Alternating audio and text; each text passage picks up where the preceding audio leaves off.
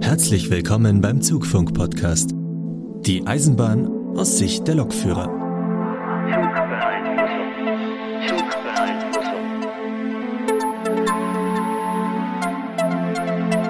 Mahlzeit und äh, herzlich willkommen zu Zugfunk Folge 46. Heute sind wir mal wieder mit versammelter Mannschaft am Start. Das da wären der Markus. Hallo Leute. Der Lukas. Guten Tag. Der Sebastian aus Seelze. Hallo. Und äh, ganz offenkundig mit mir, der Sebastian aus Köln. Und wir haben uns heute noch einen Gast eingeladen, einen Experten, der wird sich dann gleich auch noch vorstellen. Und dann starten wir mal direkt in die Laberecke. Markus, erzähl mal. Hier stehen drei Zahlen, eine 4, eine 1 und eine 2. Was möchtest du uns mitteilen? Die Kombination dieser Ziffern ist ja den Hörern schon wohl bekannt, denn der Lukas hat ja schon breit darüber referiert. Baureihe 412, ICE 4, unser neuestes Baby. Eigentlich nur ganz kurz. Ich hatte jetzt die Ehre, das erste Mal so eine Ausbildung von Anfang bis Ende durchzuführen und dementsprechend in Anführungszeichen auch zu leiten. Also in so einer Gruppe von Ausbildern ist ja so eine Ausbildung nicht immer eine alleine, ne? Weil du hast irgendwie vier Teilnehmer, sechs Teilnehmer, sieben Teilnehmer, wie auch immer. Und ähm, die kann ja nicht ein Ausbilder alle auf einen Zug mitnehmen. Man stelle sich vor, ein Ausbilder will sieben Leuten was zeigen. Unsere Führerstände sind schon nicht so klein, aber irgendwo dann auch begrenzt.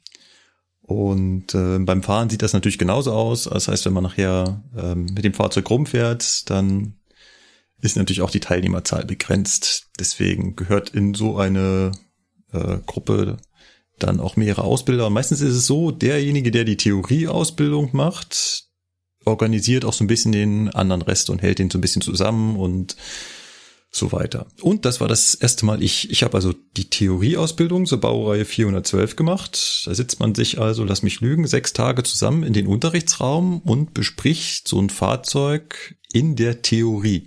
800 Seiten Regelwerk, ne?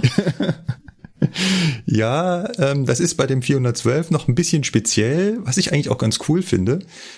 Denn, ähm, also ja, so eine Ausbildung ist trocken.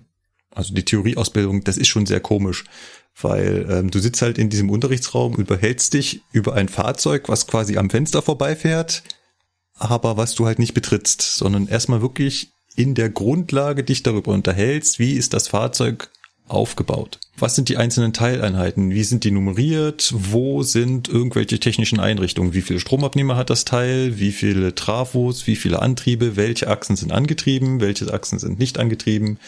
Welche Bauarten von Drehgestellen gibt es? Wo sind welche Bremsen verbaut? Wie werden diese Bremsen angesteuert? Was sind die Rückfallebenen? Welche Computer gibt es? Wie reden diese Computer miteinander? Und, und, und, und, und. Und das, was der Lukas gerade angesprochen hat, das ist eigentlich bei der Baureihe ganz cool. Und zwar ist die Richtlinie relativ dick. Sehr dick. Also. Was ist daran jetzt cool? cool ist daran, also das Gute ist daran, da stehen sehr viel detaillierte Informationen drin, die der Interessierte sich durchlesen kann. Das heißt, wenn du was wissen willst, wie etwas an diesem Fahrzeug funktioniert, besteht eine hohe Chance, dass du es innerhalb dieser 800 Seiten finden wirst. Das Negative ist natürlich, was damit einhergeht, ist natürlich, dass es 800 Seiten sind, die man sich angucken muss, in Anführungszeichen, und wo man halt auch nicht selbstständig irgendwie entscheiden kann, was davon ist jetzt irgendwie relevant für einen und was nicht. Das fällt selbst mir als Trainer in dem Moment schwer, immer zu filtern, was von dem muss ich jetzt den Teilnehmern erzählen, damit sie zum einen das Fahrzeug verstehen und zum anderen auch eine Prüfung bestehen. Denn von dem, was wichtig ist und unwichtig ist, muss ich ja dieselbe Meinung haben wie der Prüfer nachher. Also wenn ich den Teilnehmer nicht erkläre, wie die äh, einzelnen Computerbausteine untereinander kommunizieren, das nachher aber in der Prüfung abgefragt wird, dann ist das ein Problem. Es gibt doch immer noch der Grundsatz, der, der ausbildet, darf nicht prüfen, oder? Das ist richtig, ja. Also da bist ja schon dann bei dem Knackpunkt der Sache, ne? dadurch, dass Markus halt die Teilnehmer hinterher nicht prüft, muss er halt so ein bisschen gucken, was denn abgeprüft wird. Ne? Also muss er eigentlich alles erzählen. Ja. Aber ich kann nicht alles erzählen, weil wenn ich 800 Seiten erzählen sollte, Nee. dann, Dann geht der Lehrgang einen Monat. ja. Und ist ja auch nicht Und zielführend. da haben wir keine Zeit für. Vor allen Dingen ist dann halt nach drei Stunden monotonem aus der Richtlinie referieren die Aufnahmefähigkeit der Teilnehmer auf äh, null zurückgegangen. Aus der letzten Reihe kommt dann so ein dumpfer Schlag, wenn der erste Teilnehmer mit dem Kopf auf dem Tisch eingerastet ist, weil er eingeschlafen ist. Genau. Eingerastet. Ja, die Gefahr ist hier wirklich, wirklich groß. Da muss man sich als Trainer dann entsprechend Mühe geben, da irgendwie noch äh, bei den Leuten Interesse zu wecken. Zum Beispiel mit Aktivierungsübungen. Mein Gott, der Lukas kommt doch frisch aus der Trainerschulung. ich wusste, dass das triggert. Schön. Ja. Aber war, war insgesamt äh, wirklich, ja, zum einen ganz lustig, weil die Truppe gut drauf war und auch, weil ich eine Menge bei gelernt habe.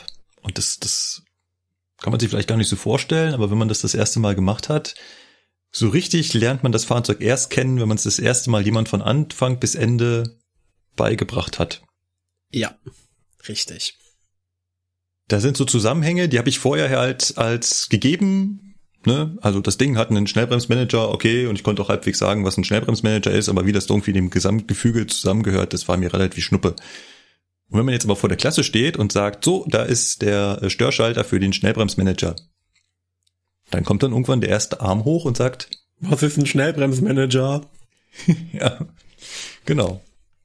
Und dann muss man das halt irgendwie sinnvoll erklären können und auch so sinnvoll erklären können, dass die Teilnehmer halt auch verstehen, warum man dieses Teil braucht. Das finde ich mal persönlich ganz wichtig, wenn man Sachen erklärt, auch immer dieses erklären können, warum ich das Teil denn habe. Nicht nur, ja, das Teil macht das und das, sondern auch, warum brauche ich das? Geht das nicht auch ohne? Ja. Ich habe noch eine kurze Frage an Markus. War das eine Erstausbildung oder eine Ergänzungsausbildung? Das war Erstausbildung. In der Erstausbildung? Ja, warum? Ja, Erstausbildung auf dem 412 direkt? Ja, die kriegen bei uns 101 und 412. Krass. Nee, die kriegen Okay, noch cool. 101. Ja, eben. Bei uns kriegen sie 403 als erstes. Also auch nicht, auch nicht einfach. Nee. Meine, meine, ich nenne sie jetzt mal meine Funktionsgruppe, meine Funktionsgruppe, die ich aktuell habe, die kriegen 403 als Erstfahrzeug. Ein Zweitfahrzeug, Mhm. Herzlichen 12. Glückwunsch. Ja. Gut. Aber dann kommen wir mal von Markus Ausbildungsgruppe zu meiner Ausbildungsgruppe. Ich äh, bin ja jetzt, ich überlegen, seit, also zwischen der letzten Podcast-Aufnahme, die veröffentlicht war, und dieser hier äh, jetzt dann auch mal fertiger Trainer geworden. Also fertig war ich vorher schon im Kopf, aber jetzt äh, bin ich auch offiziell mit meiner Trainerausbildung fertig. Ich hatte äh, meine, nennt sich große Hospitation, also quasi so die Abschlussprüfung für einen Ausbilder beim Fernverkehr. Am äh, 23.02. war das Ganze. Und äh, seitdem habe ich jetzt meinen Socken und bin ein freier Ausbilder, so ungefähr. ähm, genau, und ich mache jetzt auch so meine ersten eigenen Gehversuche mit eigenen Unterrichten und habe jetzt dann auch eine, eine Fahrzeugausbildung als erstes gemacht. Da in dem im Rahmen dessen wurde ich dann auch hospitiert. Ich habe noch eine Einzelausbildung gemacht mit drei Kollegen. Und ja, jetzt kam dann der Tag der Prüfung und äh, zwei von drei haben alles bestanden.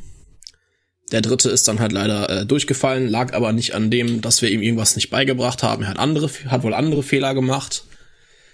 Ja, und jetzt aktuell geht's dann so ein bisschen mit Betriebsdienst, Ausbildung bei einer Funktionsgruppe los. Hier so ganz die Basics, da haben wir ja erst mit Lukas zusammen rangiert. Jetzt geht's dann so los, äh, was gilt, was ist eine Wagenliste, was ist ein Bremszettel. Nächste Woche befassen wir uns dann damit, hier so die Fahrordnung auf der freien Strecke und dann kommen schon Signale und Fahrpläne. Also ich bin mal gespannt, das wird jetzt wirklich lustig, mal mit denen so den Urschleim an, vom Urschleim an anzufangen. Aber Frage an Markus, wie machst du das, dass du nicht nach dem ersten Tag keine Stimme mehr hast und übelst Halsschmerzen hast? Ich merke das jedes Mal aufs Neue. Ich habe extrem Halsschmerzen der Mittag ab der Mittagspause so. Also irgendwie muss ich mir da noch was überlegen. Ähm, ich spreche relativ ruhig und leise. Okay. Könnte es sein, dass du äh, im Rahmen deines, äh, also ich meine, ich kenne dich ja hier aus dem Podcast und immer wenn wenn ähm, das Thema für dich interessanter, emotionaler wird, dann wirst du halt lauter und aufbrausender und ich kann mir vorstellen, dass du das im Unterricht auch so hast, dass du dann so ruhig einsteigst und sobald du loslegst, dann äh, immer lauter wirst und ähm, dass das irgendwann auf die Stimme geht. Das, das kann tatsächlich durchaus sein, ja. Ja, das nächste Problem ist, du musst halt aktuell einfach durch den ganzen Maskenbums und die Abstände, die die Kollegen zueinander haben, die sitzen ja dann wirklich quer durch den Raum einfach auch was lauter reden. Ja. Das erschwert's halt ja, noch. Ja. Ich habe irgendwie zwei Tage mal in so einem richtig großen Raum gemacht, weil wir halt eben eine größere Gruppe hatten. Also da haben wir den größten Konferenzraum genommen, den wir, den wir überhaupt im Haus haben. Und ähm, keine Chance. Also ich konnte von einem Ende zum anderen nicht so beschallen, dass die dass die das in einer Lautstärke wahrnehmen, dass sie merken, vorne redet jemand, dem man zuhören muss. Das war nur noch so ein Hintergrundrauschen ja. für die. Ja. Ja, ungefähr so ist das bei mir auch. In dem Unterrichtsraum, ich glaube, der ist über dreieinhalb Meter, sitzt der letzte von mir weg. Also, ja, da muss man schon mal gegen die Maske ein Über dreieinhalb Meter? Das sind, das sind ein paar mehr Meter, nee, mein Freund. Meter, stimmt, warte mal, 206. Der, der sitzt gute acht bis zehn Meter von dir weg. Ja. ja, ja, ich und Entfernung schätzen, da war ich noch nie gut drin. Ja. Aber trink mal Tee statt Kaffee. Ja, das sollte ich mir vielleicht wirklich angewöhnen. Ja, weil Kaffee ist Bonbons äh, belegt die so. Zunge. Ja, und den Rachen viel zu sehr. Da sollst du lieber Tee trinken. Das ist echt gut. Ja. Das stimmt, ich trinke auch viel Wasser die ganze Zeit. Also ich glaube, ich bin so verschrien als derjenige, ich gehe auch in den Unterrichtsraum immer mit meiner anderthalb Liter Flasche, Flasche Wasser, an der ich die ganze ja, Zeit. Die habe ich auch immer am Start. Die ist dann auch bis zur Mittagspause leer gesoffen. Gar kein Problem. Ja. Und ansonsten halt der Tipp, aber das mache ich auch mal falsch, die Teilnehmer mehr reden lassen. Ja, das, da bin ich jetzt auch nicht so der Experte drin. Ja. Nachher denke ich mir wieder so, eigentlich hast du heute schon wieder viel zu viel selber geredet. Ja. Verdammt. Ja. Ist leider so. Ja. Ja. Ich bin auch immer derjenige, der halt irgendwie, wenn es irgendwie ein Stück Richtlinie gibt, dass ich die vorlese und hat neulich auch so ein Teilnehmer gesagt, wir könnten auch mal lesen. Und dann sage ich so, ja, könntet Ach ihr, ja, aber während ich lese, entscheide ich ja auch ein Stück weit darüber, ob ich das überhaupt vorlesen will, ob es überhaupt interessant ist. Das heißt, ich überspringe ja. auch einfach mal Punkte in dem Text, die dann nicht mehr so relevant sind. Und das mache ich halt live beim Lesen. Wenn ich jetzt aber den Teilnehmer das vorlesen lasse, dann bin ich darauf angewiesen, dass er diesen ganzen Absatz erstmal zu Ende liest und dann noch den nächsten Absatz anfängt und ich nicht mehr dazwischen komme. Ja, deswegen ja. neige ich dazu, selber zu lesen. Aber ja, das habe ich jetzt auch festgestellt, dass ich zu viel selber vorlese. Ja. Gut. Lukas, möchtest du noch irgendwas äh, zur Laberecke beitragen? Hast du irgendwas auf dem Herzen aktuell, gerade spontan? Äh, nee. Also ich habe Spaß an meiner äh, an meiner neuen Tätigkeit und ähm, finde es halt einfach cool, dass man als Trainer sehr viele Dinge äh, selber entscheiden darf und sich selber kümmern muss und so, aber auch die Möglichkeit dazu bekommt. Ja, also jetzt wir haben ja am Montag rangiert und ich kenne ja noch meine äh, alten Bekannten aus dem Bahnhof und ähm, habe dann in die Runde gefragt, wie wäre es, wollen wir mal mit Funk rangieren? Ja, wäre eine coole Sache. Ja, bin ich halt zu dem Leiter vom, vom Rangierdienst gegangen, habe den gefragt, ob wir ein Funkgerät haben dürfen. Er hat uns eins gegeben und dann konnten wir da auch mit Funk rangieren. Also, das sind halt so Sachen, wenn man sich dann so um sowas selber kümmern kann, das macht einfach Spaß. Ja, weil ja. halt vieles möglich ist jetzt. Genau, also das so als abschließender Satz von mir noch zu meinem Teil der Laberecke, bevor dann Sebastian dran ist. Die zwei Tage Praxis, praktisches Rangieren, das hat einfach richtig Spaß gemacht. Also das war wirklich sowas, wo ich mir dachte, ja, genau deswegen mag ich meinen neuen Job. Genau wegen sowas. Vor allem meine Ausbildung und auch bei Lukas ist ja noch nicht so lange her, wenn du dann denkst so, ja, vor noch nicht allzu langer Zeit war ich der Horst, der hier in der Wagenmitte, äh, in der Mitte des Parks mit Handzeichen rangiert hat Jetzt stehe ich daneben und beaufsichtige das. Das ist schon ein cooles Gefühl irgendwie. So, jetzt aber genug. Sebastian, mach mal weiter. Ja, ihr habt aber ein paar Fragen noch. Und zwar, da ihr ja jetzt mit dem 412 so viel Hand und Fuß, äh, ihr wisst, was ich meine. Ihr erkennt den jetzt. Ähm, ist das ein guter Zug oder ist das nicht so ein guter Zug? Ich gebe, ich, ich gebe neun von zehn. Keine Ahnung. Habe ich nicht. Ich würde einfach mal da auf meine Teilnehmer verweisen, die nach der Ausbildung jetzt gesagt haben, geiles Teil, das macht Spaß damit zu arbeiten. Gute Zug, gute Zug. Ah, das ist cool. Aber zum Streckenkunde fahren ist er B, äh, scheiden. Ja, das ist auch so der größte Knackpunkt, den ich an diesem Fahrzeug hab. Man sieht da vorne nix. Also selbst als Lokführer ist deine Sicht eingeschränkt. Du siehst halt nach vorne, ja mega, aber rechts und links, hm, der hat halt sehr ausgeprägte A-Säulen und wenn du dann noch ein Triebfahrzeugbegleiter bist oder eine Streckenkundler, dann ist halt blöd. Und der Sitz, der da eingebaut ist, ist jetzt suboptimal. Aber fahr mal beim 407 Streckenkunde. Dann genau weißt du, was so. beschissen ist. Der 407 war der Velaro D, ne? Mit Ja. dieser komischen Fisch, ähm, der so komisch gerippt ist vorne, ne? Der Runde. Ja. Aber hallo, hallo, bitte nichts sagen gegen 407, weil laut eines unserer Ausbilder ist das der Triebzuggerät. Ah ja. Ich war Herr Klein. Exakt so sieht das aus. Ja. ja, weil, weil das ist halt unter den meisten Lokführern wirklich der ICE, also ne, der wirklich bisher am ausgereiftesten, der am besten läuft, etc. Sebastian und ich können das ab Juni voraussichtlich besser beurteilen. Und Okay. äh, ja, ne, bis dahin ähm, verlasse ich mich einfach mal auf das, was die Kollegen sagen. Aber als einer derjenigen, die halt den Zwölfer schon relativ lange kennen, kann ich halt nur sagen, ich habe den von vornherein miterlebt und der Zwölfer war bis auf seine Kinderkrankheiten von vornherein wirklich ein sehr ausgereiftes Fahrzeug. Und Kinderkrankheiten hat jedes Fahrzeug. Jeder, der was anderes behauptet, ist ein Lügner. Weißt du, was du bist? Lügen tust du. Aber bei den ICEs ist es so, dass jeder ICE jetzt bis auf der äh, IC Kista und die anderen ICs da ähm, alle von Siemens sind, ne? Alle ICE-Triebzüge sind bis jetzt immer von Siemens gewesen, richtig? Das waren Jein. Konsortien. Also auch so. beim ICE 1 und beim ICE 2 haben Konsortien miteinander gearbeitet.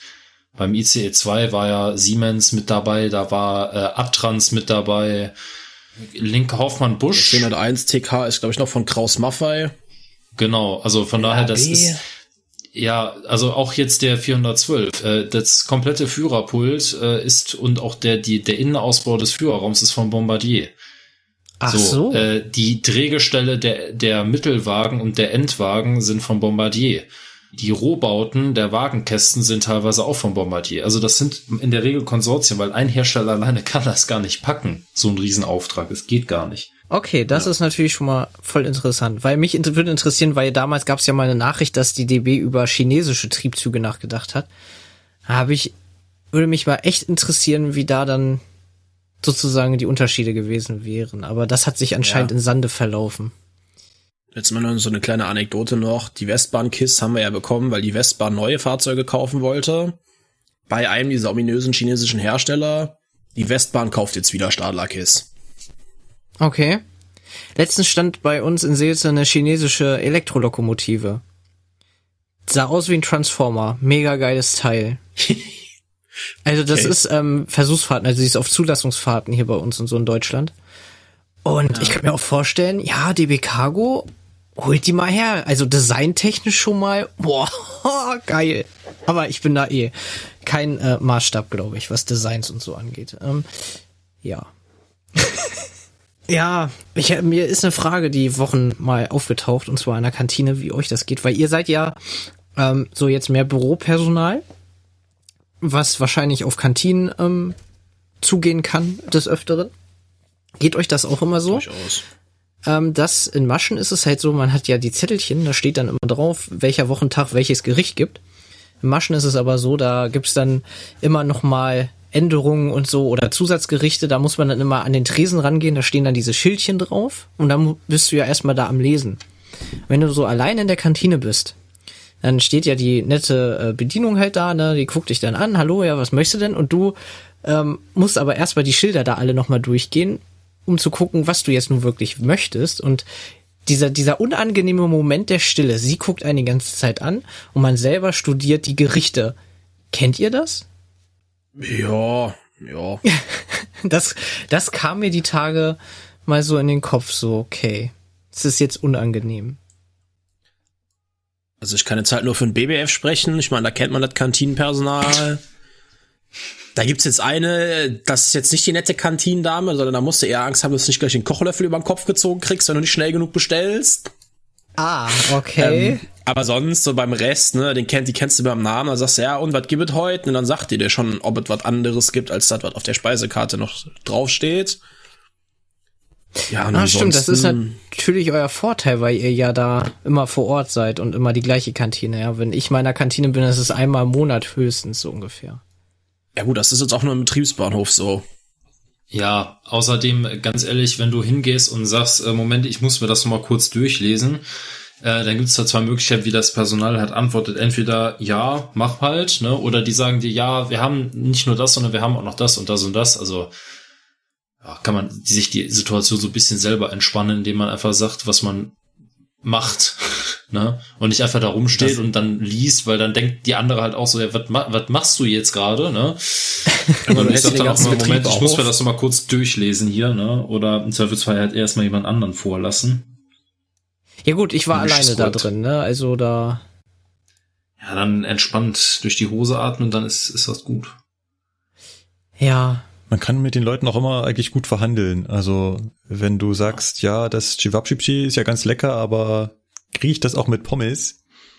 Und dann, äh, dann geht das ganz oft. Wenn es halt irgendwie sowieso schon Pommes irgendwo zu einem anderen, was weiß ich, Currywurst mit Pommes gibt's halt und dann Chivapchichi mit Reis und dann kannst du halt immer schön sagen, ich nehme das eine mit dem anderen, aber ohne das dritte.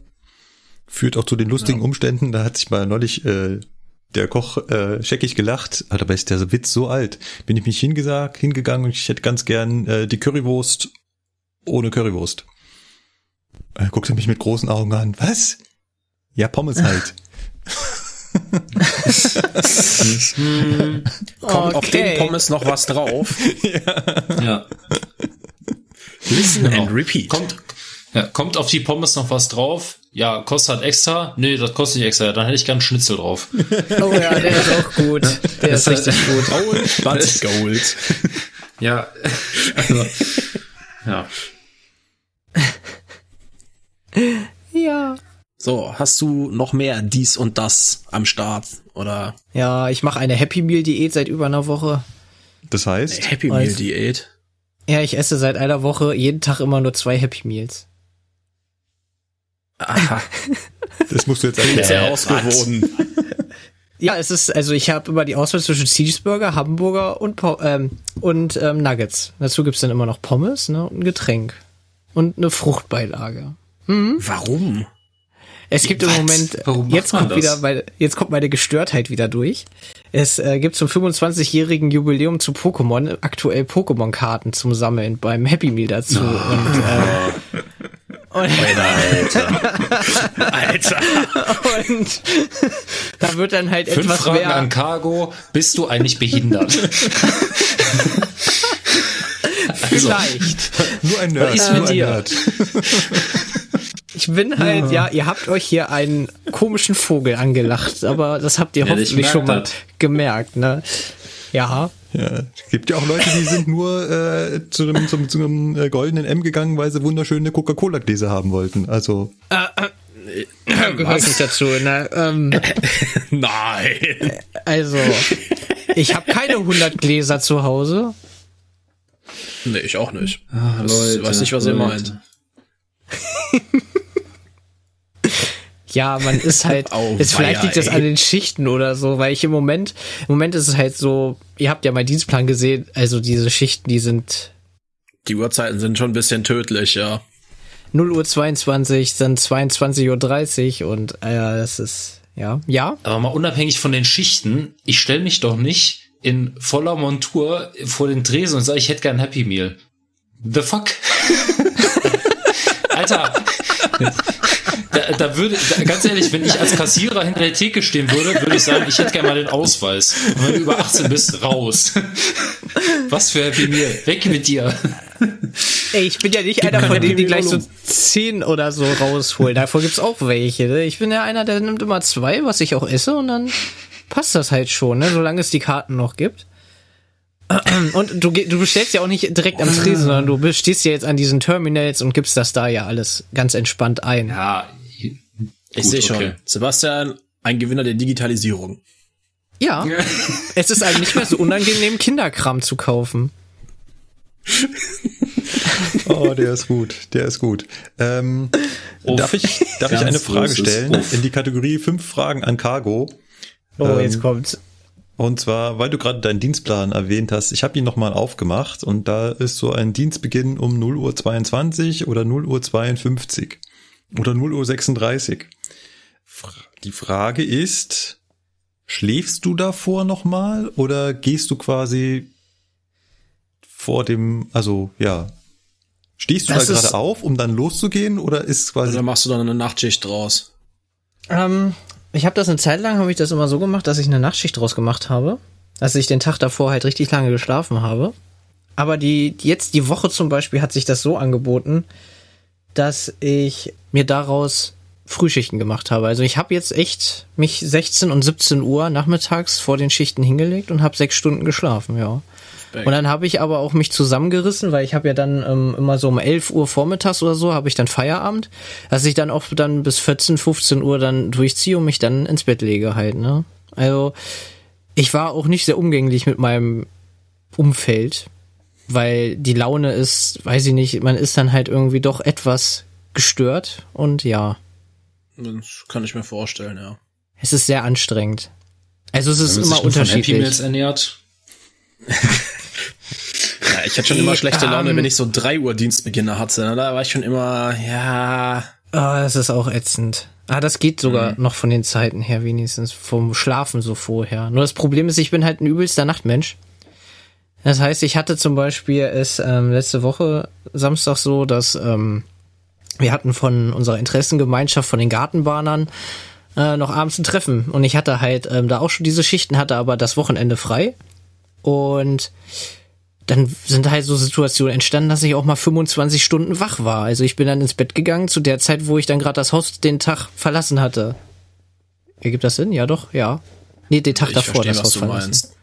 So, und ähm, das, da ist man dann, vor allem, wenn man eine Beschäftigung hat, sich unterhält mit Leuten und so weiter und so fort, dann pusht das einen auch wieder so, dass man auch wach ist irgendwie und dann kann ich nicht schlafen. Also ich bin echt so einer, der ist immer nachtaktiv. Das gilt in allen Bereichen eigentlich, ja. Ja, gesundheitlich ist das natürlich alles ähm, sehr bedenklich, aber die Bahn hat sich ja das, da das wechselt aufgeschrieben. Halt immer. Genau. Und familienfreundlichste Schichten haben wir ja und so sagen sie ja alle da, die Führungen und so und alles schön. Ich hoffe, man hat die Ironie gehört. Ähm, Leicht, leicht. das ist gut. Ähm, ja, dann hatte ich gestern, war ein lustiger Vorfall. Da habe ich jetzt doch noch mal endlich eine Story von der Arbeit, so ein bisschen. Ja, wir haben aktuell Lokmangel bei Cargo. Das kriegt ihr, ihr kriegt das auch nicht auf die Reihe. Ne? Entweder ihr habt zu viele und verkauft sie wieder oder ihr habt zu wenig und jammert rum. Ja, wir haben ja wieder ähm, 151er aus der Abstellung geholt und wieder reaktiviert. Gott sei Dank darf ich die nicht fahren, ey. Ähm, auf jeden Fall. er war dann morgens dann da um äh, 0.52 Uhr Dienstbeginn hat und dann anruft, jo, ich bin dann da, ja, hinsetzen und warten. Ich so, hä? Ich soll hier bespannen. Ja, aber deine Lok ist nicht da. Ich so, ja, hm, du haben, wir haben doch immer, nee, wir haben nicht. Okay.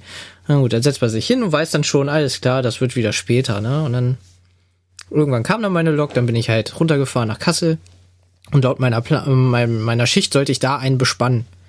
Und in Kassel, gleiche Tag, gleiche Schicht, bin dann hin und dann bin ich rein, weil ich ja auch später war, hatte übrigens aus 28 Minuten Verspätung zwei Minuten Verspätung gemacht, stand dann aber 20 Minuten vor dem Einfahrsignal in Kassel, also hatte ich wieder 20 Minuten Verspätung. Ähm, ja, Cargo Lifestyle, sage ich jetzt mal. Da musste unbedingt noch ein Privater rausfahren, hat mir der Fahrdienstleiter gesagt. Ja, okay. der Kollege hat sich eigentlich gefreut, noch vor dem RE raus zu können, aber nö, war nicht. Ja, bin dann halt rein, Rucksack abgestellt und ich habe gerade den Rucksack hingestellt, kam schon die Durchsage, Kollege Jorcek schon in der Meldestelle. Und ich so, oh nein, da saß noch ein anderer Kollege, ähm, so kurz Blickkontakt. Und habe ich zu ihm nur gesagt, naja, wenn das schon so jetzt losgeht, heißt es wieder nichts Gutes, ne? Wie das dann halt immer so ist, ne? Dann bin ich rein und er so, ja, du sollst dir hier den und den bespannen. Ich so, ja. Ja, wir haben keine Lok.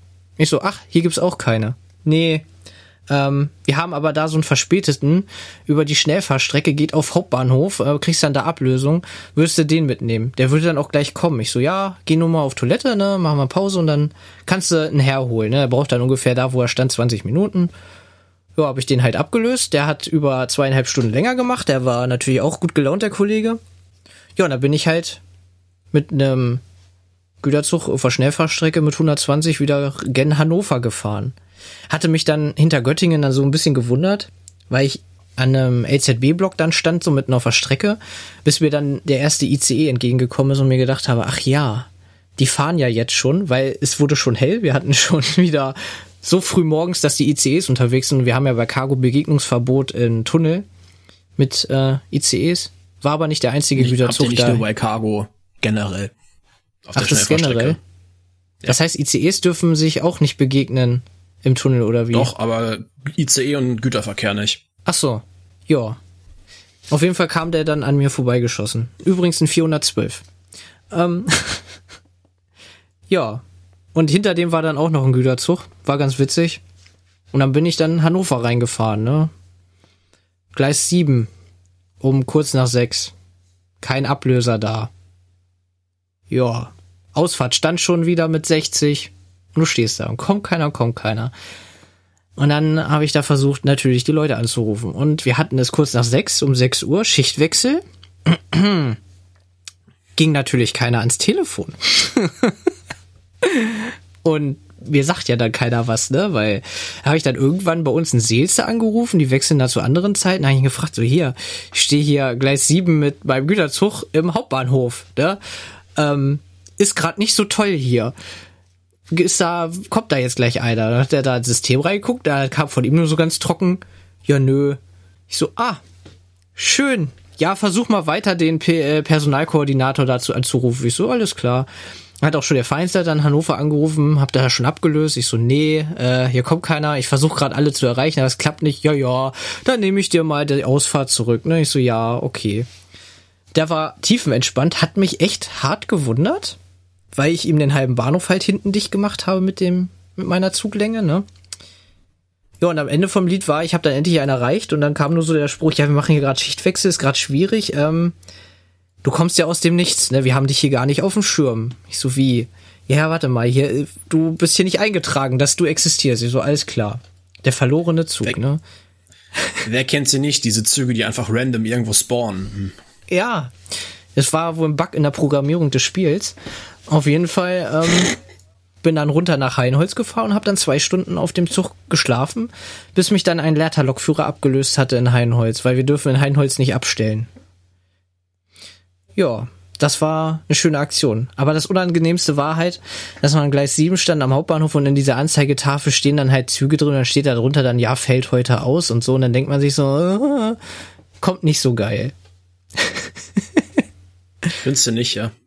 Nee, nee, die Leute haben auch alle geguckt so, hm, kann ich da vielleicht einsteigen? Der Container sieht gemütlich aus, bringt er mich vielleicht nach Hamburg und so, hm. ja vielleicht sind da sogar, Aber- vielleicht sind im Container sogar Matratzen drin, weiß man ja nicht, ne? Ja, dann wär's bequem. Das Problem war halt, der Zug geht über Zelle dann, kommt halt in Seelze nicht vorbei und an, dann wäre es ja nicht so ein Problem gewesen, aber ja. Umleiterfahrplan auf die Schnelle haben sie auch nicht organisiert bekommen und war halt ein sehr interessanter Morgen. Und ja, macht man halt mal mit einem Güterzug, ne? Gleise blockieren. Gut, dann würde ich sagen, machen wir jetzt mal in die Laberecke, die ein bisschen ausführlicher war, einen Haken dran. Ich dachte, das ist immer gut, wenn sie ausführlich ist. Ja, das, grundsätzlich ist das gut, ne? Aber das Hauptthema ist jetzt auch nicht gerade kurz geworden, habe ich gehört. Okay. Sonst äh, überschreiten wir wieder irgendwann Last und Länge und dann brauchen wir wieder eine BZ-Mitteilung, das ist ja auch blöd. Okay. Also, Sebastian, du bist hier der Einzige, der was beim Aufreger der Woche eingetragen hat, dann schieß mal los. Was brennt dir denn unter den Fingernägeln? Ja, ich finde es eigentlich schade, dass ich der Einzige bin, der mir das unter den Fingernägeln brennt, aber das äh, Codewort nennt sich TEG, Tarifeinheitsgesetz. Ich kann dir nur sagen, warum ich es nicht eingetragen habe. Mir geht das ganze Thema einfach nur noch auf die Nerven. Das, Ja, und das geht's mir auch und deswegen habe ich es eingetragen.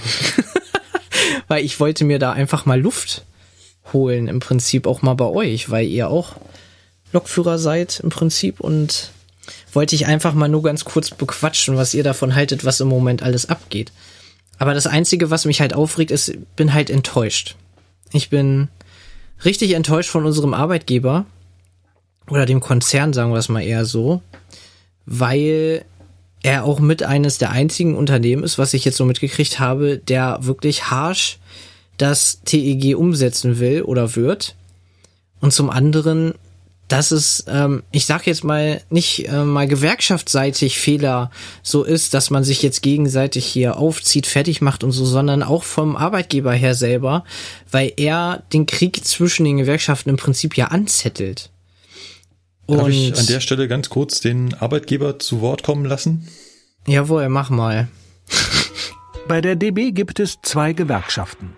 Die Eisenbahn- und Verkehrsgewerkschaft, EVG, und die Gewerkschaft Deutscher Lokomotivführer, GDL. Beide handeln teilweise für dieselben Berufsgruppen Tarifverträge aus, zum Beispiel für Lokführerinnen und Zugbegleiter. Bisher hat der Tarifvertrag Grundsatzfragen geklärt, dass für Lokführer, Lokrangierführerinnen, Zugbegleiter, Bordgastronomen und Disponentinnen die Regelungen beider Gewerkschaften galten. Diese Abmachung ist Ende 2020 ausgelaufen. Daher gilt jetzt das Tarifeinheitsgesetz, solange es keine andere Regelung mit den beiden Gewerkschaften gibt. Das Tarifeinheitsgesetz gibt vor, dass in einem Betrieb für die genannten Berufsgruppen ausschließlich der Tarifvertrag der Gewerkschaft gilt, die in diesem Betrieb die meisten Mitglieder hat. In den einzelnen Betrieben der DB wird also jeweils für diese Mitarbeitenden nur ein Vertrag angewandt. Ein Beispiel.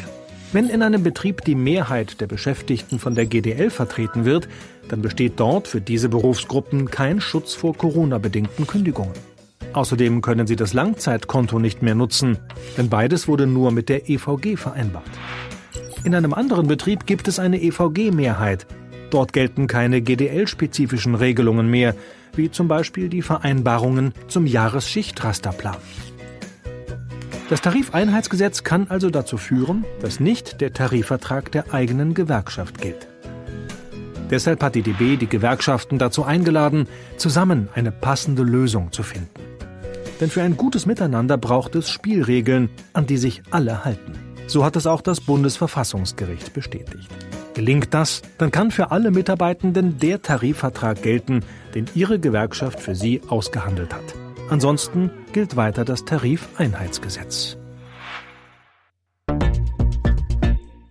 Kurze Zwischenfrage off-topic. Hast du das jetzt schon auf dem Rechner rumliegen oder hast du das gerade wirklich rausgesucht? Ähm, ich hatte auf dem Schirm, dass dem Sebastian das unter den Nägeln brennt. Deswegen hatte ich das als Sendungsvorbereitung schon ah. rausgesucht. Okay. Aber wie ich das jetzt verstanden habe, ist das, äh, haben dies gesagt, den Berufsgruppen, was ja bei uns ja nicht der Fall ist. Weil rein theoretisch, so wie er es formuliert hatte, hat, wenn mehr Lokführer in der GDL sind, kriegen die Lokführer den Tarifvertrag der GDL.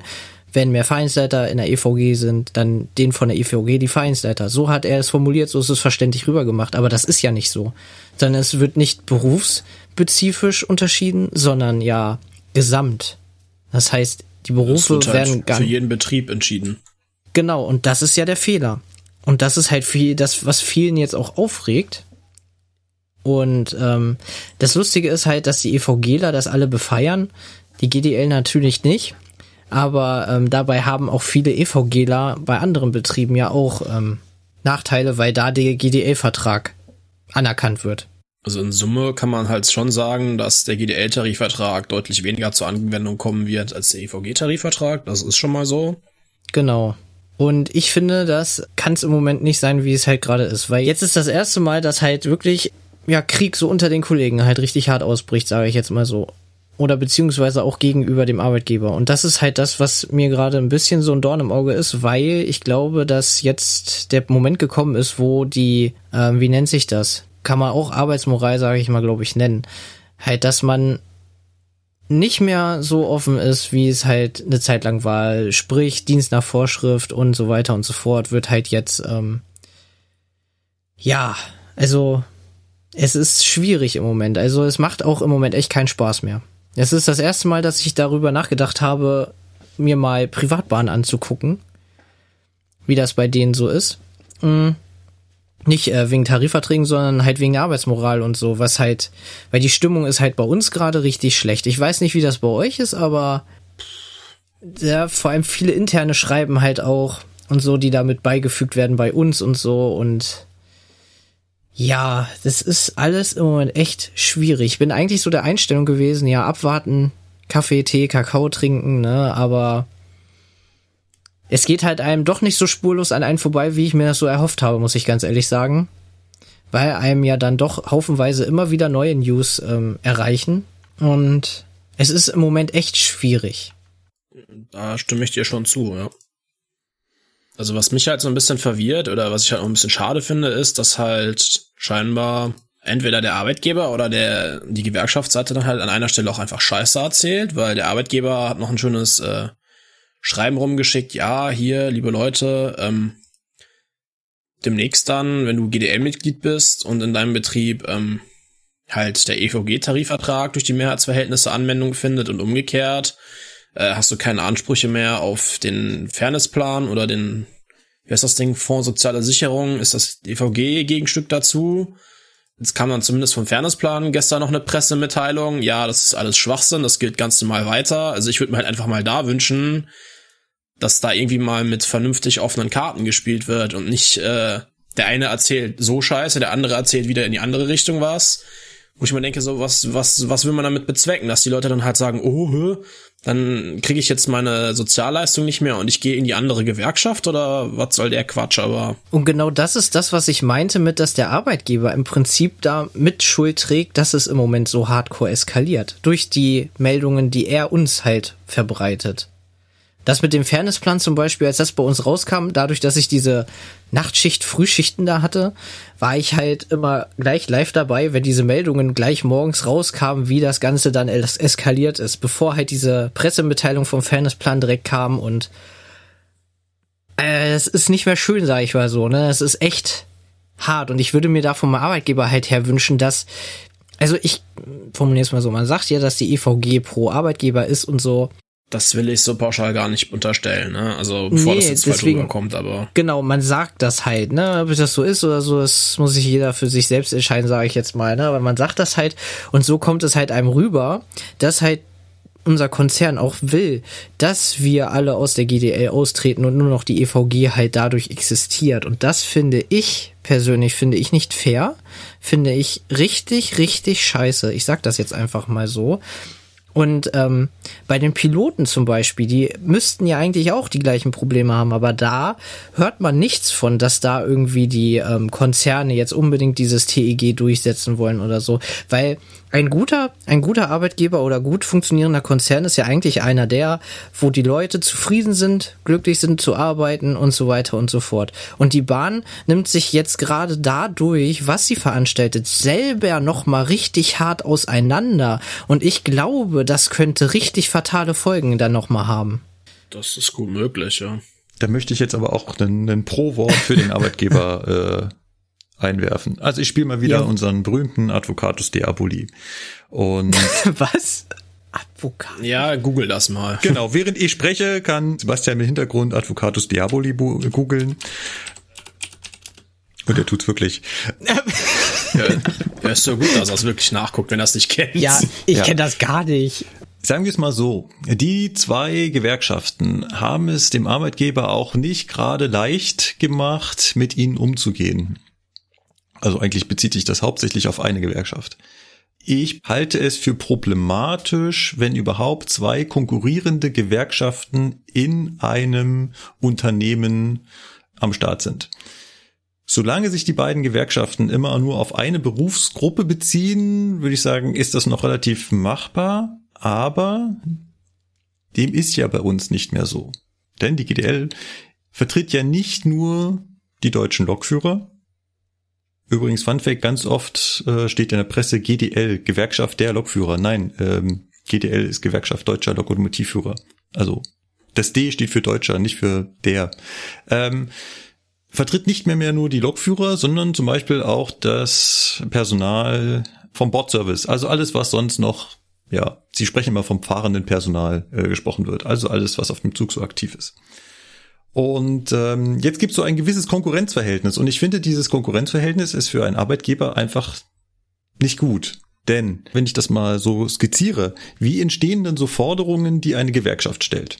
Mal sich überlegen, man nimmt einfach ein Unternehmen, das stellt Kisten her, ist damit erfolgreich, tolle Kisten. Und jetzt kommt die Gewerkschaft der Kistenproduzenten und sagt, du, lieber Arbeitgeber, meine Mitglieder, die würden gerne mehr Geld wollen. Also, jetzt setzen die beiden sich zusammen und sagen, ja, wie viel wollt ihr denn? Und sagen die fünf Prozent und sagen, boah, das ist aber viel.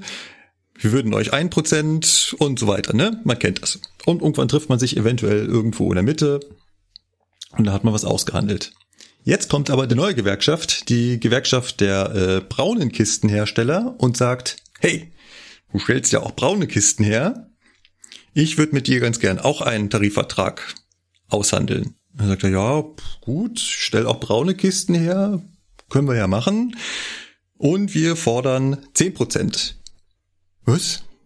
Ähm, bietet ihr ein Prozent und dann trifft man sich wieder in der Mitte oder jetzt hat der Arbeitgeber das Problem, dass er zwei Tarifverträge hat für seine Mitarbeiter und muss jetzt die Mitarbeiter unterschiedlich bezahlen.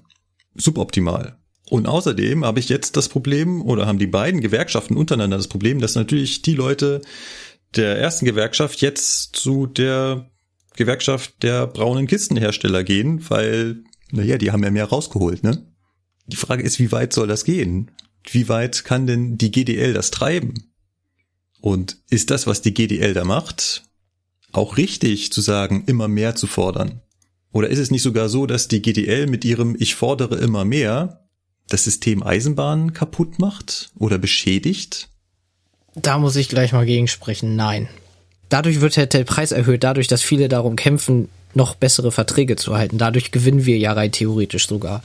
Oder haben gewonnen. Wir als Arbeitnehmer gewinnen dadurch, ja. Und unsere Fahrgäste zahlen dafür drauf. Ja, kann man jetzt so formulieren, wenn man das möchte, aber. Wir fahren ja. dann lieber Auto. Ich habe keine Fahrgäste. Oder lassen die Güter mit LKWs transportieren. Das lassen sie ja schon immer. Ja, das Problem ist nur, ähm, du, du beziehst es jetzt leider nur auf die Bahn. Äh, das Problem ist, du hast halt auch viele andere Privatbahnen. Und da sieht man, was man da verdienen könnte oder kann. Und dann hat man bei uns den Dings. Ähm, ich bin zum Beispiel einer derjenigen, wenn ihr Gehaltserhöhungen fordert, ähm, statt zwei, mach eine Null hinter.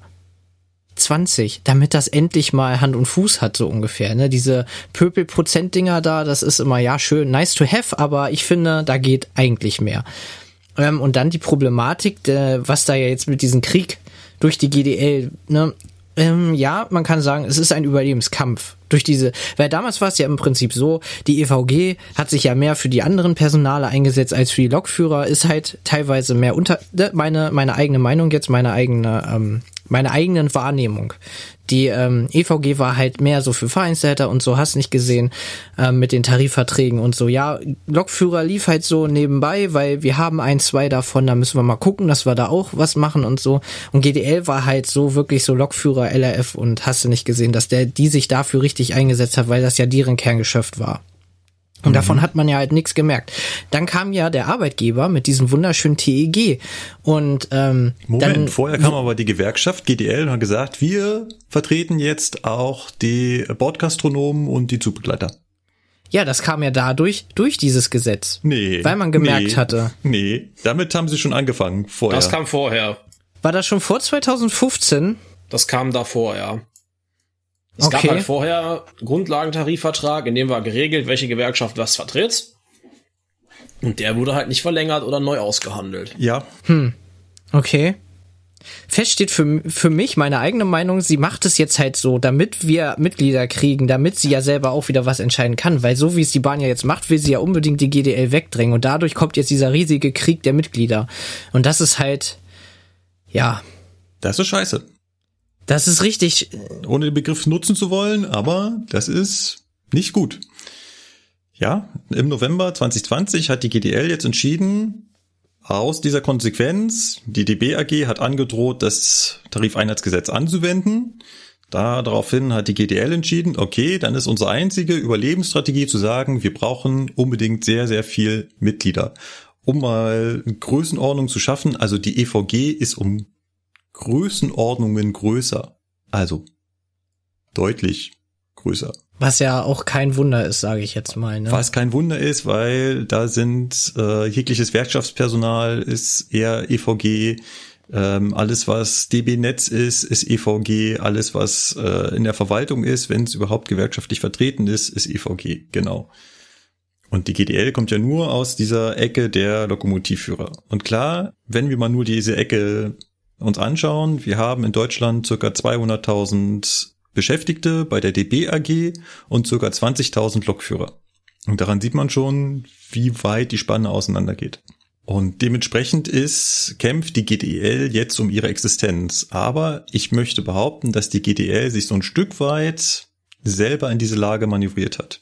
Das, was jetzt gemacht wird, finde ich auch nicht gut. Ich befürchte, das wird halt immer weiter eskalieren. Wenn jetzt nicht irgendeiner der drei, und es sind halt leider drei Beteiligte, aufeinander zugehen. Zum Beispiel stand äh, neulich in der Presse, hat Klaus Wieselski, Chef der GDL-Gewerkschaft, an den, mir fällt er gerade nicht ein, EVG-Chef einen Brief geschrieben und gesagt, wollen wir uns nicht zusammentun? Klaus Hommel, glaube ich. Äh, und zusammen mit dem, ähm, mit dem Arbeitgeber verhandeln. Dann kam halt die Antwort, nein, machen wir nicht. Und ähm, auch die DBAG hat beide Gewerkschaften eingeladen, immer noch Tarifverträge auszuhandeln. Es laufen ja auch Tarifverhandlungen mit der GDL. Und es wäre sinnvoll, dass wir alle drei zu einem gemeinsamen Endergebnis kommen. Wäre gut, ja. So wie es aktuell läuft, so wie es ihr beschrieben habt, ist das einfach ganz großer Mist, dass gelogen wird, dass übertrieben wird, dass nicht richtig informiert wird und dass sich gegenseitig die Augen ausgehackt wird. Aber es ist meiner Meinung nach falsch, sich aus GDL-Sicht hinzustellen und das Unschuldslamm zu mimen und wir zu sagen, wir sind jetzt das Opfer. Ich glaube, dass beide Gewerkschaften ihren Teil dazu beigetragen haben, die eine mehr, die andere weniger. Auf jeden, ne? Also das ist jetzt nicht nur einem, einer der drei Parteien, auch der Arbeitgeber hat seine äh, Fründe da dran. Ne? Also das ist jetzt nicht so, dass man sagen kann, das hat nur der verbockt oder nur jener, ne? sondern da gehören schon alle drei Teile, äh, Teile dazu. Nicht, nicht alle zu 33, noch was Prozent, ne? aber jeder hat seinen Teil dazu beigetragen, das ist meine Meinung auf welche Art und Weise auch immer, der Arbeitgeber halt vielleicht so das halt so ein bisschen auch äh, wohlwollend provoziert hat, dass es jetzt so gekommen ist, wie es gekommen ist, mag sein, weiß ich nicht. Ne, aber ich für meinen Teil sage halt ganz klar, gut, wenn jetzt der Tarifvertrag der Gewerkschaft, deren Mitglied ich bin, halt nicht zur Anwendung kommt, werde ich aber dadurch im Umkehrschluss nicht Mitglied in der anderen, in der anderen Gewerkschaft. Ne? Also wenn das irgendwie das Kalkül des Arbeitgebers sein sollte, dann ist das halt schön, dass er das so äh, denkt, aber das wird in meinem Fall zum Beispiel halt nicht passieren. Ne? Also ich bleib dann halt entweder in meiner jetzigen Gewerkschaft drin oder werde gewerkschaftslos. Aber ich werde definitiv nicht das Parteibuch wechseln. Das wird nicht passieren. Ja. Ich kaum, ich war in beiden Gewerkschaften drin. Ich habe meine Gründe, warum ich das damals geändert habe, wie ich meine Berufsgruppe gewechselt habe und äh, die Gründe sind nach wie vor die gleichen. Ne? Also das auf dem auf der Seite und von dem Posten her äh, wird sich da nichts ändern. Ne, also da kann ich nur für mich sprechen. Also da weiß ich nicht. Ist schwierig, ne? Ja. Das Thema. Ich glaube, das Problem ist auch, dass wir halt im Moment auch so eine ähm, angespannte Lage haben wegen Corona und hast du nicht gesehen? Ähm, hinzu kommen dann Schnellschüsse. Ich nehme die GDL und die EVG da jetzt beide nicht in Schutz, was sie jetzt zu Anfang und jetzt während der Corona-Krise so fabriziert haben, da habe ich mir immer gedacht, so warum? Warum macht ihr das jetzt? So, so, so komische Schnelldinger, wo man bei beiden Gewerkschaften sich an den Kopf fassen muss. Und ja. jetzt kommt halt das noch oben drauf. Und für mich fühlt es sich halt wirklich so an durch die Schreiben der Bahn, dass das so gewollt ist, dass man Natürlich austritt. ist das gewollt. Natürlich will die DBAG endlich dieses Konkurrenzverhalten loswerden. Natürlich will die die GDL klein halten. Ja, aber die dürfen sich da, ja, weil das, meine Meinung, die größte Gefahr für die ist. Ähm, und Das heißt, die größte Gefahr, das ist ja das, was ich gerade meinte. Wenn die GDL immer mehr fordert als die EVG, dann hat sie einfach, äh, ja, da hat sie damit einfach ein Problem. Dann soll man da jetzt einfach einen Strich ziehen, sagen, GDL macht wirklich nur noch hier die Leute, die die Fahrzeuge auf den Gleisen fahren und die EVG macht die anderen und dann hast du das Problem nicht mehr. Tja, wäre schön, wenn die beiden Gewerkschaften sich so einigen könnten und dabei bleiben würden, aber äh, ja, das hat jetzt halt ein Kampf angefangen. Ich glaube, den das wird mh, nicht gut ausgehen. Ich sehe auch nicht, dass das aufhört. Ein Kumpel hatte letztens zu mir gesagt, eine Metapher erzählt, die will ich kurz erwähnen. Früher ist man auch zuerst in Polen einmarschiert, danach war Polen größer. Ähm, fand ich ganz witzig, den Alter. Vergleich. Weiß ich nicht, ob. Alter. ja. Also. Kann man drüber streiten, aber der hat mir gefallen. Also. Nicht Ganz zu dem, was damals war. an dieser Stelle. der kam, der kam sehr trocken von ihm.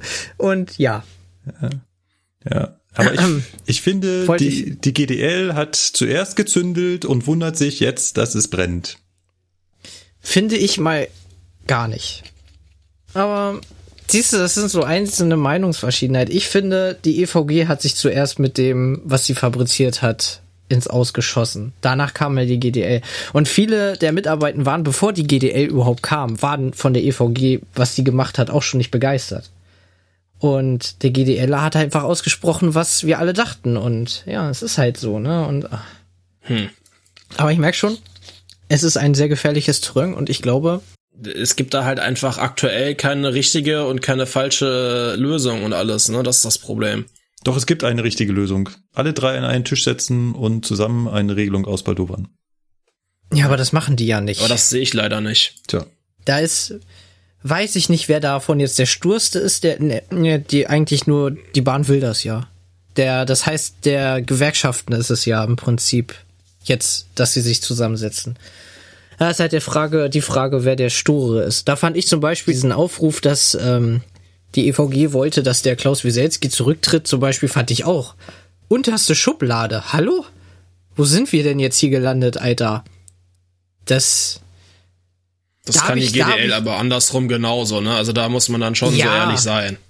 Aber das Lustige ist, dass mir das nur aufgefallen ist, so in der Richtung. Wahrscheinlich, weil ich da engagiert bin, dass es uns betraf, so ungefähr. Aber ich fand das schon krass.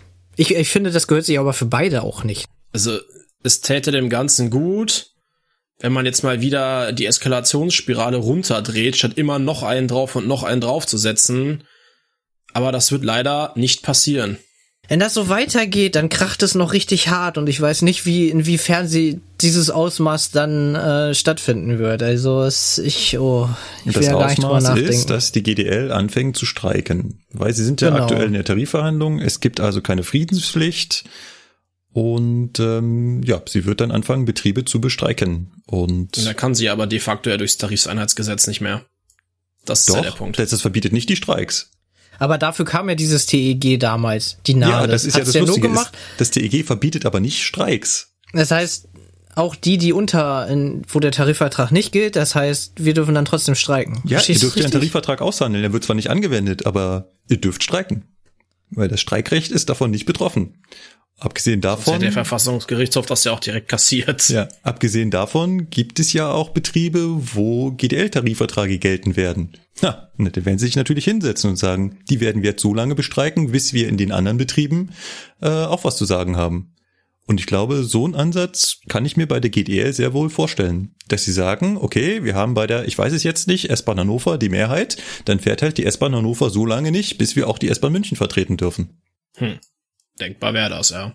Ja, das ist denkbar, aber es ist, es sollte nicht das Mittel sein, sage ich Ja. jetzt mal so. Ne? Das ist, Darauf wird's aber im Zweifelsfall leider hinauslaufen. Gut, ich, ich denke mal, wir werden diesen Konflikt an der Stelle nicht lösen können. nee, wir können dazu wahrscheinlich in ein paar Monaten Updates dann noch geben. Ja, ja gut, das kann die, das können die Hörer ja auch in der Presse wahrscheinlich äh, ausführlich Ja, und genau. live nachverfolgen. Genau. Wer gerade wieder wem mit welchem Beutel Scheiße beworfen hat. Genau, apropos Presse und ganz weit weg von Scheiße, es gibt ein sehr schönes, langes Interview, bei dem der doch recht bekannte Podcaster Thilo Jung den Chef der GDL-Gewerkschaft Klaus Wieselski interviewt hat, zwei Stunden lang. Ich kann Hörenswert. es nur empfehlen, ja. Hörenswert. Sehr. Sehr. Ähm, als Tipp, wer nicht so viel Zeit hat, ihr könnt die erste Stunde gerne überspringen. Da geht's viel nur um das Leben von Herrn Weselski. Vielleicht nicht ganz so interessant, aber vor allem in der zweiten Hälfte des Interviews geht's halt um Gewerkschaften allgemein und um die Tarifauseinandersetzung. Und das ist wirklich sehr hörenswert. Ja, genau. Gut. Dann würde ich jetzt nochmal an dieser Stelle äh, an unseren Expertengast weiterreichen, den wir heute im in Intro schon so schön angekündigt haben. Und würde sagen, Roland, Bühne frei. Also, ich bin Roland, Roland Ortmann, ähm, 37 Jahre alt, komme ursprünglich aus Paderborn, habe dann in Göttingen studiert und bin dann bei der DB in Frankfurt gelandet, wo ich jetzt auch noch wohne und gerade auch sitze. Habe tatsächlich bei der Netz angefangen, wo ich jetzt auch wieder bin, ähm, in einem IT-Projekt, erst als Praktikum und anschließend tatsächlich sogar direkt im Projekt ZLR. bin dann allerdings da nochmal weggegangen. Dann gab es eine Reorg und die Möglichkeit zur Cargo zu gehen. Also Sebastian Zweig, äh, ehemaliger Kollege. Genau, war da für einige Jahre, war da mehr im Bereich Projektmanagement unterwegs und bin dann halt wieder zurück zur Netz gekommen und tatsächlich sogar wieder in, zurück in das Projekt ZLR. Ja, das hat mich äh, zurückbehoben, wie auch immer. Es hat mich gefesselt. Okay, du bist aber kein Lokführer und hast auch sonst mit Eisenbahnbetrieb selber noch nie was direkt am Hut gehabt. Genau, genau. Ich bin absoluter Quereinsteiger. Ähm, ich habe Mathematik studiert, ähm, dementsprechend sehr weit weg von allem Eisenbahnbetriebswissenschaftlichen, wie auch immer. Also ich bin im Grunde genommen umzingelt von Eisenbahningenieuren und äh, ehemaligen Lokführern und ähm, dementsprechend kriege ich das aus allen Richtungen immer ähm, eingebläut, was äh, Eisenbahnwissen angeht. Äh, bin aber selber der Quereinsteiger, genau. Ja. Ich finde es ja eigentlich mal unheimlich spannend, wenn so Themenfremde in die Eisenbahn reingucken und sich da auch so quer von hinten reinarbeiten müssen. Ich stelle mir das unheimlich schwer vor, aber auch unheimlich interessant, weil man ja Einblicke kriegt, die man so als Außenstehender normalerweise nicht zu sehen bekommt. Ähm, wo sitzen du in Frankfurt? Ähm, ja, momentan in meiner Küche seit einem Jahr. Der war gut. Ja, tatsächlich. Äh, ja, ich äh, war seit einem Jahr nicht mehr im Büro. Also wir sind tatsächlich ähm, Anfang März ins Homeoffice gegangen durch Covid. Mhm. Und ich war zwischenzeitlich, also ich saß in der Theodor-Heuss-Allee, ähm, wo die DB-Netz-Zentrale war oder genau genommen noch ist, bis morgen. Ähm, und dann ist die DB-Netz-Zentrale am Hauptbahnhof in Frankfurt und wir ziehen auch um. Und dementsprechend der einzige Besuch im letzten Jahr in der Zentrale war einmal meine Koffer packen und ähm, ja, Mhm, mhm, mhm. Mal schauen, wann ich mein neues Büro sehe. hoffen wir alle bald, hoffen wir alle bald. Ganz genau. Wir sind hier heute zusammengekommen, um uns über das Projekt ZLR Zuglaufregelung zu unterhalten. Und die Frage gleich auch an den Roland stellen, was ist denn eigentlich das Problem? Was ist das Problem? Prinzipiell ist die Idee oder die, die zugrunde gelegene Gedanke ist, dass wir im Eisenbahnverkehr oft genug eine punktuelle Beeinflussung haben, wo wir, ähm, ja, ich glaube, das muss ich den meisten Zuhörern nicht erklären, im Grunde genommen ja nun von Haltsignal zu Haltsignal fahren. Und das kann dazu führen, dass ähm, die Fahrt nicht besonders flüssig wird. Und ähm, das ist im Grunde genommen der Gedanke, den man vielleicht vom Autofahren auch kennt, einer grünen Welle, dass man das in irgendeiner Art und Weise halt auch ähm, in den Eisenbahnverkehr übertragen kann. Das funktioniert in der Planung natürlich schon. Und die Frage ist halt, wie kann man das in der, im Betrieb, in der Disposition dann auch machen, wenn halt vielleicht etwas mal nicht nach Plan läuft. Wie kann man darauf reagieren und Informationen herausgeben, um trotzdem den Betrieb flüssig zu halten? Wo du gerade sagst Autoverkehr, da kommt mir gerade, ich weiß nicht, ob ihr das kennt. Ich war, glaube, das war in Berlin das war in Berlin, da gab es eine große breite Allee, dessen Name mir jetzt gerade nicht einfallen will. Da wurde einem eine Geschwindigkeit angezeigt und wenn man diese Geschwindigkeit fuhr, erreichte man, also blieb man quasi in der grünen Welle und konnte so von Ampel zu Ampel fahren. Das kenne ich tatsächlich aus Göttingen. Dann gab es auch so ein und je nachdem, wenn man früh dran war, hat man 40 angezeigt bekommen und wenn man spät dran war, hat man 60 angezeigt bekommen. Ja. Genau. Cool. Aber im Prinzip geht's genau in die Richtung, oder? Über, da, über sowas reden wir. Nur für die Eisenbahn. Ganz genau, ganz genau. Jedenfalls erstmal als Basisfunktionalität. Dann kann man sich noch weit spinnen, aber da kommen wir, glaube ich, später zu. Das war quasi so die grundlegende Idee. Genau. Wie alt ist denn die Idee? Oh, das ist eine sehr gute Frage. Ähm, ich würde sagen, so an die zehn Jahre wird die Idee alt sein. Ich war, als ich angefangen habe bei der Bahn, als ich angefangen habe, als ich das erste Mal in diesem Projekt war, das war vor sieben Jahren. Und da wurden wir, wurde ja schon dran gearbeitet und da war das jetzt auch nicht unbedingt ähm, ganz frisch. Dementsprechend, ich würde mal schätzen, zehn Jahre, vielleicht waren es am Ende nur neun, aber macht ja nichts. Mhm, mhm. Sebastian, eins, zwei, wann war für euch das erste Mal, wo ihr mit dem System in Kontakt kamt? Gute Frage. Ich bin äh, Ende 2017 bei Regio weg zum Fernverkehr, genau mit Jahreswechsel. Ob es bei Regio schon war, weiß ich nicht. Beim Fernverkehr auf jeden Fall relativ zu Anfang, also so vor, ja, jetzt knapp drei Jahren. also in Betrieb offiziell sind wir seit Mitte 2018, wenn ich das gerade richtig im Kopf habe. Und ähm, es gab aber vorher begleitete Fahrten und das kann natürlich sein. Ne? Ja gut, das würde sich so ungefähr mit den ersten Fahrten beim Fernverkehr decken. Mhm. Also Mitte 18, dann, dann war das da in dem Rahmen, dann passt Ja. das, ja. Ja. Ich bin das erste Mal mit dem System ähm, bei der Umschulung bei Cargo in Kontakt gekommen, und zwar bei uns mit diesen kleinen Geräten. Da waren die aber noch nicht im Betrieb. Da waren sie einfach halt erstmal nur aufgebaut. Und die gingen dann erst mit dem nächsten Fahrplanwechsel dann ans Netz oder ins System im Prinzip zur ersten Erprobung. Das müsste Ende 2018 gewesen Ja. sein. Ja. Ich bin ja auch 2018 zum Fernverkehr gegangen und ich weiß noch, in meinen letzten Tagen bei Regio habe ich das mitbekommen, dass das ein Thema war. Und dass wir schon geunkt haben, hm, ob Regio damit was machen wird. Aber darüber können wir uns definitiv noch im Laufe des Gesprächs unterhalten, auch wo da der Knackpunkt vielleicht ist. Man kann vielleicht ergänzen, Ja. ähm, wir haben eine Zweiteilung. Die einerseits die Netzseite, wann stellen wir Fahrempfehlungen bereit? Und auf der anderen Seite gibt es natürlich die Fahrassistenzsysteme, die dann auch nicht unbedingt zeitgleich fertig sind. Und dementsprechend gibt es da halt einerseits eine andere Zeitkette und auf der anderen Seite haben die ja oft oder ganz oft oder meistens noch andere Funktionen. Und deswegen kann es schon sein, dass dann das System schon da war, aber bis dahin noch was anderes gemacht hat. Hm. Das bringt uns zu der Frage, worüber wir hier eigentlich reden. Roland, kannst du uns so einen groben Überblick geben, was ZRR, also würde sich jetzt vielleicht denken, elektronische, Informatik unterstützte, KI unterstützte Zuglaufregelung oder sowas, aber nein, das heißt einfach nur Zuglaufregelung. Ganz genau. Kannst du uns einen groben Überblick geben, wie das System funktioniert, damit jemand, der damit überhaupt noch nichts zu tun hatte, versteht, was da passiert? Na klar, sehr gerne. ZLR ist erstmal ein, Backend-System. Also wir sitzen in den Betriebszentralen und sitzen direkt an den Dispositionssystemen der Zugdisponenten. Fangen halt Informationen ab aus der Disposition, aber generell halt auch ganz viele andere Informationen. Zugstandortmeldungen, ähm, äh, generell haben wir die Fahrpläne, wir haben die Infrastruktur und so weiter und so fort. Und ähm, es gibt verschiedene Ausbaustufen von ZLR. Ich fange mal mit der Basisstufe an und dann arbeiten wir uns daran entlang. In der Basisstufe, wir überwachen den Betrieb im Grunde genommen, gucken uns das an und stellen Konflikte fest. Ein Konflikt ist im Grunde genommen nur eine Sperrzeitüberlappung in so einer Zeitwegelinie. Also zwei Züge gleichzeitig auf dem gleichen Stück. Hm, blöde Sache.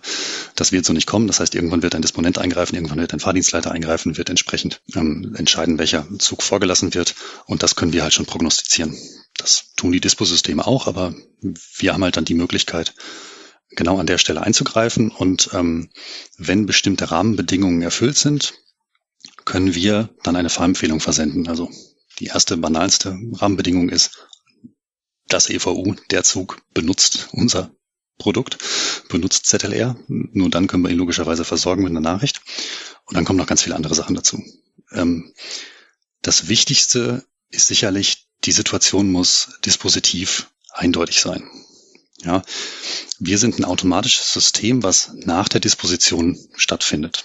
Und das, da wollen wir natürlich dem Disponenten auf keinen Fall reinfuschen in seine Arbeit.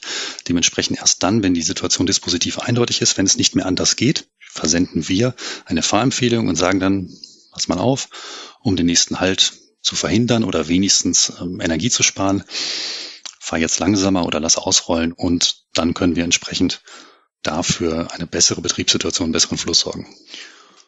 Also wie gesagt, die, die eine Rahmenbedingung wäre tatsächlich, dass der Disponent in seiner Arbeit nicht, ge also der Zugdisponent muss man ja, glaube ich, deutlicherweise sagen, ähm, nicht gestört wird. Aber es gibt noch andere Sachen. Wir rechnen halt gewisse Zeiten drauf, da die Nachricht braucht eine gewisse Zeit, bis sie dann im Zug angekommen ist. Das, ähm, ich glaube, es sind 15 Sekunden zur Zeit, ähm, damit halt wir auf keinen Fall irgendwie eine Nachricht schicken, die dann eigentlich schon obsolet ist, weil sie eigentlich in der Vergangenheit liegt. Genau. Gut, ich versuche das jetzt mal ganz grob zusammenzufassen. Es, ZLR ist ein System, was im Hintergrund arbeitet, also Genau. wo es keine Oberfläche für gibt, sondern der Rechner rechnet vor sich hin. Mhm. Ähm, dieser Rechner bekommt Informationen aus dem Netz, sag ich mal. Was es genau ist, können wir gleich nochmal drauf eingehen, aus dem Netz, wo welcher Zug zu welcher Zeit gerade ist. Und stellt jetzt fest, dass zwei Züge irgendwann in der Zukunft das gleiche Gleis beanspruchen werden. Was ja bei der Eisenbahn per Definition nicht geht. Es kommt also zu einem Konflikt und diesen Konflikt versucht ihr zu verhindern oder zumindest zu entspannen, indem ihr den Lokführern Empfehlungen gibt, langsamer zu fahren und so einen Konflikt zu entzerren. Habe ich das so halbwegs? Nein, nicht nur halbwegs, sondern sehr gut. Gut. Ja. Ich frage mal ganz direkt, der Rechner, der da im den Betriebszentralen steht. Du hast gesagt, ihr sitzt in den Betriebszentralen. Das wird nicht irgend so ein Tower sein, der in irgendeiner Ecke steht, sondern wir sprechen hier schon von einer gewissen Serverinfrastruktur. Genau. Und jeder einzelne System arbeitet wahrscheinlich irgendwie halbwegs getrennt in einer Betriebszentrale. Sehr gut, ganz genau. Die bekommt jetzt Informationen aus dem Netz. Und das Netz ist nicht homogen. Es ist sehr heterogen. Das heißt, ich habe ganz massiv unterschiedliche Stellwerke, unterschiedliche Signalsysteme, Bahnhöfe, Zuständigkeitsbereiche. Wie funktioniert diese Datenübertragung? Gibt's gibt's da schon Schnittstellen, die ihr nur abfragen braucht? Prinzipiell ja. Erstmal vielleicht einschränkend gesagt, wir sind nicht auf Nebennetzen, Nebenstrecken aktiv. Das, da gibt's einfach keine oder verspätete Informationen ähm, irgendwo in der, in der Fläche, also wo halt ähm, es keine automatischen Zugnummernmeldeanlagen gibt, dann kriegen wir dann auch Zugstandortmeldungen, aber die sind dann halt eher so Viertel nach und kommt um 25. Das bringt natürlich für ein automatisches System nichts. Dementsprechend reden wir jetzt tatsächlich nur von dem, von dem Hauptnetz, überall wo automatische Zugnummernmeldeanlagen sind. Diese Daten, die werden ja eh schon durch ganz viele andere Systeme verwendet. Ja, die gesamten Dispositionssysteme, wenn der, der Zugdisponent vor seinem, vor seinem System sitzt, sei es Leides N, Leides SK, ähm, der braucht ja genau diese Informationen auch. Der braucht die Zugstandortmeldung, der hat eine Infrastruktur vor sich, der hat die Fahrpläne und so weiter und so fort. Und auch das System berechnet ihm Konflikte oder er rechnet, er kennt Konflikte, um ihm halt anzuzeigen, hier musst du ähm, handeln, weil diese beiden Züge haben einen Konflikt. Da musst du in irgendeiner Art und Weise das lösen. Genau. Und das ist ja erstmal nichts, das ist dementsprechend, das ist schon da und genau diese Informationen greifen wir nur ab. Gut, das heißt, ihr arbeitet gar nicht mehr auf dem Niveau von Stellwerken, sondern ihr seid schon eigentlich schon eine Abstraktionsebene höher. Ganz genau, ganz genau, ja. Dann kommt jetzt die spezifische Frage, welche Daten liest denn das System ein? Oh je. Ähm, ja, also ähm, eine nicht vollständige Liste, so würde ich mal anfangen. Also prinzipiell, wir haben die Infrastruktur, wir haben die Fahrpläne, die verschiedenen, die ursprünglichen, dann die Dispositionsfahrpläne. Ähm, wir haben Zugstandortmeldungen, wir haben Fahrstraßenmeldungen. Ähm, so, das ist erstmal das Grobe. Moment, da also, müssen wir schon mal Pause. Hm? Das war schon ganz viel. Hm. Äh, du hast aufgezählt Fahrpläne. Das heißt, ihr wisst auch, wann ein Zug wo in der Planung sein soll. Genau. Dann hast du gesagt Infrastruktur, das heißt, ihr wisst, welche Weiche wie gestellt ist, beziehungsweise welcher Fahrweg wie gestellt ist. Ganz genau. Und ihr kennt die Position der Züge, allerdings nur auf dem Niveau, wie es auch das Stellwerk kennt. Das heißt, immer denn, wenn ein, eine Gleisbelegmeldung quasi vom Stellwerk erstellt wird, dann springt euer System auch weiter. Mhm. Genau. Wie es auch das Stellwerk weiß. Jetzt kommen wir zu den, zu den, zu den Ideen und den Plänen, die wir mit ZLR haben, aber nein, kein GPS. Gut. So. Jetzt haben wir diese ganzen Daten. Wir, wir haben den Fahrplan, wir haben die Position, wir haben die Stellwerksinformationen. Jetzt stellt sich für mich natürlich die Frage, wie errechnet ihr denn, dass irgendwo mal irgendwann ein Konflikt auftreten wird? Wir haben ja die Fahrpläne, aber wir haben halt auch noch die, äh, die Zuginhaltsdaten. Also wir wissen, kennen die Bespannung, wir kennen das Gewicht und ähm, in dem Sinne können wir tatsächlich eine, eine Prognose berechnen und wissen halt im Grunde genommen, wie der Zug fahren sollte. Ungefähr. Ähm, also ungefähr in dem Sinne, weil auf ganz exakt wird es natürlich nie. Und dementsprechend sehen wir in unserer Prognose schon, okay, ähm, wenn jetzt dieser Güterzug mit 80 weiterfährt und dieser ICE mit 160, hm, dann werden die zeitgleich an der gleichen Stelle sein und das wird, wird nicht passieren. Das ist keine gute Idee. Dementsprechend äh, ja, haben wir unseren Konflikt. Wie weit im Voraus passiert das? Also wir haben eine, wir haben eine Vorlaufzeit von 30 Minuten, die wir ähm, beobachten. Ähm, genau. Also 30 Minuten, also alles, alles, was im Netz geschieht, wird schon 30 Minuten vor prognostiziert, vorausberechnet, wie sich die Züge in den nächsten 30 Minuten verhalten werden, wo sie sein werden und innerhalb dieser Zeit können natürlich Konflikte auftreten und dann werdet ihr, werdet ihr schon aktiv. Nee, ich würde nicht sagen, wir werden dann schon aktiv. Es kann sein, da komme ich aber gleich noch zu. Mhm. Aber wir sehen es dann schon. Ja, also okay. wir sehen in der Prognose ist was. Das ist natürlich jedem klar, da kann auch viel passieren. Also ob das dann wirklich so passieren wird, ähm, alles, alles möglich oder vieles ist möglich. Aber prinzipiell ist unsere Vorausschau 30 Minuten und ab dann hätten wir es auf dem Schirm. Finde ich schon ganz schön krass. Da musst du viel äh, Parameter mit einberechnen können. Ja, und vor allem, das macht ihr ja auch, ne? Also ihr geht ja, also die Züge bewegen sich ja immer nicht linear voraus. Wir haben das in einer Folge, da haben wir ähm, doch diese, diese Webseite gefunden gehabt, wo man die Züge in Echtzeit beobachten konnte. Und Echtzeit haben wir dann, bitte in Anführungszeichen. Ja, habe ich auch. Ich habe sie in die Luft gemacht. genau, und dann haben wir auch gesehen, dass die Züge, die dort dargestellt werden, sich überall gleich schnell bewegen. Was natürlich nicht der Fall ist, weil Weichen Bögen und so weiter, werden sie auch langsamer. Das macht die ja auch alles im Voraus. Das heißt, wenn ich mit meinem ICE losfahre oder der Sebastian mit seinem Güterzug, dann wisst ihr schon, okay, nehmen wir mal den Sebastian, viel besseres Beispiel.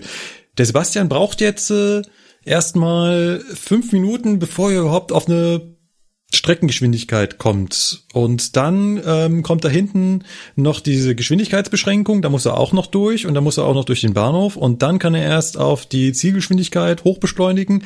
Dann kommt da hinten aber auch noch eine La und das berechnet ihr schon. Genau. Ja, aber das ist tatsächlich in dem Sinne gar nicht so außergewöhnliches. Das machen die Dispositionssysteme halt auch. Ich muss zugeben, ich weiß nicht, wie weit die das in die Zukunft machen. Ich stelle mir das aber nicht unterkomplex vor, also ganz ehrlich, weil das hängt halt von wirklich vielen Faktoren ab, wie du schon gesagt hast. Ähm, vom Gewicht des Zuges, vom Leistung des Triebfahrzeugs, von dem bestellten Fahrplan und so weiter. Mhm. Ähm, wisst ihr zu dem Zeitpunkt auch schon von aktuellen Einschränkungen? Absolut, ja, absolut. Das äh, geht nicht einfach nur von dem, von dem Soll aus, sondern ihr betrachtet auch die Ist-Situation. Absolut, ja. Cool. Das heißt, welche Konflikte kennt ihr denn nicht? Weil es gibt ja bei der Eisenbahn unterschiedliche Konflikte. Unser Vorgehen ist ja, die Situation ist dispositiv geklärt. Und wir schicken nur dem nachfahrenden Zug, also dem Zug, der langsamer werden muss, eine Fahrempfehlung. Und das bedeutet am Ende, es gab einen Konflikt der Disponent, der Zugdisponent über den Fahrdienstleiter hat sich entschieden, überraschenderweise den Fernverkehr vor den Güterverkehr zu lassen. Und dementsprechend wissen wir, der Güterverkehr wird ein Haltsignal bekommen. So, in diesem Beispiel. Und dementsprechend ist uns dann vollkommen egal, ob das jetzt daran liegt, dass da ein Bahnhof ist oder ähm, weil es eine eingleisige Strecke ist und der hinterher tuckert. Das ist irrelevant. Der kriegt dieses Haltsignal, das wissen wir. Das wird auch laut Prognose, wird der ICE noch nicht aus dem Block raus sein. Der Güterverkehr wird entsprechend ähm, das Signal bekommen und wir können ihm sagen, komm, pass auf, du kannst ausrollen lassen, weil das ist jetzt irrelevant. Du musst eh runterbremsen. Jetzt muss ich aber ganz doof fragen. Ich weiß, ich arbeite nicht in der Betriebszentrale, aber der Disponent gibt ja nicht für die Zukunft ein, dass das Signal mal auf Halt stehen wird. Das stelle ich mir gerade vor, schwer vor, woher ihr die Informationen schon im Vorhinein habt. Nee, tatsächlich, das meine ich eben mit dem, wir kriegen die, äh, die Fahrstraßenmeldung. Bei einem Standardkonflikt haben wir die Fahrstraßenmeldung schon. Aber die Fahrstraße läuft ja äh, vom Zuglenkrechner geregelt oft nur Sekunden vor dem Zug ein. Und jetzt hast du das Problem, ganz genau. Deswegen sind unsere Fahrempfehlungen, was für diesen Fall angeht, oft sehr kurzfristig, was natürlich, was Energiesparen angeht, hm, nicht ideal ist, sagen wir es mal so.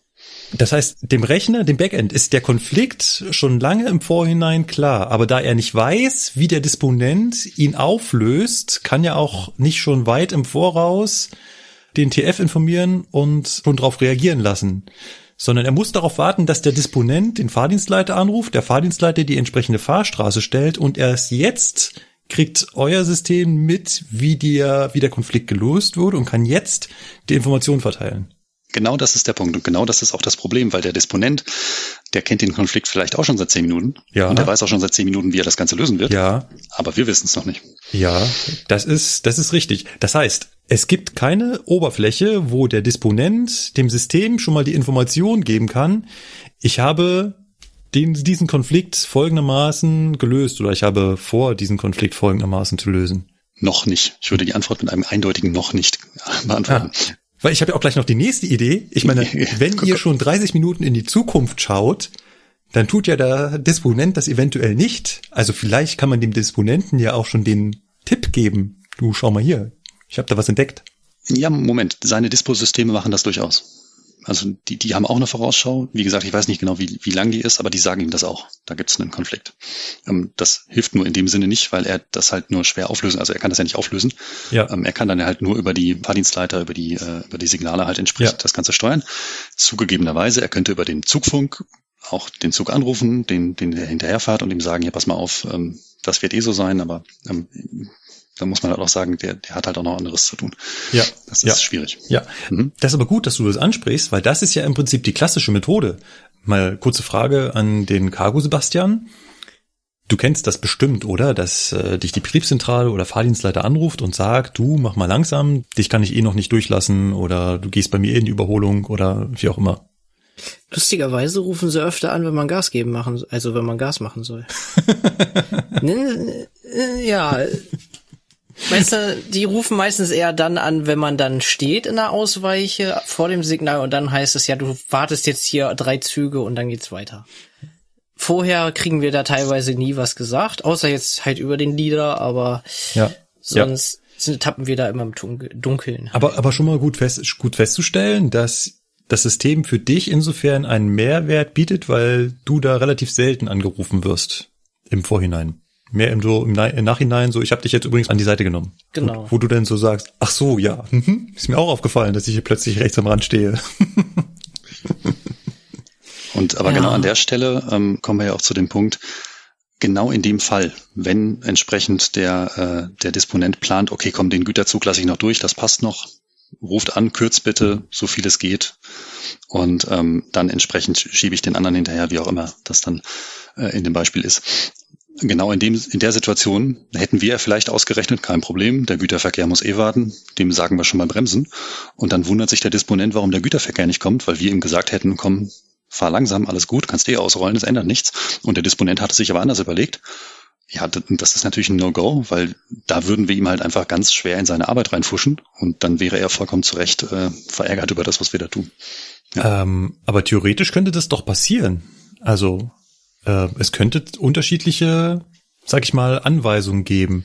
Also dass dem, dass dem, genau wie du es gerade sagst, dass also dem Cargozug aktuell angezeigt wird, mach langsam, weil ihr habt diesen Konflikt gesehen und die Fahrstraße liegt auch schon so. Aber der Disponent hat eigentlich noch was ganz anderes mit dem Zug vor, was ihr nicht seht.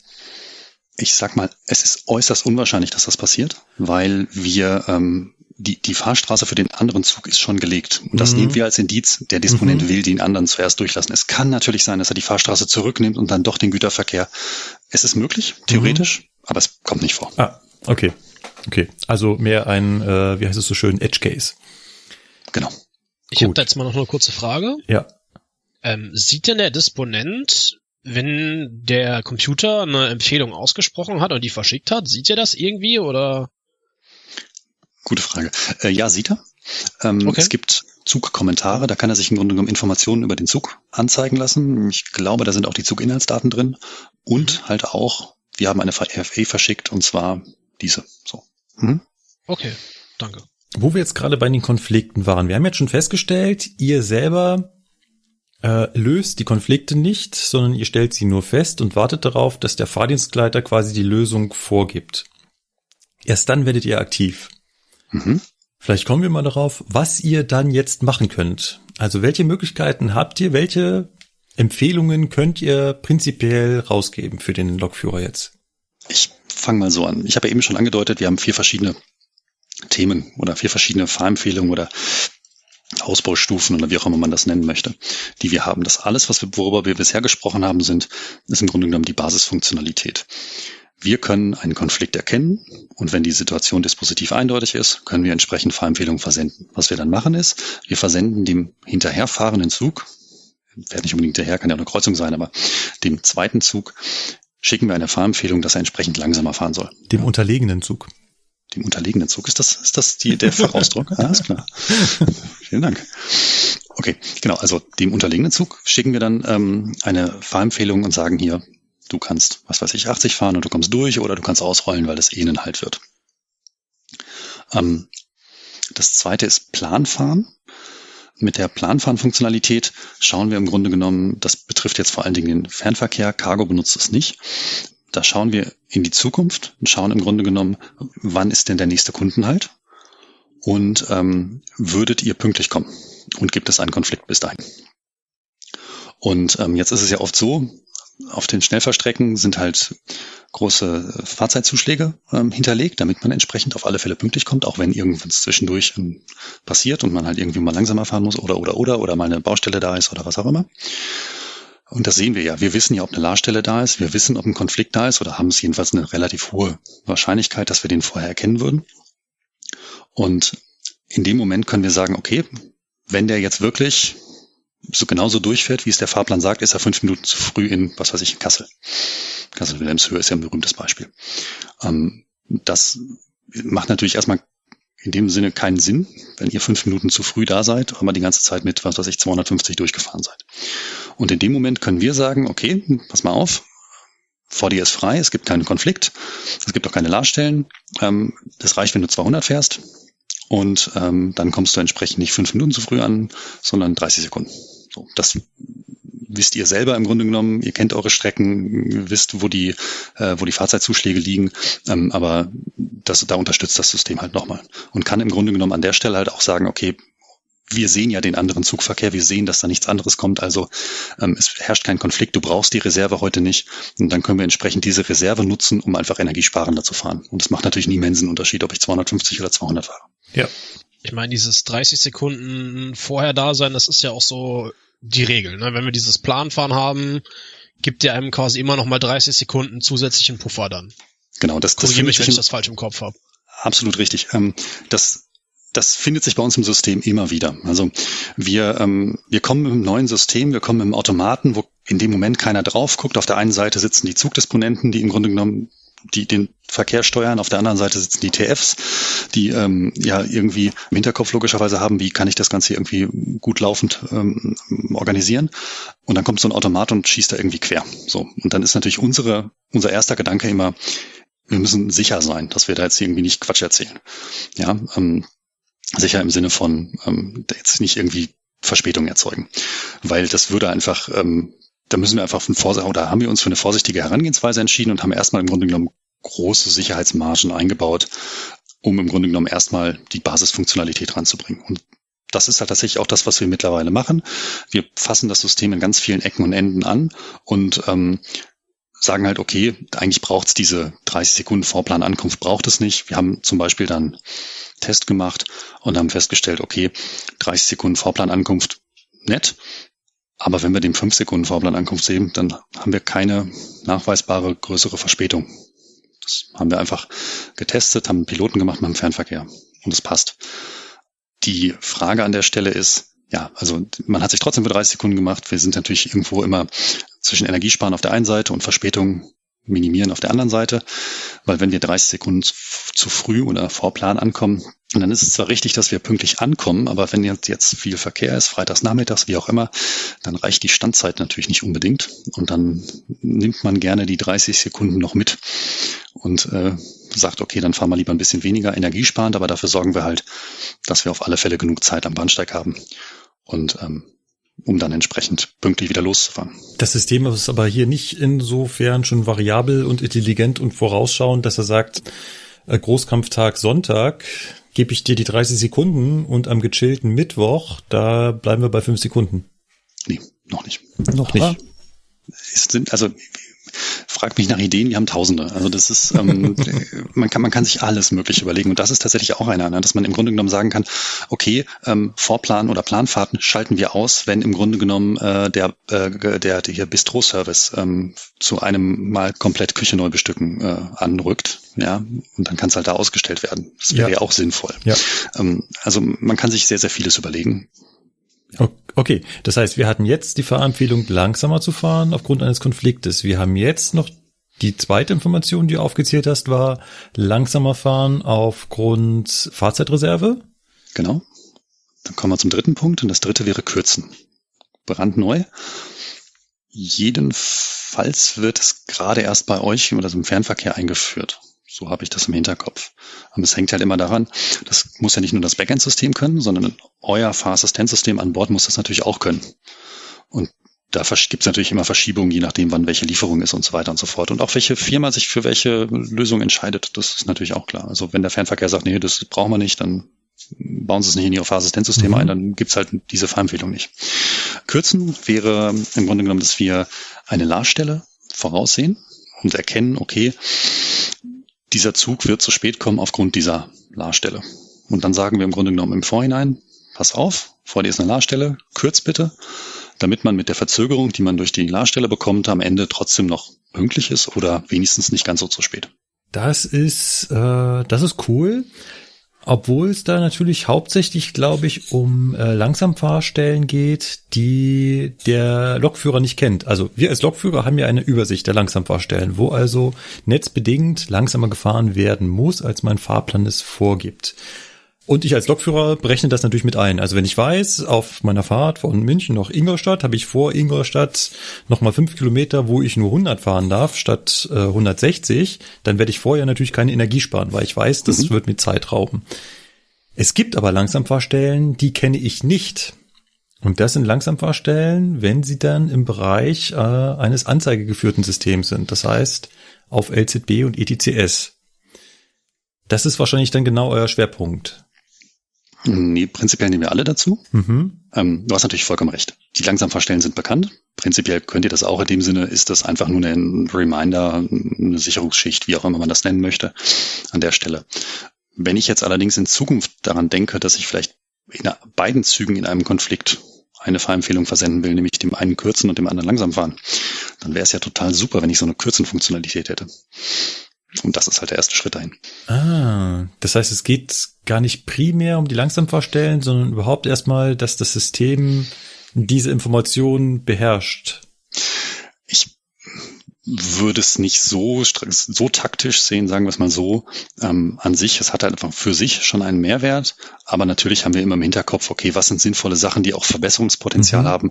Ähm, also im Grunde genommen ist ja das Ziel immer, ja, flexibel zu bleiben und im Grunde genommen in sich in Richtung zu entwickeln, wo es halt eh weitergeht und ja. vielleicht gehen, weitergehen soll. Ja. Und man muss dazu sagen, natürlich wieder, jeder, der jemals mit Daten gearbeitet hat, weiß das. Es gibt viele, viele verschiedene Datentöpfe und ähm, wir haben jetzt die ähm, LZB, LAS, ganz frisch angebunden. Ich muss, muss nach einem Monat oder so ungefähr. Ja. Ähm, dementsprechend ist das, oder ich noch nicht mal, aber ähm, dementsprechend die sind jetzt ganz neu dabei, weil man vorher halt andere schon anbinden konnte und das ja. war halt aufwendiger. Da mussten ja. erst irgendwelche Schnittstellen geschaffen werden etc. Pp. Ja, so ist das halt. ja äh, äh Datentöpfe, ich glaube, damit können wir uns bei der Bahn erschlagen. ja. Oh ja. Vor allem Datentöpfe teilen ist dann auch immer so ein ganz schwieriges Thema. ja. Nee, nee, nee, in den Topf darfst du nicht reinschauen. Aber ich habe dieselbe Information auch noch in den anderen Topf und da darfst du reinschauen. Ja, und die ist zu 95 Prozent die gleiche, aber manchmal nicht. Ja, genau. Das ist übrigens kein Bahnphänomen. Ich glaube, das habe ich schon mal erwähnt. Sobald eine Firma größer wird, sind die Anzahl der Töpfe größer als die Anzahl der Mitarbeiter. Ja, ich, ich sage mal so, weil die Firma größer als eins ist. Das, ja. Genau. Man kennt es ja von sich zu Hause auch. Man macht irgendwo eine Excel-Tabelle auf und schreibt da was rein und anderthalb Jahre später hat man schon fünf Excel-Tabellen, wo man irgendwo immer was reingeschrieben hat. Und 17 Sicherungskopien, ja. Mhm. Ganz genau. Ähm, genau, ich würde noch zum vierten Punkt kommen. Ja. Ähm, Fernglas und Rückspiegel. Und das ist eigentlich auch so der Stein, der das Ganze ins Rollen gebracht hat.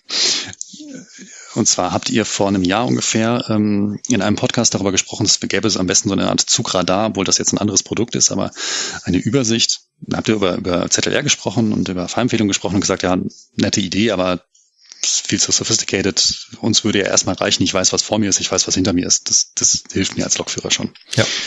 Und äh, ja, genau das haben wir witzigerweise da schon parallel gebaut und das kommt jetzt im April wieder mit einem Sternchen, ja, aber wann welches Fahrassistenzsystem das dann in Produktion bringt, ähm, ist wieder eine zweite Frage. Ähm, den Piloten haben wir mit der DB Cargo gemacht. Dementsprechend LIDA kann das und ich gehe davon aus, dass LIDA das sehr früh einführen wird. Ähm, genau, und dann hat man im Grunde genommen genau diese Ansicht und weiß, okay, vor mir sind drei Blöcke frei und dann kommt ein belegter Block und da drin ist ein Fernverkehr und der fährt im Durchschnitt 140. und hinter mir ist, was weiß ich.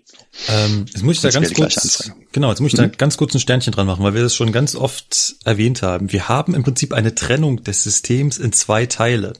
Wir haben auf der einen Seite deine Abteilung, die Zuglaufregelung, die dieses Backend-Rechner hat, die diese Information verarbeitet und die diese Fahrempfehlung versendet. Und auf der anderen Seite haben wir die einzelnen Eisenbahnverkehrsunternehmen wie DB Cargo, DB Regio, DB Fernverkehr, die jetzt mit diesen Informationen irgendwas machen müssen und sie halt auf unterschiedlichen Wegen dem Lokführer zukommen lassen. Und dieser Teil genau ist dann in der Eigenverantwortung der einzelnen Verkehrsunternehmen. Das heißt, die können Sachen bei euch bestellen, die sie haben wollen, die sie von euch beziehen und auch die Art und Weise, was sie ausliefern, liegt also ganz in der Hand dieser einzelnen Verkehrsunternehmen. Ganz genau, ganz genau. Wir haben uns am Anfang überlegt, wie wir am besten das Ganze bis an den Lokführer bringen und dann ist am Ende die Entscheidung, okay, bei ich weiß es nicht wie viel tausend EVUs und ähm, dann das Ganze immer bis zum Lokführer zu tragen, in dem Sinne, das ist halt nicht drin. Dementsprechend muss unsere Schnittstelle sein, irgendwo ein Backend-System und ab da da ist ein Standard drauf, da ist, ist ein proprietäres System, aber prinzipiell ein Standard drauf. Und ab da, an das Ding schließen sich dann die Firmen an mit verschiedensten Fahrassistenzsystemen und sind dann dafür zuständig, dass das Ding erstens auf ihrer Lok ankommt und zweitens, dass die Lokführer geschult sind, etc. pp. Jetzt kann man sich vielleicht denken, warum ich am Anfang gesagt habe, na, ob Regio das einführen wird, weil das natürlich ein gewisser Aufwand für das Eisenbahnverkehrsunternehmen ist. Und die müssen natürlich abwägen zwischen Bringt das uns was? Also bringt das uns finanziellen Vorteil oder kostet es nur? Mhm. Da ist natürlich der, gerade der Druck bei DB Regio deutlich höher, zumal DB Fernverkehr als Ganzes agieren kann, als Gesamtdeutschland agieren und DB Cargo auch, aber DB Regio teilweise doch sehr zergliedert ist aufgrund der Vorgabe, dass das äh, mehr oder weniger wirtschaftlich unabhängig agierende Einzelunternehmen sein müssen, die sich auf Ausschreibungen bewerben. Insofern war das bei Regio so eine Sache, ob das so funktioniert. Ich weiß gar nicht. Ähm, es gibt's bei Regio, das weiß ich. Ob das jedes Regio-Unternehmen oder sowas schon gemacht hat, äh, das weiß ich, ich jedoch nicht. Sag's mal, vielleicht ein ergänzender Punkt. Ähm, bei der ganzen Thematik ist es natürlich, kann man natürlich besonders viel sparen, wenn man mit besonders großen Kräften arbeitet. Besonders schnell fährt, besonders schwer fährt. Hm, das bevorzugt oder wie auch immer das System natürlich für den Fernverkehr und für den Güterverkehr. Ja. Und jeder, jeglicher Regionalverkehr, also dementsprechend ist natürlich da, da sind die Kräfte weniger, da sind mhm. dementsprechend weniger Energie zu sparen ähm, in Summe. Ja, und da muss man dann das entsprechend das nochmal kritisch fragen, lohnt sich das, wie auch immer. Ähm, da ist die Rechnung, ich sag mal, nicht ganz so eindeutig wie ähm, im Fernverkehr und im Güterverkehr. Aber auch da sind, ich sag mal, ich, sind gute Zahlen gemeldet worden von Kunden, ja. um das mal möglichst anonym zu sagen. Aber, aber guter Punkt. Natürlich ist das Einsparpotenzial bei einem ICE, der potenziell mit 300 kmh äh, lang ballern kann, viel größer als bei einem Regiozug, dessen Höchstgeschwindigkeit 140 ist und der eh die ganze Zeit am Hochbeschleunigen ist und dann schon wieder für den nächsten Halt am Bremsen. Ja, sehe ich vollkommen ein. Vielleicht eine Ergänzung an der Stelle. Wir ja. haben ja eben über das Planfahren gesprochen. Aus dem Grund haben wir auch diese Vorplanankunft unterschiedlich gemacht, ob es Fernverkehr ist oder ob es Regionalverkehr mhm. ist. Die äh, Vorplanankunft für den Regionalverkehr ist halt wesentlich kürzer. Aber wenn ich dem Regionalverkehr sage, komm 30 Sekunden Vorplan an, ähm, ja, dann ist das bei ihm immer kürzer quasi. Dann steht er quasi doppelt so lange am Bahnsteig teilweise. Genau. Ähm, ich glaube, ich habe dich bei der vierten, bei dem Fernglas und bei der Vorausschau gerade äh, unterbrochen, weil das war ja, wie du gesagt hast, eigentlich der große Aufhänger. Ich habe die Kritik verstanden mit vor einem Jahr. so war es gar nicht gemeint. okay. Man, man, muss das ja so sehen. Es ist eigentlich perfekt vom Timing her, weil wir reden jetzt Anfang März darüber und ähm, Jetzt genau kommt April raus. kommt das perfekt. ähm, das heißt, ich sehe erstens, wie groß ist der Abstand zu dem vor mir fahrenden Zug? Unterschiedlich. Ja, ich hätte ja jetzt Nein gesagt. Weil ja. wir können auf unseren Geräten nicht sehen, wie groß die Blöcke sind. Ich weiß ich. Ach so. Ähm, äh, äh, ich, ich, äh, ich, ich formuliere es mal anders. Ähm, an der Schnittstelle geben wir raus, welche Blöcke sind für euch frei, wie lang sind die Blöcke, welcher Block ist belegt und was ist da drin jedenfalls anonymisiert. Also im Grunde genommen ist es Güterverkehr, ist es Regionalverkehr, ist es eine S-Bahn, ist es Fernverkehr.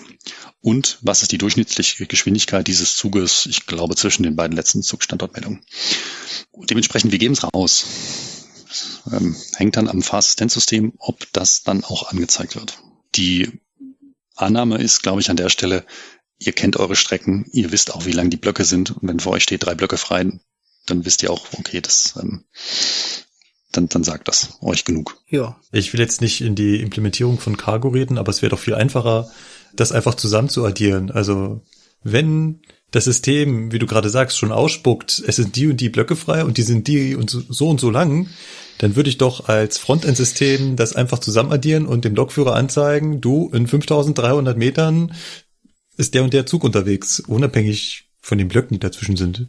An vor allen Dingen an Sebastian 2 gesprochen, beobachtet es, wenn ihr merkt, das wäre total wertvoll, dann ähm, meldet das bei euch und dann kann ich dann nur äh, hoffen, dass das entsprechend dann noch angepasst wird. Also es ist, prinzipiell ist es möglich, ja. Beim Rückspiegel wahrscheinlich exakt genauso, ne? Ich weiß, wie weit der hinter mir weg ist, ich kenne seine Durchschnittsgeschwindigkeit und welche Zugkategorie. Genau das gleiche Vorgehen, genau. Genau das gleiche Vorgehen. Super. Gut. Kommen wir doch mal zu dem Punkt der Verteilung der Informationen. Wie wird die Information dann, also wie gebt ihr die raus? Wie verlassen die jetzt euren Rechner? Wir haben im Grunde genommen zwei verschiedene Rechner. Das eine ist dieser Backend-Server, von dem wir die ganze Zeit gesprochen haben, also der Automat, der die Betriebssituation analysiert und im Grunde genommen Fahr- oder dann Fahrempfehlungen raussendet. Ja. Intern im Netz.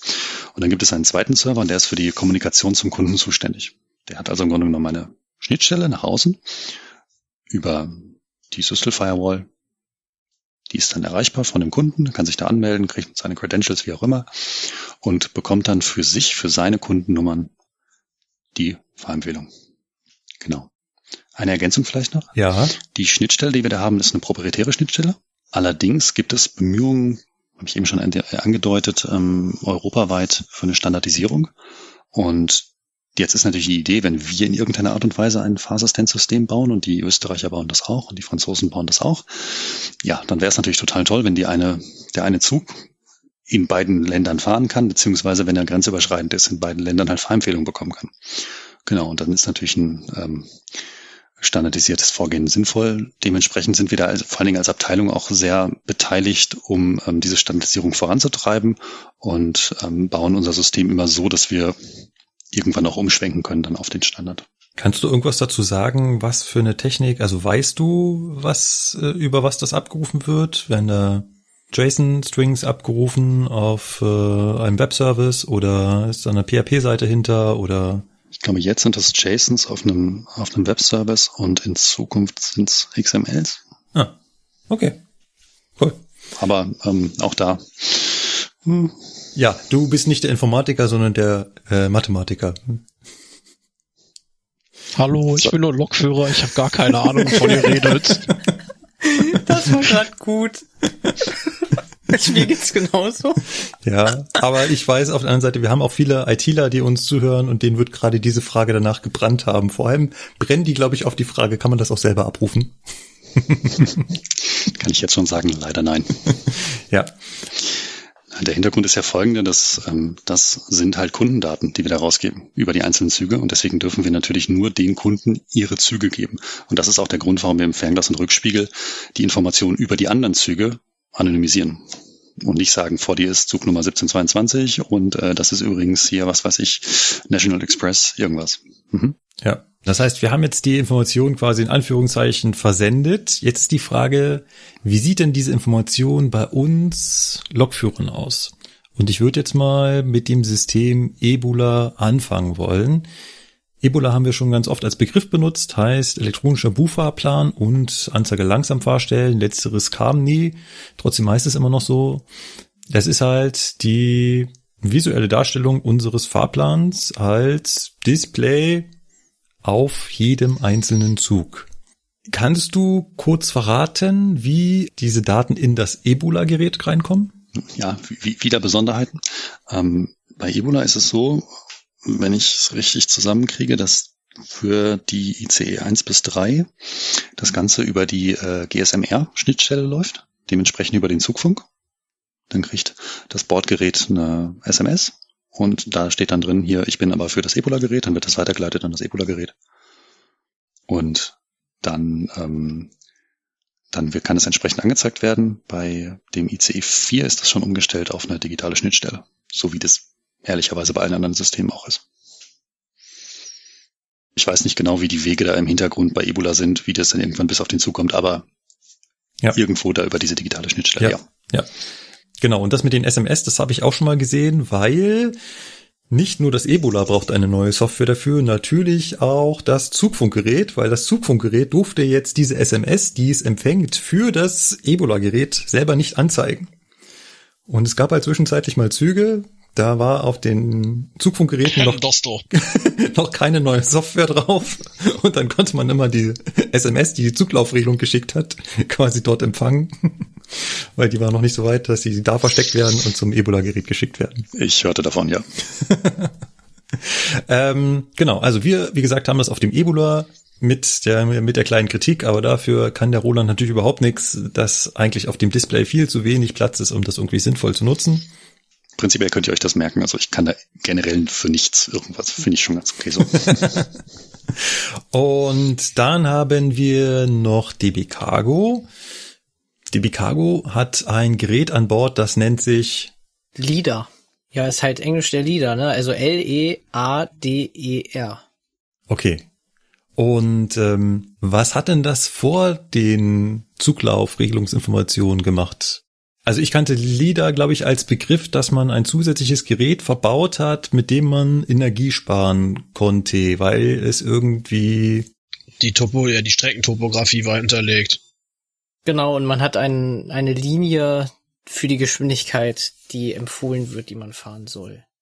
So. Das war, im Prinzip ist es ja das im Moment, was wir verwenden. Ja. Weil mehr haben wir ja aktuell nicht. Und jetzt kommen aber auf dieses System jetzt noch die Informationen, die DB Cargo durch das ZLR, also durch diese Zuglaufregelung bekommt, auch auf das System, also auch auf das LIDAR-Gerät. Genau, mit Fernglas und Rückspiegel genannt. Ist es richtig, dass ihr jetzt dann nur diese Fernglas- und Rückschaufunktion drauf habt und die anderen Informationen nicht? Doch, wir bekommen ja die anderen Informationen, kriegen wir ja dann stoßweise auf die Geräte drauf gesendet. Wenn jetzt hier die ähm, Disposition, wo der Roland sitzt, dann sagt, wir schicken jetzt ihm die Verlangsamung wegen Zukreuzung auf das Gerät, dann kriegen wir die darauf angezeigt. Dann wird im Prinzip unser Geschwindigkeitsbalken ausgeblendet, den wir da in der Mitte normalerweise angezeigt haben und unten drunter steht dann in so einem Kasten halt ähm, mit ähm, mit Piktogrammen. Also es sind dann halt zwei Züge abgebildet und die sind dann hintereinander und dann mit so einem Pfeilverbindung bedeutet halt wegen Zugfolge ähm, langsamer fahren. Dann gibt es ein Symbol für Zugkreuzung, das heißt, haben wir dann halt so ein, es ist im Prinzip ein ICE-Triebkopf, sage ich jetzt mal, der da abgebildet ist mit einem Kreuz unten drunter, das bedeutet wegen Zugkreuzung langsamer fahren oder so. Ja, das sind dann halt unsere, wir haben halt so nichts das mit dieser K- und L-Scheibe oder wie die sich nennen, sondern wir haben halt vereinfachte Piktogramme, sage ich jetzt mal. Genau. Äh, vielleicht müssen wir das ganz kurz noch erklären. Also beim Ebola hat man sich auch Piktogramme überlegt und dann ist man auf die Piktogramme zurückgefallen, die es schon mal gab quasi, nämlich die K- und L-Scheibe, die einfach da heißt äh, Fahrzeiten kürzen und Fahrzeiten längen und die gab es früher schon mal als Signal. Dem ein oder anderen Insider oder Bahner dürfte aufgefallen sein, dass es in der Nummerierung der Zusatzsignale eine Lücke gibt. Nach ZS3 kommt eine Lücke und es fängt erst wieder mit ZS6 an. Das heißt, dazwischen fehlt ja was. 4 und 5. Das war die K- und die L-Scheibe. Ähm, dieses LIDAR-System, was ist, was ist denn das eigentlich für ein Gerät? Also ist das so ein, so ein, so ein Dis, also ist da ein LCD-Display drauf? Ist das so ein viereckiger Kasten, wo quasi mit Bildschirm oder? Genau, man kann sich das von der Form her vorstellen wie ein etwas dickeres Navigationsgerät. In ah. dem es ein äh, LCD-Touchscreen oh, wo okay. wir drauf rumtatschen können. Ja. Logisch. es ist halt schlicht in Grau gehalten, sage ich jetzt mal, also aus dunkleren und helleren Grautönen. Dann haben wir halt ganz oben haben wir eine Anzeige zur Topografie der Strecke. Das heißt, ob es nach oben geht, nach unten. Ganz oben drüber steht dann in so einem einen Quadrat dann die Promilleanzahl der Geil. Strecke, wie wie ähm, wie steil es jetzt halt ist mhm. oder wie wie wie stark es fällt. Und darunter kommt dann ein paar Zentimeter halt drunter kommt dann eine Abtrennung, wo die Streckenkilometer aufgelistet sind. Das mhm. heißt, da stehen Kilometer sechs, sieben und so. Darunter haben wir dann unseren Geschwindigkeitsbalken. Einmal mit der Anzeige der unserer eigenen gefahrenen Geschwindigkeit und äh, der empfohlenen Geschwindigkeit äh, basierend auf den Energiespar ähm, ob wir halt das Ziel erreichen oder ob wir halt laufen lassen können oder wie schnell wir fahren müssen. Darunter kommt dann wieder ein eigener Abschnitt sozusagen, wieder ein eigener Balken, wo dann äh, drin steht, welche V soll oder Empfehlung wir haben wegen den Energiesparen. Das wird zum Beispiel dann ausgeblendet, wenn wir dann so eine ähm, von Roland dann so eine Anzeige bekommen, dass wir zum Beispiel langsamer fahren sollen. Da wird dann in Gelb in einem eigenen Kasten dann eingeblendet, ähm, dass wir halt langsamer fahren sollen. Ja. So, und ähm, dann haben wir noch ganz rechts dann von dem Balken aktuell die Anzeige von dem nächsten planmäßigen Halt, wann wir den erreichen und wieder verlassen mit plus minus Minuten und so und der Standzeit. Und in der Zukunft haben wir dann da in der Mitte dann die äh, Anzeige von den einzelnen Blockabschnitten. Das ist dann so aufgeteilt, das sind ähm, blaue und orangene Quadrate im Prinzip und in der Mitte ist ein türkisfarbener Strich, das ist unsere eigene Position und dann haben wir halt jetzt hier auf dem Schaubild, was ich jetzt gerade vor mir habe, sind halt ähm, zum Beispiel vier blaue Balken und ein orangener ganz rechts und das Ganze auch links und da steht dann daneben, was vor einem fährt, zum Beispiel PV oder NV mit der Durchschnittsgeschwindigkeit, die er gerade hat und das Ganze auch hinter uns. Ne? Und ja. Ähm, kennst du das jetzt nur aus der Schulung oder bist du damit schon gefahren? Ich bin damit schon öfters gefahren. Ah ja, cool. Also auch die neue Version mit mit mit Fans Genau, ich hatte mhm. ähm, ein paar 87er, da waren die neuen Versionen drauf. Es hat mal funktioniert, mal hat es nicht funktioniert. Aber wenn es funktioniert hat, fand ich es äußerst interessant. Das ähm, war auf der Strecke von Magdeburg nach Hannover. Vor mir war eine Westfalenbahn, also NV. Stand dann halt drinne NV, ähm, dass er in ähm, Fächelde gehalten hat sage ich jetzt mal, Fächel, könnte auch Führung gewesen sein und da stand dann halt Durchschnittsgeschwindigkeit 0 kmh. Dann ist er losgefahren, dann hatte er eine Durchschnittsgeschwindigkeit von 46 kmh. Das ging dann hoch auf 96 kmh und dann irgendwann war die Anzeige bei 126 kmh Durchschnitt. Und dann ging das Ganze auch wieder runter, wenn er wieder angehalten ist. Das fand ich kurios, sage ich jetzt mal, weil man da jetzt nicht so direkt ablesen konnte, wie schnell man jetzt selber fahren soll, damit man nicht auf ihn aufläuft, sage ich jetzt mal. Und hinter mir war halt ein Güterzug mit Durchschnittsgeschwindigkeit 80 kmh aufgrund von mir, weil ich ja vor ihm gefahren bin. Und da stand dann die Zugnummer sogar drunter. Also GV und dann 51XXX, also Zugnummer von Cargozug im Prinzip. Und ähm, ja. Da muss ich gleich noch was einhaken. Also er sieht ja nicht nur mich vorausfahrend, sage ich jetzt mal, sondern diese einzelnen Vierecke, die im Blau sind, heißt für mich, das ist ein freier Blockabschnitt. Das muss ich jetzt auch noch mal kurz dazu erwähnen. Der orangene Block heißt, er ist, ist ein belegter ähm, Blockabschnitt. Wie viele Blöcke da im Endeffekt angezeigt werden können in den Balken, weiß ich nicht. Das ist anscheinend äh, variabel. Es sind manchmal auch nur drei. Ähm, und das heißt, wenn der hinter mir, sage ich jetzt mal, der müsste es dann so haben, hat halt zwei orangene Blöcke und er sieht nach meinem Verständnis nur mich als vorausfahrender Zug, aber den Zug, der dann vor mir in dem Block ist oder bei ihm vor dem Block, den sieht er dann nicht. So würde ich das jetzt interpretieren. Man sieht halt die Anzahl der belegten Blöcke und wenn du dann, sage ich jetzt mal, fünf Blöcke in Orange hast und du kommst dann schon um die Ecke und hast dann VR0, dann weißt du ganz genau, alles klar, das dauert jetzt. Was natürlich auch wieder sehr interessant ist. Genau, ich würde mal einhaken wollen, weil du hast, glaube ich, jetzt drei, vier, fünf Fragen aufgemacht. Ähm, ich versuche, oh die mal zu beantworten. War das doch so viele? Okay, Entschuldigung. Das war doch so viel. Nein, das ist ja großartig. Vielleicht fange ich jetzt mit dem letzten an.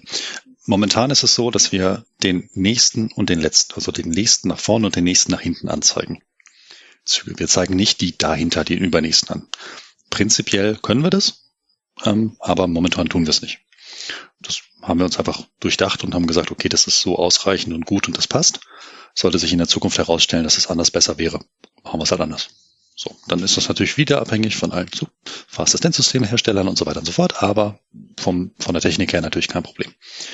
Ähm, so.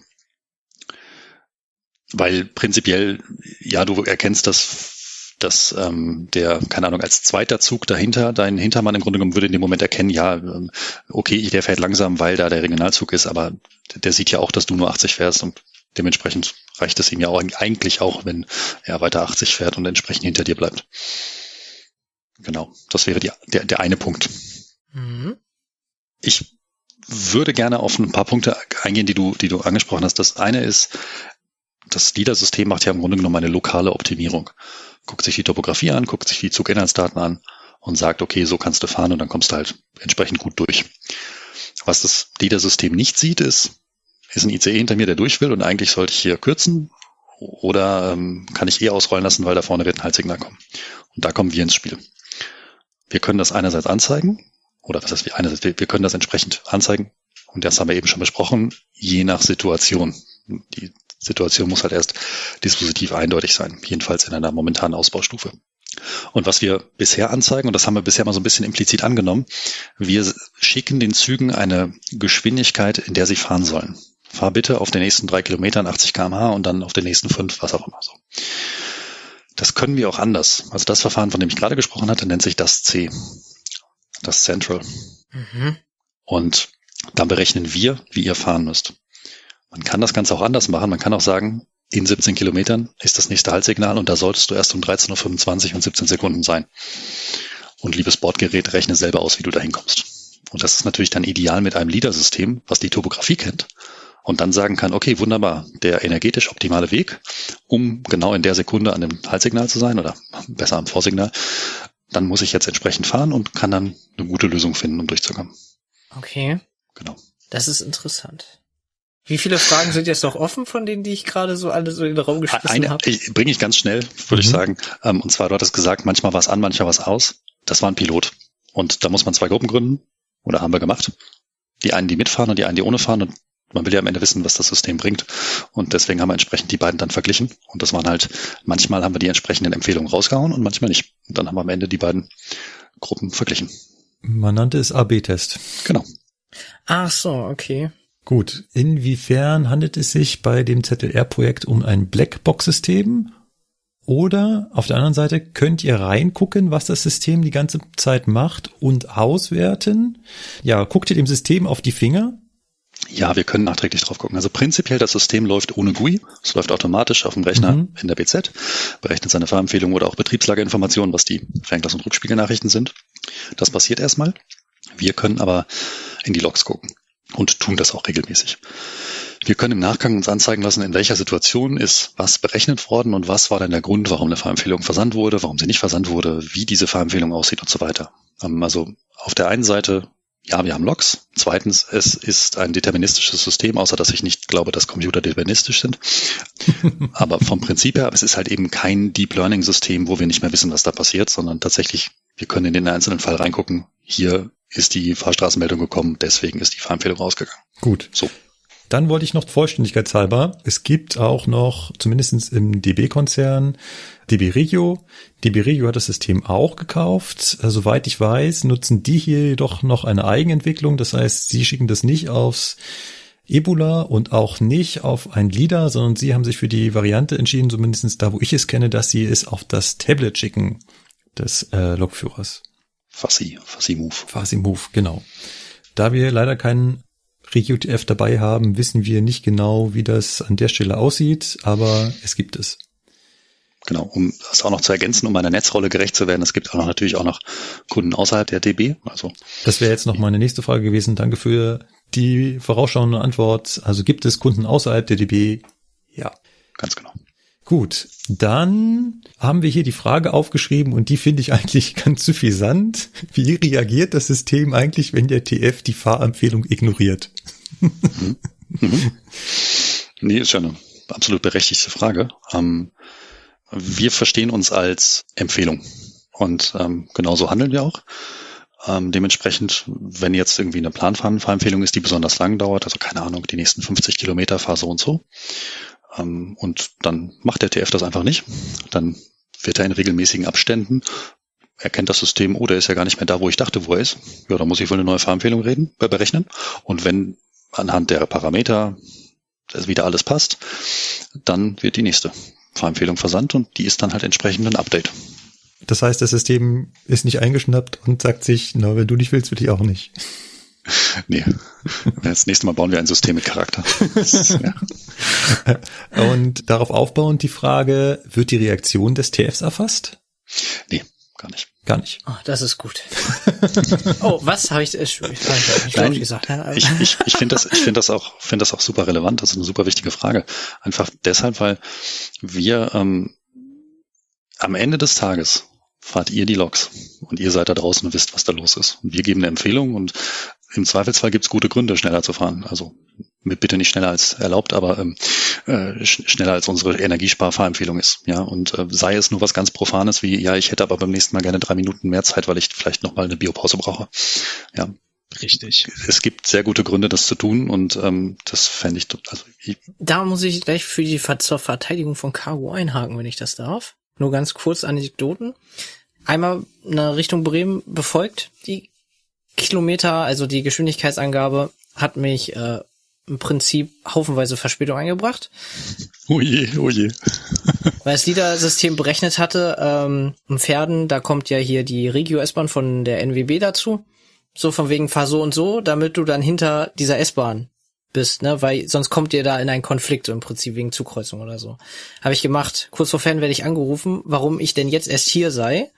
Weil jetzt hat die S-Bahn halt Vorrang und dann war die ganze Zeit vor mir und ähm, ja.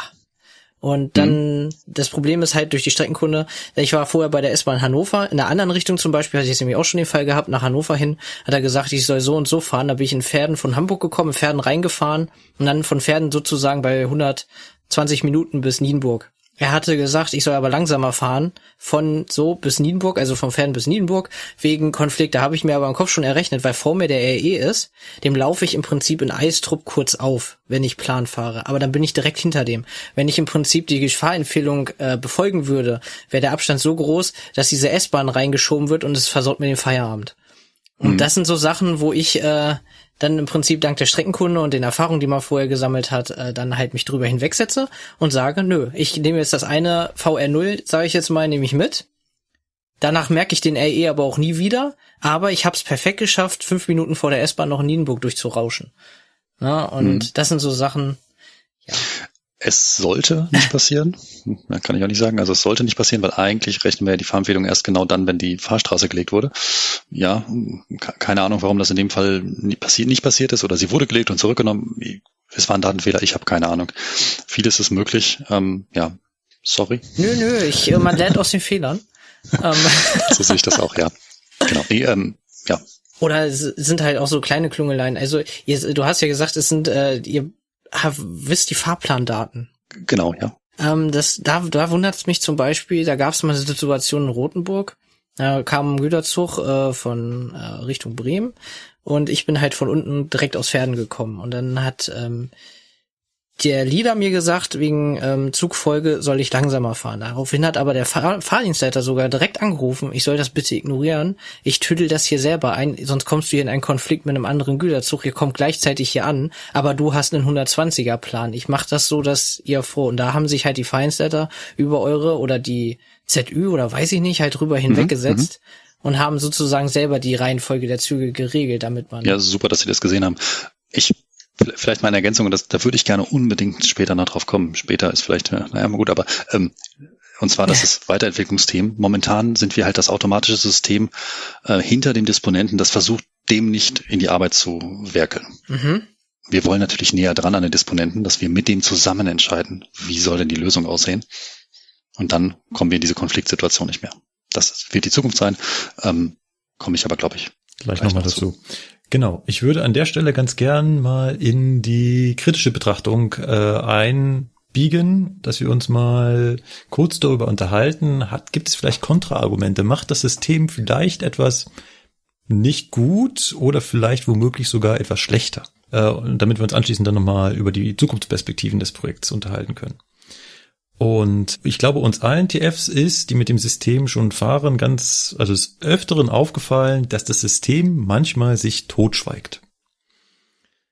Das wird dir, äh, Sebastian, aus Köln wahrscheinlich genauso gegangen sein, dass du mit dem IC unterwegs warst und auf irgendwas aufgelaufen bist und die ganze Zeit kam nichts. Ja, Schrägstrich, ähm, am Anfang kamen gefühlt wirklich pro Fahrt fünf Fahrempfehlungen. Mittlerweile hast du so das Gefühl, es kommt halt fast gar nichts mehr. Ich meine, ich, ich, ich krieg da ja über fünf Ecken auch immer noch so ein paar Sachen mit. Ne? Man hat halt mal dafür gesorgt, dass man halt nicht fünf Fahrempfehlungen in drei Minuten raushaut, sondern ne, lieber halt eine längere. Mhm. Aber das sorgt dann halt teilweise dafür, dass du gefühlt aktuell gar keine mehr bekommst. Und ähm, was ich noch so als Beispiel habe, du kriegst dann halt auf der Schnellfahrstrecke von Köln nach Frankfurt eine Fahrempfehlung, ja, lieber Lokführer, fahr mal bitte die nächsten 19 Minuten 190. Das funktioniert halt auf der Strecke nicht. Inwiefern, warum nicht? Ja, mein subjektives Empfinden ist A, dass du, sobald du unter die 200er Marke kommst, du dir einfach mit den Steigungen und Gefällen ungemein schwerer tust. Mhm. Das kann physikalisch kompletter Bullshit sein, das ist einfach nur mein subjektiver Eindruck, wenn ich auf dieser Strecke fahre. Mhm. Ja, dass du halt mit 200 über die Kuppen besser drüber kommst wie unter 200. Oh, und Elke könnte dazwischen funken, oder? Die Elke, die Elke sowieso. Weil die erfasst ja deine Geschwindigkeit und wenn du langsamer fährst, fängt sie dir an, die äh, Signale langsamer zu stellen. Richtig. Einmal das noch. Und du hast halt auch einfach so zwei, drei Abzweigstellen oder Blockstellen, die kommen halt auch erfahrungsgemäß einfach extrem lahmarschig mittlerweile. Ich, das ist auch schlimmer geworden, ne? Da gibt da einen so einen Abzweig, Breckenheim heißt der, der kommt mittlerweile da hast du jedes Mal die Bremskurve. Wirklich fast jedes Mal. Ist jetzt wieder ein bisschen her. Ich fahre morgen, morgen fahre ich wieder mal da lang, ne, aber den hast du jedes Mal eingesammelt, auch wenn du nur 190 fahren würdest, würdest du die einsammeln, weil die Bremskurve bis so auf 170 runterläuft teilweise, mhm. wenn mhm. die Zuglenkung fährt. Aber auf der Strecke habe ich für mich festgestellt, ist Zettel eher eine schöne Sache, aber ich äh, halte mich nicht dran. Gut, dann die mhm. Frage, die explizite Frage an den Roland, warum schweigt das System manchmal?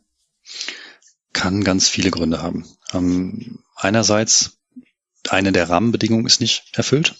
Ähm, Was sind denn die Rahmenbedingungen? Die Rahmenbedingungen sind zum Beispiel bei dem Standardfall, dass die Situation dispositiv eindeutig ist. Die bei dem Planfahren ist eine der Rahmenbedingungen, ähm, dass ich entsprechend noch pünktlich ankommen kann. So. Hm. Und ähm, auch, dass ich nicht verspätet bin. Weil wenn ich verspätet wäre, ist ja die Annahme, okay, dann wird eh gekürzt. Erstmal, dann kann natürlich sein, dass du dann erst kürzt und dann feststellst, hm, ist wird auch noch Reserve da. So, aber da sind wir halt immer, immer auf der sicheren Seite. Das ist auch eine der Prüfungen, die wir gerade haben. Naja, gut, wenn ich 30 Sekunden Verspätung habe, aber ich habe fünf Minuten Reserve, hm, dann ähm, wäre vielleicht eine Fahrempfehlung doch ganz sinnvoll. Ein, eine Option. Hm? Selbst bei einer Stunde Verspätung, sag ich mal, bringt's mir immer noch was, was, wenn ich halt eben auf die S-Bahn auflaufe, laufe ich auf die S-Bahn auf. Dann ja. macht die Verspätung auch nichts, kann da keinen Moment, Unterschied. Moment, du hast jetzt zwei Sachen, ähm, zwei unterschiedliche Sachen angesprochen. Das eine ist, bei dem einen ist die ist eine Rahmenbedingung, ich bin, äh, die, die Situation ist dispositiv eindeutig. Das mhm. sind die mhm. S-Bahn-Situationen. Mhm. Das andere ist, es ist kein Konflikt und ich bin nicht verspätet. Das wäre die Planfahrensituation. Mhm. Unterschiedliche Rahmenbedingungen, unterschiedliche ja. Situationen oder ja. unterschiedliche Fahrempfehlungen, unterschiedliche Rahmenbedingungen. Ja, nee, ich meine als nur als Argument, dass man nicht einfach sagen kann, ein verspäteter Zug darf keine Fahrempfehlung mehr bekommen. Moment, in diesem Fall darf er das nicht, weil jetzt komme ich in, in die Richtung, dass ich ähm, wieder dem Disponenten nicht in die Arbeit fuschen darf. Und ich weiß nicht, wenn der Zug eine Stunde zu spät ist, habe ich keine Ahnung, was der Disponent mit dem tut. Ah. Wenn der Zug pünktlich ist, dann kann ich davon ausgehen, der wird den auf Linie halten. Ah. Wenn wir den auf seiner Planlinie halten, dann wird er uns das nicht übel nehmen. Mhm. Wenn der Zug eine Stunde zu spät ist, was mhm. weiß ich. Mhm. mhm. Ja. Okay, ja, habe ich verstanden. Äh, wie sieht denn das bei verfrühten Zügen aus? Also wenn ich mit Minus unterwegs bin, schweigt ihr dann auch? Ähm, nee, dann schweigen wir nicht. Also erstmal bei dem einen ist irrelevant bei der, äh, beim Konflikt, beim normalen ähm, Nachfahren oder Kreuzungsfahrempfehlung. Ähm, und bei der anderen Sache, wenn ihr verfrüht seid, dann ist ja nur der Puffer der, mhm. die Reserve noch größer und das ist klar. Da würdet ihr natürlich die Empfehlung geben, aufgrund der Fahrzeitreserve kannst du rollen lassen. Mhm. Das haben wir ja vorhin besprochen. Aber wenn jetzt ein Konflikt entstehen würde, auch wenn ich mit minus zehn, sage ich mal, unterwegs bin, würdet ihr aber trotzdem diesen Konflikt wenn er denn dispositiv eindeutig ist, behandeln. Genau. Okay. Das waren jetzt so einige Gründe, so Rahmenbedingungen passen nicht. Mhm. Eine andere Möglichkeit wäre zum Beispiel, wir haben ähm, die äh, Piloten laufen manchmal, dann werden halt zwei Gruppen gebildet und dann kommt halt nichts. Das ist möglich. Das war wieder die ähm, Sache mit dem AB-Test, dass man halt schauen möchte, ähm, bringt genau. das Ganze überhaupt etwas? Genau, das wird nicht nur einmal gemacht, sondern das ist etwas, was tatsächlich dauerhaft läuft. Mhm jedenfalls bei manchen ähm, EVUs. Und dann wird halt die B-Gruppe logischerweise sehr klein, weil ich will ja den Nutzen der, der ZLRs möglichst haben, mhm. ähm, weil ich will gleichzeitig immer noch kontrollieren können, okay, das funktioniert und das ist in einem guten Level und so weiter. Und dafür brauche ich halt die entsprechende Vergleichsgruppe und die wird dann halt kleiner gemacht, aber trotzdem stetig verglichen. Ja. Ähm, es gibt auch noch, also im ICE zum Beispiel gibt es auch noch andere Themen, die Zugfunkgeräte haben ja Telefonnummern und wenn jetzt da die falsche Telefonnummer hinterlegt ist und so weiter und so fort. Es Okay. gibt tausend Themen. Also es könnte auch technische Probleme sein, warum der, Absolut. also warum ihr Absolut. zwar eigentlich eine Empfehlung errechnet habt, aber ich die als DF nicht erreiche. Genau, und ich will jetzt auch gar nicht auf das Zugfunkgerät äh, schimpfen oder die Telefonnummer, sondern das kann natürlich auch in ZLR passieren. Klar. Ja. Es ist einfach, das ist mein Handeln von großen Datenmengen und da Ja. werden Daten manchmal nicht so sein, wie wir das wollen. Ja. Und dann passiert's. Ich weiß nicht, ob den beiden Sebastians das schon mal passiert ist. Mir ist schon, ich habe das schon beobachtet, dass sich das ZLR, also die Fahrempfehlung auch selber korrigiert. Zu den Zeiten, wo noch sehr viele kamen, mittlerweile ist es wirklich selten, ein bisschen seltener geworden, hat man eine Fahrempfehlung bekommen, dann ist die Fahrempfehlung verschwunden und dann kam plötzlich eine ganz andere Fahrempfehlung. Doch, das Phänomen haben wir ganz oft. Ja. Ja.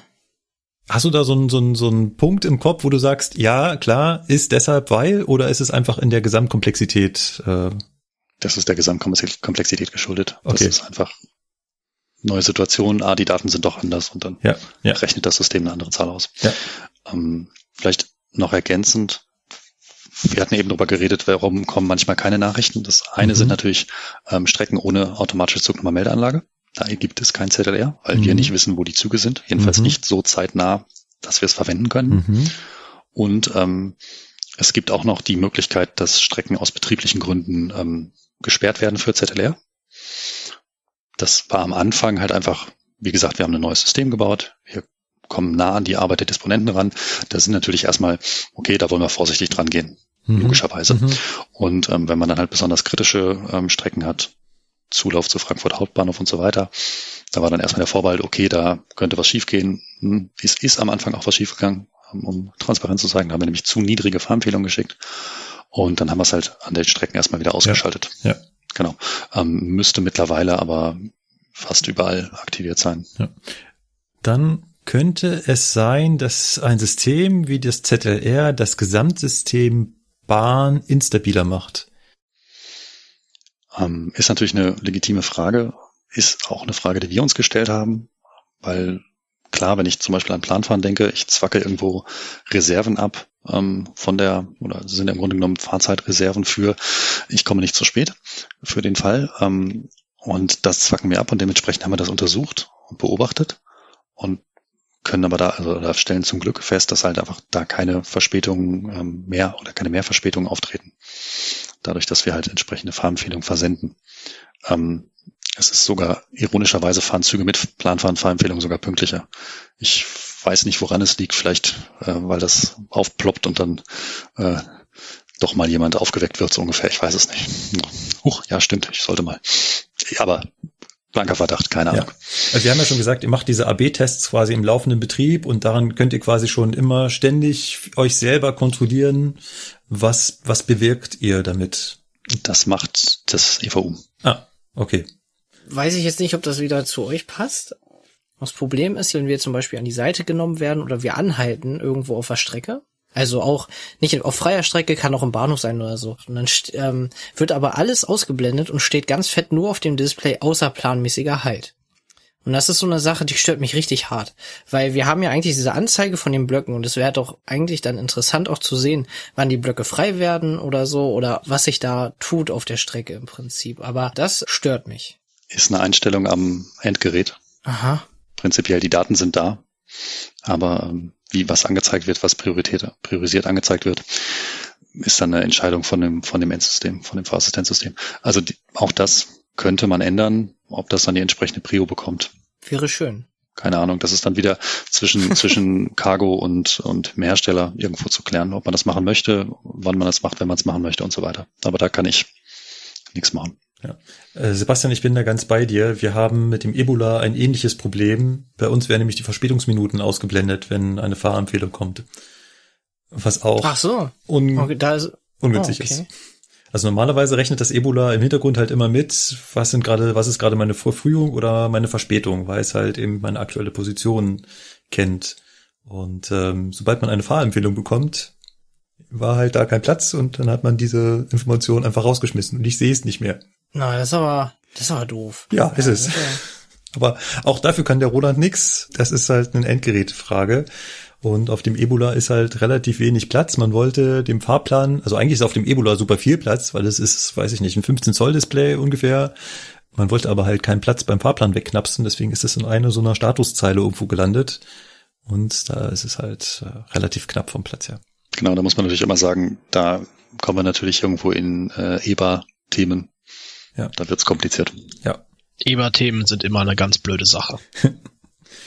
definitiv. Gut. Dann kommen wir aus der Mecker-Ecke in die Utopie-Ecke. Das finde ich super. Ja, und mach mal die Büchse der Pandora auf und überlegen uns, was wäre denn noch so richtig, richtig geil an dem System? Das heißt, meine erste Frage ist, du bist ja jetzt schon relativ lange dabei, was sind denn so eure Grenzen, die ihr festgestellt habt? Oder was hättet ihr eigentlich schon umgesetzt haben wollen, was aber in dem bisherigen System so gar nicht funktioniert hat? Das ist eine sehr schöne Überleitung, weil jetzt kommen wir von eurer Meckerecke in meine Meckerecke. Jetzt bin ich gespannt. Also, mh, wir sind ja nun als System immer in ein großes Ganzes eingebettet. Ja, wir, ähm, ich meine, es gibt natürlich Rahmenbedingungen wie äh, es gibt Projektbudget ist endlich und ähm, IT muss immer umgebaut werden und dann haben halt andere Projekte manchmal Vorrang. Ist halt so. Ähm, das ist eine Thematik. Klar könnte ich mir da mehr vorstellen. Aber ich glaube, das sind Probleme, mit denen jeder Projektleiter zu leben hat. Genau. Das wäre die eine Thematik. Dann ähm, gibt es ja auch noch Rahmenbedingungen. Ich habe eben ganz viel über den, über den Zugdisponenten gesprochen. Ein ganz begrenzender Faktor unserer Fahrempfehlungen sind, dass sie sehr kurzfristig sind, jedenfalls von diesen Kreuzungsfahrempfehlungen, weil wir nicht wissen, wie der Disponent sich entscheiden wird. Aber das ist ja ein Problem, was sich sehr leicht lösen lässt. Ich meine, wenn wir das Ding direkt an den Disponenten bauen und der Disponent sieht, ah, guck mal, ein Konflikt in 20 Minuten, ja, ich werde auf alle Fälle den ICE vor den Güterverkehr lassen, klick, dann haben wir das 20 Minuten vorher und können entsprechend dem Güterverkehr sagen, okay, du brauchst halt nicht, keine Ahnung, 80 fahren, sondern du fährst einfach nur 75 und äh, alles ist gut. Und du kommst entsprechend passend am Vorsignal an, kannst einfach durchfahren, musst nicht bremsen, alles super. Dafür muss aber natürlich der Bedienplatz des Disponenten umgebaut werden, inklusive der muss geschult werden und so weiter und so fort. Und da reden wir von vielen tausend Leuten. Ja, und, ähm, und von der anderen Software, die halt eigene Projektpläne hat, was tatsächlich gerade ein sehr, sehr großes Projekt ist, die Dispositionssysteme der DB Netz umzubauen. Und ähm, auch da sind wieder andere Themen, die auch andere ihre eigenen Prioritäten haben und da kommen wir irgendwie quer. Und das wird ein Thema werden, aber in den nächsten Jahren werden wir genau da ansetzen, um näher an den Disponenten zu kommen, um halt dann im Zweifelsfall wirklich sehr lange Fahrempfehlungen versenden zu können. Und dann kommen wir halt natürlich auch in einen sehr großen Nutzen rein. Ja, das sind so eine Themen. Wir leben in einer komplexen Welt. Das andere Thema wäre, wir sind auch selber schon bei uns gescheitert. Ähm, wir wollten zum Beispiel 5 kmh Schritte machen. Ähm, dann kommen wir manchmal zu Lösungen, zu denen wir mit 10 kmh Schritten nicht kommen würden. Also momentan versenden wir nur 10 kmh Schritte. 5 kmh Schritte dementsprechend schwierig. Geile Idee, super. Wir stellen das Ding auf 5 kmh, ist ein Parameter umstellen und wir gewinnen gleich 20 Prozent mehr Fahrempfehlungen oder ich weiß es nicht, ein paar Prozent waren es. Ja, und ähm, am Ende hat das aber so viel Rechenzeit gekostet, dass es uns das wieder gekostet hat und dann haben wir es halt gelassen. Ja, schade. Ja, erstmal allen Kunden Bescheid gegeben, ja, ganz toll und dann, ach nee, doch nicht. Äh, das äh, ja, hätte ich mir auch gerne gespart, aber so ist es halt. Hm. Und dann habe ich eben ein Thema schon angesprochen, am Anfang gab es halt Fehler. Also ich will nicht sagen, dass das System jetzt fehlerfrei ist. Es ist IT. IT ist nie fehlerfrei. Ähm, aber wir hatten am Anfang zu niedrige Fahrempfehlungen rund um Frankfurter Hauptbahnhof. Und das musste halt erst gefixt werden. Und das war auch noch so ein Thema, wo wir gesagt haben, okay, das geht besser. Aber das geht's ja zum Glück jetzt. Ich höre da so ein bisschen raus, dass sich natürlich auch ein Disponent so ein bisschen eventuell auf die Füße getreten fühlen könnte, dass da jetzt ein System kommt, wo er Angst hat, dass es ihn ersetzt. Hm ich, ich, äh, ich, ja, prinzipiell natürlich kann sich ein Disponent auf die Füße getreten fühlen, aber das System funktioniert halt so nicht. Und zwar gar nicht, weil wir treffen ja keine einzige Dispositionsentscheidung. Noch nicht. Wir sind ja ein nachgelagtes System. Genau, guter Punkt. Noch nicht.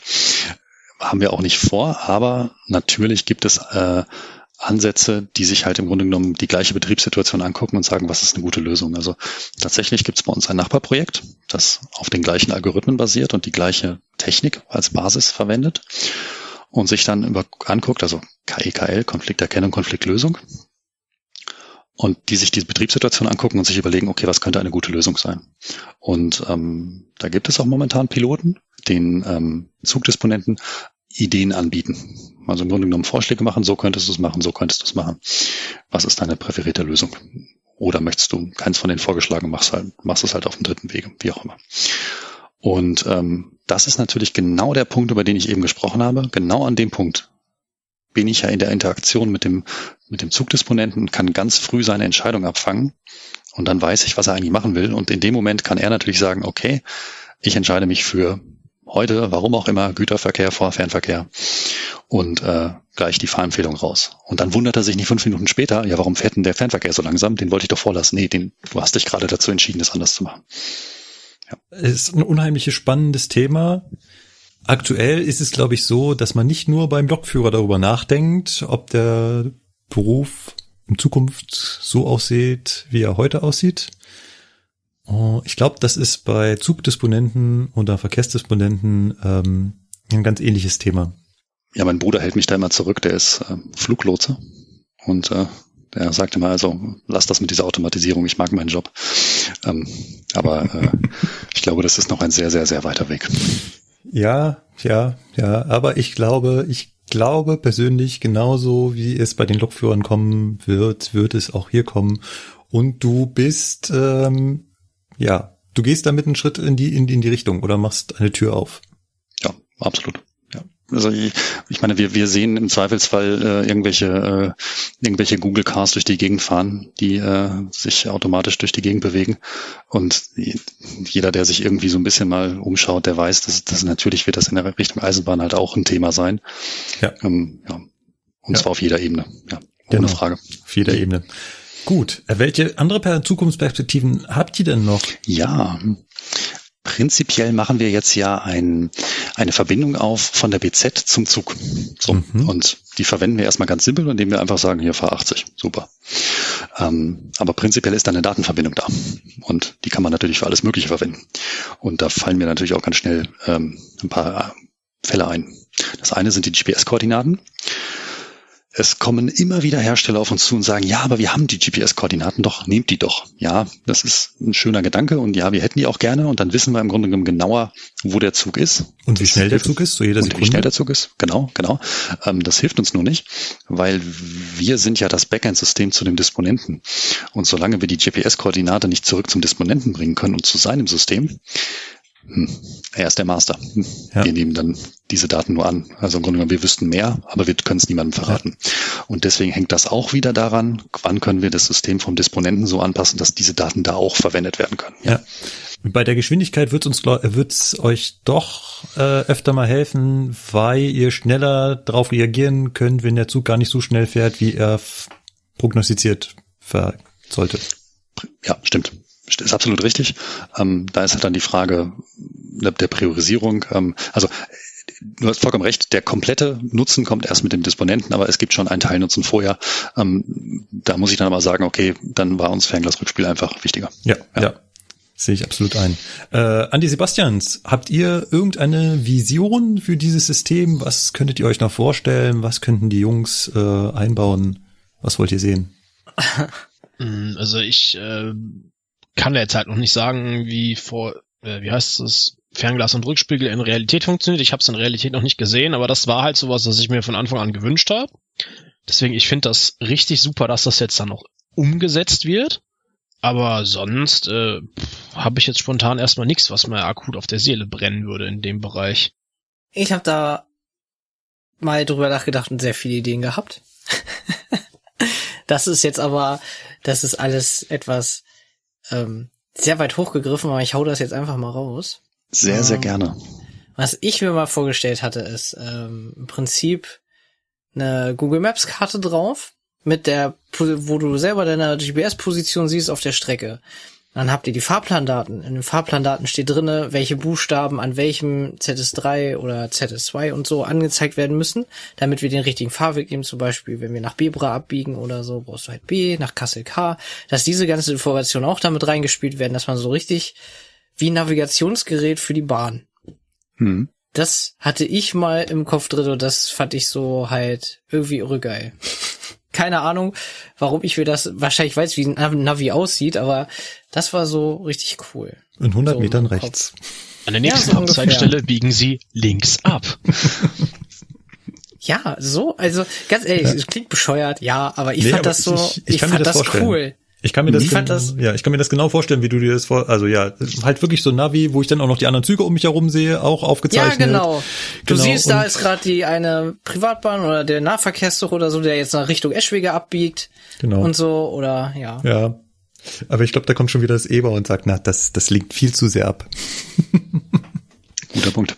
Ja, warum machst du hier noch Kamera vorne rein und dann ähm, hast du kannst du runter und dann siehst du digital dann das Signal, was gerade dann angezeigt wird und so. Nein, ja. Ähm, nee, also prinzipiell super gerne. Also ich ähm, alles an Ideen raus damit äh, und auch jetzt mal nicht nur an euch, sondern äh, generell an jeden Zuhörer. Wenn ihr Ideen habt, immer gerne. Ja, absolut. Vielleicht können wir an der Stelle schon darauf kommen, dass wir natürlich dich und deine E-Mail-Adresse bei uns in den Shownotes veröffentlichen und ähm, du als, hast du gesagt, Ansprechpartner zur Verfügung stehst für Ja, jeden, sehr, der, sehr gerne. der erstens noch weitere Fragen hat und zweitens, wie gerade gesagt hat, der Visionen hat. Er sollte damit nicht zum Arzt, sondern zu dir. Ganz genau. Ähm, ich muss zugeben, ich habe keine Ahnung, wie viele Hörer ihr habt. Das kann jetzt also so eine sehr mutige Aussage sein. Aber ähm, genau, vom, vom also stellt mir Fragen, macht, bringt Anmerkungen, bringt Kritik, sehr, sehr gerne alles. Ja, Keine Sorge, wir werden dein E-Mail-Postfach nicht sprengen. das sagt er jetzt. Genau. Das wird, ich, ich sehe das schon in den zukünftigen Ausbildungsterminen. Und wenn das System nicht funktioniert, hier ist die Mailadresse. Nein, nein. Ich habe noch ein paar äh, Sachen, die ich noch anbringen würde, was für noch so ein paar Ideen von uns sind. Sehr gerne. Genau, das eine waren die, ja die GPS-Koordinaten, dann sind es natürlich Zuginhaltsdaten, die wir ähm, haben wollen. Momentan ist es ja so, wir haben zwar welche, aber die sind nicht immer korrekt, vor allen Dingen im Güterverkehr, weil äh, überraschenderweise werden ab und zu mal irgendwo ähm, Wagen abgestellt. Ähm, Das heißt, ihr bekommt die Daten, die wir da hinterlegen, gar nicht gesendet. ähm, jetzt kommen wir zu der, zum Cargo-Spezialthema. Ähm, ihr benutzt so, okay. PVG für den Einzelwagenverkehr ähm, und das, dann kriegen wir das schon mit. Weil der Lieder fragt uns ja nach wie vielen Loks, Gewicht und Länge. Genau. Und das gebe ich immer auf die Tonne genau ein. Aber diese Genau. Daten, die wir da eingeben, kriegt ihr nicht. Die kommen noch nicht bei ZLR an, ganz genau. Ah, okay. Genau. Und das sind halt, es ist wieder eine sehr ähnliche Geschichte wie mit den GPS-Daten. Wir wollen eine Schnittstelle mit, mit dem LIDAR-System, aber auch mit anderen Herstellern, die äh, im Grunde genommen, wie, wie, wie auch immer sie dann funktionieren. Also man kann sagen, okay, hier ist der Vorschlag, stimmt das so, okay, oder bitte korrigiere, oder wie auch immer man das dann am Ende umsetzt, ist dann auch nicht wichtig. Aber die, diese Daten wollen wir haben, weil wir damit bessere Berechnungen, bessere Prognosen machen können. LIDAR braucht die ja auch, wenn die halt irgendwie mit der Topografie und dem Gewicht und der Leistung rechnen, haben die ja das gleiche Problem. Aber jetzt kommen wir wieder in die andere Richtung. Wir müssen diese Daten natürlich wieder nehmen und wieder mit dem Disposystem koordinieren. Dafür muss das Disposystem eine Schnittstelle haben, in dem es die Zuginhaltsdaten annimmt. Dementsprechend braucht das andere Projekt wieder Zeit, um genau das gerade priorisiert zu behandeln. Und äh, dann wird es natürlich wieder kompliziert. Ist eine der Ideen, aber ähm, ja, noch nicht. Okay. Freue mich schon. Oh, ich mich auch. Ja, ich glaube, das sind noch, sind noch viele Sachen, die man machen kann und ich glaube, das, äh, das, das, ist noch, das sind noch geile Sachen. Ähm, das andere ist halt, da haben wir die ganze Zeit immer so ein bisschen am Rande drüber gesprochen. Genau, wir haben ja immer gesagt, das heißt ZLR, das heißt momentan ZLR grüne Funktion, weil der Energiespar-Gedanke ähm, da natürlich äh, prioritär drin ist. Wenn ich aber irgendwann das Ding mit dem Disponenten verknüpfe und der sehr nah dran ist, dann hat das ja auch betriebliche Einflüsse. Also dann kann ich natürlich Lösungen machen, dass ich sage, okay, aber wenn ich jetzt dem, dem keine Ahnung, dem Nahverkehr sage, komm, kürz und dann dem Güterverkehr hinterher, dann muss der Güterverkehr vielleicht nicht bremsen. Ähm, wenn ich nicht bremse und keine Ahnung, gerade 2000 Tonnen dahinter habe, blockiert der Güterverkehr als nächstes wieder die Engstelle wesentlich weniger lang, weil er einfach mit 80 durchfahren kann oder meinetwegen mit 60. Ja, und in dem Sinne, an der Stelle, ähm, kann ich mir einen Folgekonflikt vielleicht sparen. Also der erste Schritt, der momentane Schritt ist Energiesparen. Aber irgendwann kommen wir in eine Richtung, äh, dass wir eine größere Betriebsflüssigkeit, besseren Betriebsfluss, schönes Wort, richtiges Wort, ähm, ermöglichen können. Und an der Stelle ähm, potenziert sich der Nutzen halt natürlich. Ja, das ist die, die eine Sache, dass man das hinkriegt. Und dann ist der Energienutzen natürlich auch ein viel größerer. Und das war genau der Punkt, wo ich eben meinte, wenn ich frühzeitig diese Information und die Entscheidung des Disponenten abgreifen kann, kann ich natürlich viel energiesparendere ähm, Verempfehlungen versenden. Ja, das heißt, ähm, momentan ist so eine der größten Probleme oder größten Hemmnisse, dass ihr diese dispositive Entscheidung zu spät erfahrt. Genau. Also den, der, der Klassiker, den ich auch immer wieder erlebe, ist, dass ich auf Halterwarten fahre, ich sehe das Halterwarten und dann poppt die Fahrempfehlung auf. Oh, übrigens du, du hast ja einen vorausfahrenden Zug, fahr mal langsamer. Ach, wirklich? Ja. No shit, Sherlock. ja. Ganz genau. genau. Ja, und das, das ist momentan so, da ist, glaube ich, auch nichts dran zu ändern. Aber es gibt Wege in der Zukunft, das besser zu machen und ja, die, die stehen an. Na mal eine ganz doofe Frage. Ganz viel auf dem Netz passiert ja eigentlich schon automatisiert, weil der Zug Lenkrechner da stellt oder auch einfach nur, weil halt eben die Selbstblocksignale selber entsprechend immer wieder den Fahrweg freigeben. Könnt ihr das nicht antizipieren? Oh, ähm, jein. Ähm, jetzt, jetzt kommen wir auf ein Gebiet, wo ich echt schwach bin. Wenn ich das richtig verstehe, sind das Informationen, die direkt aus dem Stellwerk kommen. Und von diesen Daten, also hm, nagelt mich nicht drauf fest, aber ich glaube, das bekommen wir nicht. Weil das dann irgendwo mhm. wirklich tatsächlich ganz tief in der, in, ganz tief kodiert ist in der, in der Sicherheitstechnik und die gibt nicht alles raus. Ja. Da gibt's halt digitale Stellwerke in der Zukunft, die das halt rausgeben, aber die bisherigen, soweit ich weiß, nein. Das wäre natürlich, dann sind wir wieder bei Zukunftsvisionen. Der Fahrdienstleiter arbeitet ja im elektronischen Stellwerk schon sehr viel mit äh, Zuglenktabellen. Das heißt, da ist in Tabellen hinterlegt, wie in welcher Reihenfolge welche Züge wo durch welchen Bahnhof fahren und damit weiß das Stellwerk, in welcher Reihenfolge es welche Signale stellen muss. Mhm. Und diese Informationen, die werden natürlich standardmäßig bisher, glaube ich, noch nicht rausgegeben. Aber es wäre natürlich interessant, auch die zu haben. Absolut, ja. Das ist dann zwar immer noch nicht dispositiv eindeutig, weil der Fahrdienstleiter sich immer noch äh, ja quasi ein Dispo reinsetzen kann bei einem Signal und sagen, hier zu Lenkrechner, bitte dieses Signal jetzt nicht mehr stellen, weil das will ich mir noch offen halten. Auch diese Information wäre zum Beispiel dann für euch interessant. Mhm. Ähm, wenn ein Fahrdienstleiter das hinterlegt, aber auch das gibt das Stellwerk natürlich noch nicht raus. sind, fallen mir zwei Themen so ein. Das eine ist super interessante Daten und ja, die wollen wir. Ähm, es gibt, gibt also die, darüber haben wir auch schon gesprochen. Ähm, da wird's natürlich dann tricky, weil ähm, okay, wir hätten gerne ein digitales Stellwerk. Ähm, weiß nicht, 45 Jahre ist die Planungszeit oder so. Also. Stellwerke sind langfristige Geschichten. Ja. Also das stimmt natürlich nicht jetzt mit der langen Planungszeit, aber ja. das sind natürlich sehr, sehr langfristige Themen. Das ist nicht mal eben so, weil das ist halt auch ein ja. Sicherheitsbereich. Ja. Um, und dann wird halt alles kritisch und alles schwierig. Und deswegen ja, also wenn man sich mal so ein bisschen damit beschäftigt, was für Sicherheitskonzepte hinter solchen elektronischen Stellwerken äh, stehen, ähm, kann ich das absolut nachvollziehen. Hast du noch was auf deiner Liste? Ähm, ja, vielleicht noch eine kleine Sache. Ich habe eben schon über Sphera gesprochen. Eine Weiterentwicklung ist natürlich, dass man internationale Verkehre auch führen kann. Dass wir auf, umstellen auf diesen internationalen Standard, den wir gleichzeitig mitentwickelt haben, dass dann entsprechend Züge, die, keine Ahnung, nach Österreich oder in die Schweiz fahren oder nach Paris, ähm, dass die natürlich dann überall geführt werden können. Ja, ja. ja.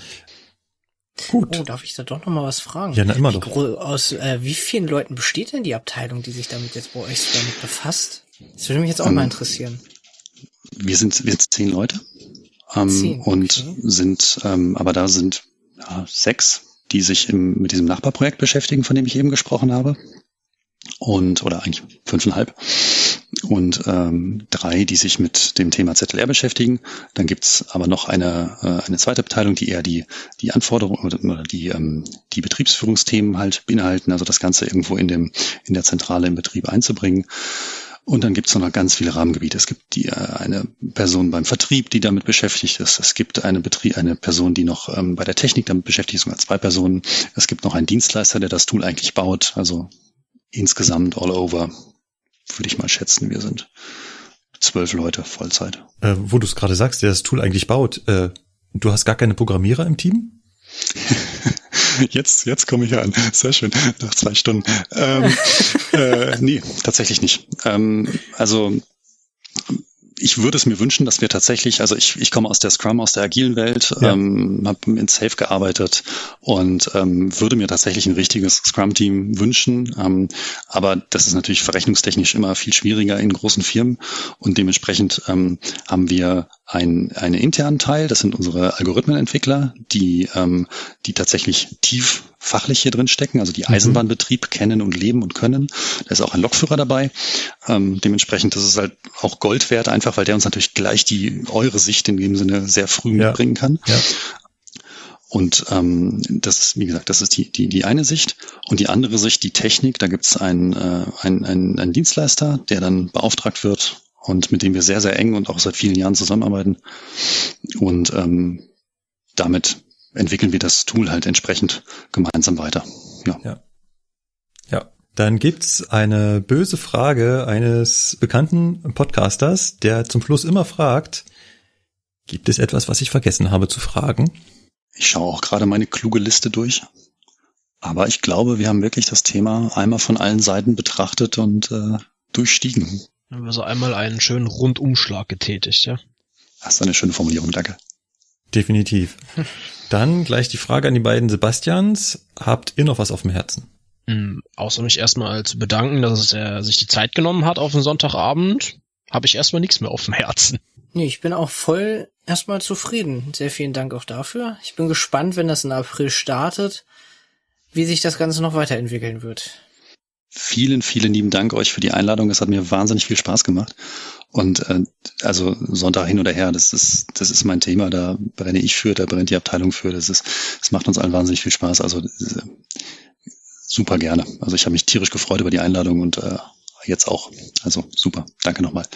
Und ähm, vielleicht nochmal eine Bitte in die Runde tatsächlich an die Zuhörer. Wenn ihr Themen habt, meldet euch. Super, super, super gerne. Ich bedanke mich vielmals für deine Teilnahme, für deine Expertise, für deine Auskunft, für deine Zeit. Ich hoffe, es hat dir Spaß gemacht, uns auf jeden Fall. Und ähm, abschließende Worte, bevor wir zurück in die Zukunft gehen? Ja, dann auch von mir vielen lieben Dank. Es war super schön hier zu sein und hat mir wahnsinnig viel Spaß gemacht. Ja, und äh, ganz viel Erfolg und Spaß noch mit eurem Podcast. Ich äh, werde treuer Hörer bleiben.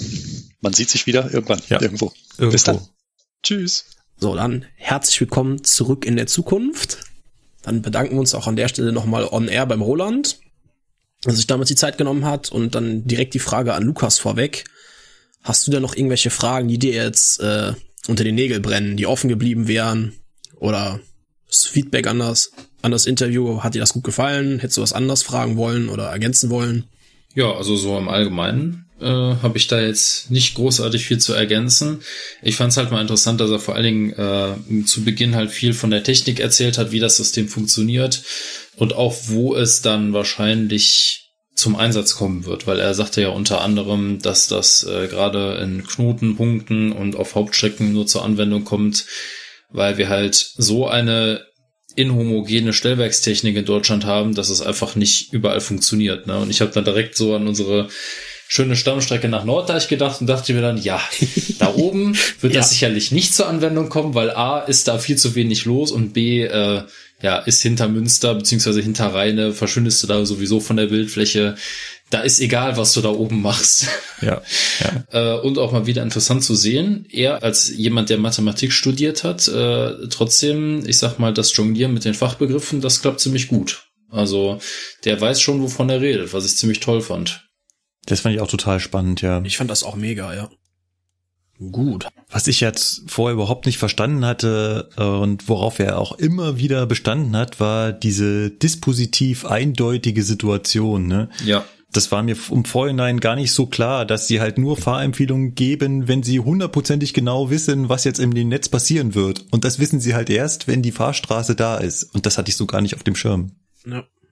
Ja, doch, das kam aber schon so rüber in der Vergangenheit. Also ja, vom, vom Gedanken her ist das schon sinnvoll. Ich hätte gedacht, dass das irgendwie so fahrplanmäßig funktioniert, dass ich, wenn ich einem anderen Zug hinterherfahre und das eine Regionalbahn ist und der Fahrplan weiß, äh, in Buxtehude geht der rechts an die Seite und dann kann ich vorbei, dann, dass, dass er das halt daraufhin berechnet. Aber macht er nicht, sondern er kann das halt Nein, erst. Nein, das geht nicht. Ja. Nein, nein. Also genau. das ist ja, das äh, ist ja sowieso schon von vornherein so, soll das ja so äh, sein. Ähm, die Fahrpläne werden ja sowieso schon so errechnet und bestellt, dass äh, planmäßige Überholungen ja schon so berücksichtigt sind. Äh, aber das System arbeitet ja ad hoc. Genau. Das berücksichtigt, ja. berücksichtigt ja, wie er sagt, zwar die Fahrpläne, klar, als weil das System braucht ja gewisse Grunddaten, aber äh, ansonsten ist das ja eigentlich nur für die Ad-Hoc-Disposition relevant. Ne? Ja. Und wenn Zug XY aufgrund von Verspätung nicht in Buxtehude auf die Seite gehen kann, weil er die Buxtehude noch nicht erreicht hat und du läufst ihm aber schon auf, dann kommt ja ZLR in, in, in, äh, in Aktion, sage ich mal, weil die planmäßige Überholung in Buxtehude ist ja im Fahrplan vorgesehen, kann aber heute nicht stattfinden, weil der Regionalexpress einfach fünf Minuten Verspätung hat. Ja. Du bist aber plan, hängst ihm also früher im Nacken und wirst halt, bis die Überholung eintritt, schon längst aufgelaufen sein. Ja, genau. Genau. Ich hatte ihn übrigens noch gefragt, also ich, mein Wissensdurst war nach dem Interview noch nicht gestillt, deswegen musste ich noch mal per E-Mail ein, zwei Sachen nachfragen. Unter anderem brannte mir noch auf den Nägeln, wie viel das System so an Daten denn eigentlich verarbeitet, also einfach so als Größenordnung. Und da hat er mir noch per E-Mail geschrieben, dass das circa 500 bis 800 Megabyte pro Tag pro BZ sind. Dieses System also verarbeitet, das, damit die Daten daraus kommen. Das ist jetzt aber nicht, du hast Megabyte gesagt. Ja, ne? ja, ist Megabyte. Das ist jetzt aber nicht viel. Nö, also ähm, ich hätte auch gedacht, dass es viel größer Megabyte, ist. da, da kannst du ja quasi ein ganzes Jahr auf einem USB-Stick speichern, wenn du da archivieren willst. Also, ja, ja, naja. genau. Ähm, aber er hatte ja zwischendurch schon angesprochen, dass sie berechnungstechnisch schon auch an Grenzen kommen. Also bei dem, was sie berechnen, hatten der, hat er immer ange, angedeutet, dass sie ähm, engere Vorgaben geben wollten oder genauere Vorhersagen und das konnten sie nicht ausrollen, weil ihnen da wirklich die Rechenleistung fehlte. Ja, ja. Ähm, was mich auch interessiert hatte, war zum Beispiel, wenn mich das System auffordert, langsamer zu fahren, mit was für einer Bremsung soll ich denn abbremsen? Also es gibt ja die Empfehlung, ich soll abschalten und rollen lassen, aber es gibt ja auch die Empfehlung zu sagen, fahr mal bitte jetzt nur noch 140, damit du nicht aufläufst. So, und ist ja. die Frage, wenn ich vorher mit 160 unterwegs war, soll ich jetzt äh, volle E-Bremskraft, Vollbremsung, Schnellbremsung, wie auch immer, von den 160 auf die 140 abbremsen? Jo, erstmal eine Schnellbremsung. Direkt die Magnete darunter, ja. Du dachst, ich hatte schon Teilnehmer, die haben das sehr ernst genommen, wenn da dann da eine Geschwindigkeit dran steht, dann sind sie da schon? Ja, aber mit, einer, mit, mit der E-Bremse kann man ja, oder einer normalen Betriebsbremse, und das muss ja wohl reichen. Also genau, genau, das die hat er auch geantwortet. Die Teilnehmer, Alarm! Alarm, da steht langsamer fahren. Was genau. machst du da? ja, genau das hat er auch geantwortet. Also es ist nicht so ganz leicht, das aus den Algorithmen rauszuziehen, von was sie da ausgehen. Er meint aber, eine normale Bremsung per E-Bremse reicht auf jeden Fall aus. Mehr, mehr muss da gar nicht getan werden. Genau. Und was mir im Anschluss noch nicht so ganz klar war, und ich glaube auch an einer Stelle sind wir da in dem Interview etwas uneindeutig, ähm, wenn es um Verspätung geht. Wir sagen an einer Stelle, glaube ich, im Interview, dass bei Verspätungen keine Fahrempfehlungen mehr versendet werden. Und das ist so nicht ganz richtig. Natürlich gibt's kein Planfahren mehr, wie es heißt. Das heißt, äh, Fahrzeitreserve, also Abschalten aufgrund von Fahrzeitreserve gibt's nicht mehr. So, was es aber sehr wohl noch gibt, ist natürlich, dass wenn ich einem Zug hinten auflaufe, also ich bin mit meinem Zug eine Stunde verspätet, fahre aber immer noch schneller als die Regionalbahn vor mir, dann laufe ich hier auf die Regionalbahn auf und dort werden weiterhin aber noch die Fahrempfehlungen versendet. Voraussetzung ist, die Situation ist dispositiv eindeutig. Ja, ganz genau. Ähm, was er uns noch im Nachgespräch erzählt hatte oder angedeutet hatte, war, dass umso mehr sie machen, umso sparsamer ist im Endeffekt der Zug. Das heißt, umso mehr Geld sie reinstecken, umso mehr Geld spart der Kunde. Die Firma. Die ja. Firma, die das kauft, ne? Das ist eigentlich ein total cooler Ansatz. Und da sind, das sind ja Größenordnungen. Also er hat gesagt, vor allem Cargo und DB Fernverkehr sind hier natürlich prädestiniert für, ne? Bei Regio ist das Einsparpotenzial nicht ganz so groß, Aber gerade DB Cargo, ich meine, ähm, Sebastian, ihr habt ja auch eure, eure Energiezähler auf den Fahrzeugen, ne?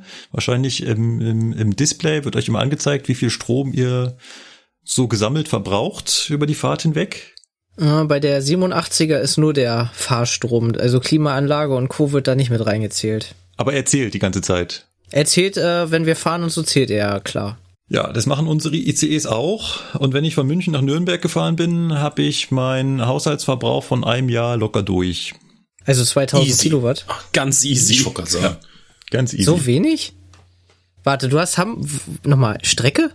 Hamburg München? Nein, München-Nürnberg. Das ist Ja, eine genau. Fahrt. Das ist eine Ach so, okay. Ich war gerade, hä, warte mal, Nein, du das brauchst quer durch Deutschland 2000 Kilowatt? Was? Warte. Da kannst du mal sehen, wie energieeffizient der Fernverkehr ist. Wie, wie viel Antriebsleistung haben Sie? Minus 60 Prozent. Äh, was? Ja, genau, Ja, richtig. Hä? Dann geht das bestimmt. Aber ähm, daraus wird schon, daraus wird schon klar, äh, da sind, Oh, da ist ein wahnsinniges Einsparpotenzial. Wenn ich auch nur Bruchteile von Prozenten hier spare, geht das in die Millionen, die ich hier Ja, also einsparen ich hatte es ja jetzt erst die Tage, ähm, man spricht da ungefähr von einem Prozentsatz, also wenn man, wenn ein Prozent Energie beim Fernverkehr gespart wird, äh, bedeutet das ein Einsparpotenzial von zwei bis drei Millionen. Ein Prozent. Ja, also die Energie ist bei der Bahn der größte Kostenfaktor. ne? Ja. Und Wir- nicht das Personal. Wir kommen dann als nächstes, aber Aber es ist alles Ökostrom, ne? Also hier, äh, gerade beim Fernverkehr, ne? Hier Schmutzcargo, das kann natürlich nichts, aber Fernver Fernverkehr ist hier Halt, Öko, ne? Moment. Also ist ich möchte bitte auf unsere Lokomotiven verweisen, wo dran steht, das ist grün. Wir fahren auch schon Ja, mit ja. Ökostrom, ja. Ja, aber Ja, Das aber kann nicht ja. mit 100 Prozent hier. Ja. Nein, nur die neuesten Loks. Die anderen, die werden noch mit Kohlekraftwerken gespeist. aber die nur per älteren. Zertifikat, ne, grün gemachter Strom. Nein, das wird für den ICE separat in der Oberleitung umgeschaltet, ja. Jetzt lass uns in dem Traum Ja, denken. kennt, kennt ihr das nicht? Das ist doch bei uns Standard. hallo, hast du noch nicht den zweiten Draht gesehen? ich echt mal. Ja. Also in Aachen gibt's das. Der klingelt Ja, ich bin alleine raus, danke. Um das Ganze jetzt, um den, um den schlechten Witz noch aufzuklären, Aachen hat ja äh, in gewissen Bahnsteiggleisen äh, Fahrdraht für das belgische Stromsystem und der hat einfach zwei Leitungen. Ah. Oh, da muss ich mir Bad Bentheim noch mal angucken. Die Bentheim Ja, müsste eigentlich auch auch, so. Doppeldraht haben. Oder Bentheim hat aber Oder war 1,5 dann- kV Gleichstrom. genau, ich dachte, äh, ich dachte, es wird der gleiche Draht genommen. Ach so, nee, okay. Ja, also es sind, es sind zwei Drähte halt vor allen Dingen nebeneinander, ne? Also der Draht an sich, ob der jetzt dicker ist, keine Ahnung, aber es ist halt so ein Doppelfahrdraht. Ne? Es sind zwei Fahrdrähte direkt nebeneinander. Ja, Weil halt ganz andere Ströme fließen. Durchgeballert wird. Ja. Richtig. Jo. Gut. Bevor der Sebastian jetzt äh, die nächste Kategorie aufmacht, ich hätte noch eine Frage aus der Kategorie fünf Fragen an Cargo. Mhm. Und zwar ist die eigentlich aus der letzten Sendung übrig geblieben. Irgendwie äh, bin ich nicht mehr zu Wort gekommen. Das ist ja, das ist ja, das ver verstehe ich gar nicht. Und zwar hast du in der letzten Sendung irgendwann in einem Beisatz gesagt, äh, und am Sonntag ist bei uns ja eh nichts los oder sowas. Und da habe ich mich so gefragt, unterscheidet sich das Güterzugaufkommen von Tag zu Tag? Ja. Also am Wochenende deutlich, ja. Okay, also ähm, Sonntag, Sonntags und Montags sind die Tage, wo im Prinzip kaum Güterzüge fahren. Das geht so Montagabends erst wieder los. Na klar gibt es Containerzüge, die durchfahren und so, aber wenn es jetzt hier mit Zügen und so, die aus Betrieben halt kommen, die nur bis freitags arbeiten, hast du halt die letzten Züge, die freitags losfahren und Samstag noch bearbeitet werden, sage ich jetzt mal. Und ab Samstagnachmittag oder beziehungsweise Samst äh, Samstagnacht, je nachdem wo, ähm, ist es dann so, dass dann bei uns der Rangierbahnhof dann zugeschlossen wird. Sonntagsüber ist keiner da, großartig. Das heißt, äh, es wird kein Ablaufbetrieb gemacht und so weiter und so fort. Da sind die Rangierbuden halt echt leer. Und man ist halt nur dafür ähm, Ablösezüge, also Züge, die aus Containerhäfen irgendwo dann in den Süden runterfahren oder so.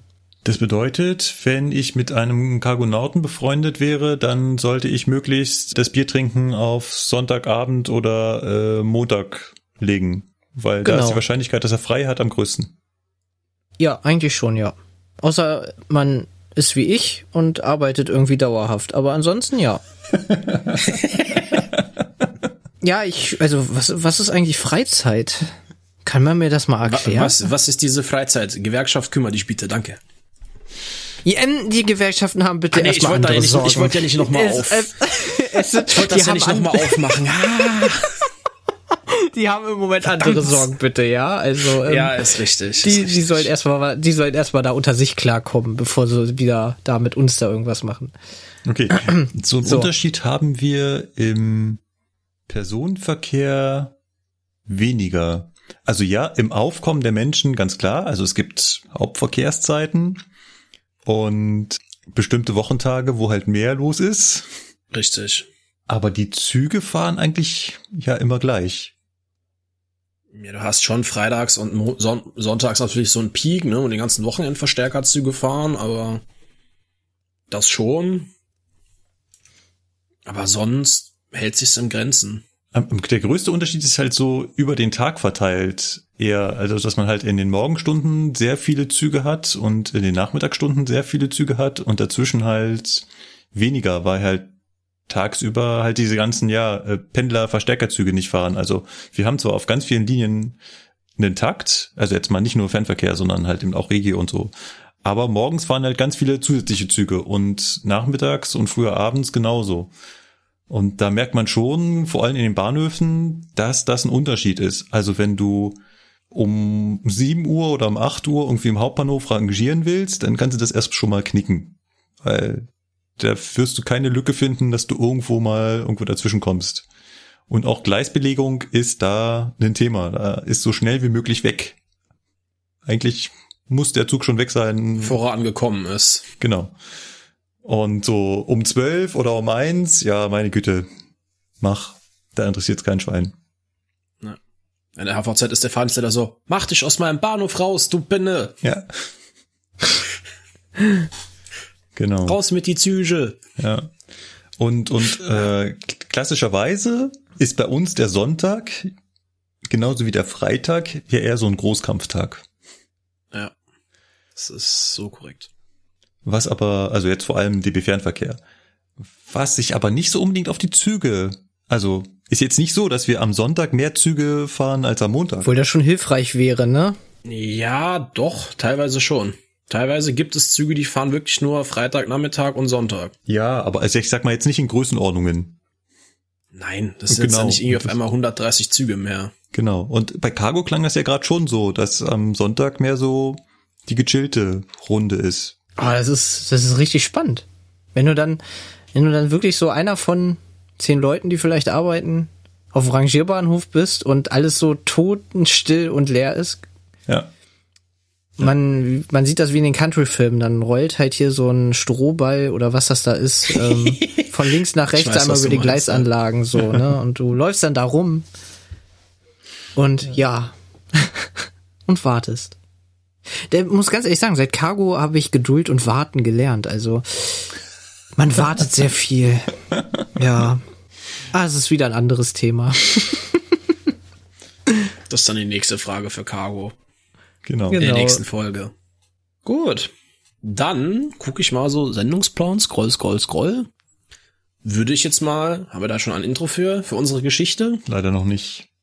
Oh, ach so, das wäre cool. Das muss mal nachgeliefert werden. Also Markus, ne? Mach mal. Ja, genau. Dann würde ich mal an unseren Geschichtenerzähler der heutigen Folge übergeben. Ja, herrlich, wunderbar. Ja, ich äh, mach's mir nochmal in meinem Sessel bequem, zünd mir mein Pfeifchen an, ne? Wir haben ja die Eisenbahn quasi nochmal so ein bisschen von Grund auf erläutert. Und das letzte Mal äh, hatten wir über den Begriff Eisenbahn gesprochen und wir haben schon über die Spurweite gesprochen. Und ich möchte heute ein bisschen was zum Thema Kupplung erzählen, weil da gibt's auch äh, diverse Erfindungen und Dinge, wo man festgestellt hat, das ist eine gute Idee und das lassen wir mal lieber und das ist eigentlich nie eine gute Idee gewesen. Und das, womit wir heute arbeiten und das, was es jetzt auch schon äh, am längsten gibt, ist ja unsere Schraubenkupplung. Früher hat man das halt so gemacht, man hat die Wagen halt so stumpf aneinander gekettet, einfach mit irgendwelchen Ketten, die man halt gerade da hatte. und damit konnte man halt fahren und ja, das hat ein bisschen geruckt und gescheppert beim Bremsen, ja, aber war ja nicht so schlimm. Ne? Und äh, dann ging das halt irgendwann so weit, dass die Züge natürlich immer schwerer wurden und äh, dann gab es so ein paar Probleme, die wir auch heute immer noch haben, wenn man das Kuppeln nicht richtig vornimmt. Es kam nämlich zu Längsstößen und zu Zugabrissen. Weil, wenn ich halt vorne mit meiner Lokomotive beschleunige und der Zug ist jetzt äh, komplett lasch gekuppelt, weil diese Kupplungsketten äh, da halt kein Gewinde, kein Nix hatten, also einfach nur so Ketten waren. Ähm, und ich habe hinten einen schweren Zug dran, dann reiße ich einfach die erste Kette auseinander. Und da hat man sich halt dann irgendwann gedacht, das äh, funktioniert so nicht. Und ähm, außerdem verwinden sich dabei halt auch die Rahmen der Fahrzeuge, weil der Haken, der ist ja auch irgendwo befestigt am Fahrzeugrahmen. Und das ganze Fahrzeug ist danach im Prinzip verzogen und äh, kaputt und das muss man irgendwie ein bisschen ändern. Und dann kam man auf diese Idee, diese Zug- und Stoßeinrichtung und vor allen Dingen halt diese Zugeinrichtung federnd zu lagern. Das heißt also, man hat diese, diese Einrichtung, wo die Lokomotive dran zieht und auch wo die Wagen untereinander verbunden sind, so ein bisschen federnd aufgebaut, dass dieser Ruck, der durch den Zug geht, ein bisschen abgefedert wird, diese Kräfte. Und das ist auch heute immer noch so. Das kann man bei Güterwagen deutlich besser sehen als bei Reisezugwagen. Da ist so eine gewickelte zylindrische Feder. Manchmal sind das auch äh, Schraubenfedern, aber normalerweise sind, sind es diese Wickelfedern. Da ist dieser Zughaken heutzutage auch immer noch dran befestigt und der rückt auch ein bisschen aus dem Rahmen raus, wenn ich losfahre. Also der Zug, der dehnt sich so richtig. Ne? ähm, was einfach den Vorteil hat, der reißt mir nicht alles ständig auseinander und es ist halt ein bisschen schonender für den ganzen Rahmen. Ich weiß nicht, ob ihr das schon mal, habt ihr das schon mal gesehen? So eine Feder? Einzeln noch nicht, nein. Äh, in echt noch nicht, nee? nee tatsächlich. Okay, also wir haben es gestern, ich habe es gestern tatsächlich wieder im DB-Museum gesehen. Da stand noch so ein uralter Wagen von der Reichsbahn, da konnte man das hervorragend sehen wie dieser Zughaken, äh, diese Stange da drin aufgehoben ist. Ähm, es gibt auch noch ein anderes System. Da hat man einfach die Zugstange, also quasi vom dem Zughaken, der auf der linken Seite vom Wagen ist, und dem Zughaken, der auf der rechten Seite vom Wagen ist, hat man einfach verbunden. Ja, so dass der Wagen quasi so komplett unbeteiligt ist, sondern die Kräfte gehen nur über diese Stange. Hat man aber letztendlich, Ach, äh, letztendlich nicht viel mit gewonnen, weil dann reißt du irgendwann diese Stange halt auseinander. Ne? Da ist zwar der Rahmen von dem Wagen vielleicht nicht mehr verzogen, aber du musst halt diese Stöße und so weiter, da musstest du damals abfangen ne? und auch heute immer noch. Und äh, so haben die das ja damals halt einfach auch umgesetzt. Und wenn man sich halt auch, auch anguckt, wie sich die Puffer verändert haben, guck dir den Adler an, mit dem wir ja immer noch Sonderfahrten ab und zu machen. Der Adler, der hat irgendwelche komischen äh, Puffer aus Holz. Ja, also der muss ja auch keine großartigen Stöße abfangen.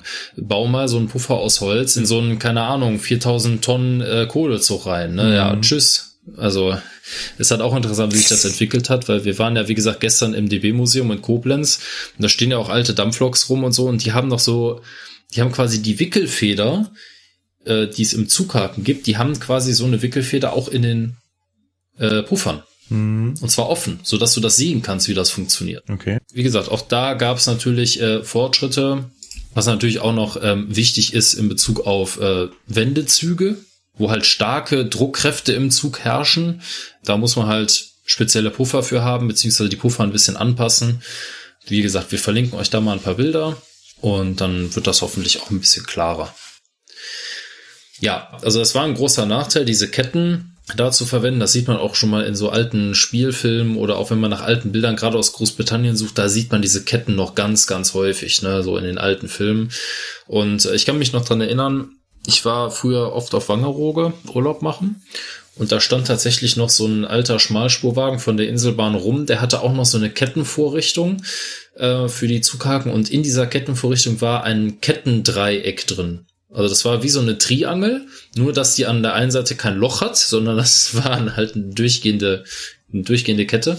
Aber wie so eine Triangel war das mittlere Teil geformt. Da konnte man quasi so ein bisschen die Länge mit einstellen, diese, die diese Kette haben soll, weil das war kein gleichseitiges Dreieck, sondern eher so ein Dreieck mit einer langen Seite und einer kurzen Seite. Und da konnte man das so ein bisschen einstellen. Ich hoffe, man kann sich das jetzt einigermaßen mhm. vorstellen. Halbwegs. Ja, Halbwegs. jedenfalls hat man irgendwann halt gesagt, das ist alles Schmutz und für äh, die Lasten, die wir jetzt transportieren, nicht mehr geeignet und gerade auch für schwere Züge ist das alles ein bisschen doof.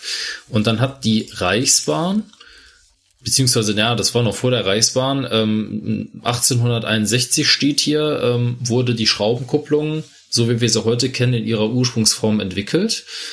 Allerdings, äh, ganz interessant, ich äh, schicke euch die Seite auch gleich mal rüber und wir verlinken die euch natürlich auch, war das so eine Sicherheitskupplung.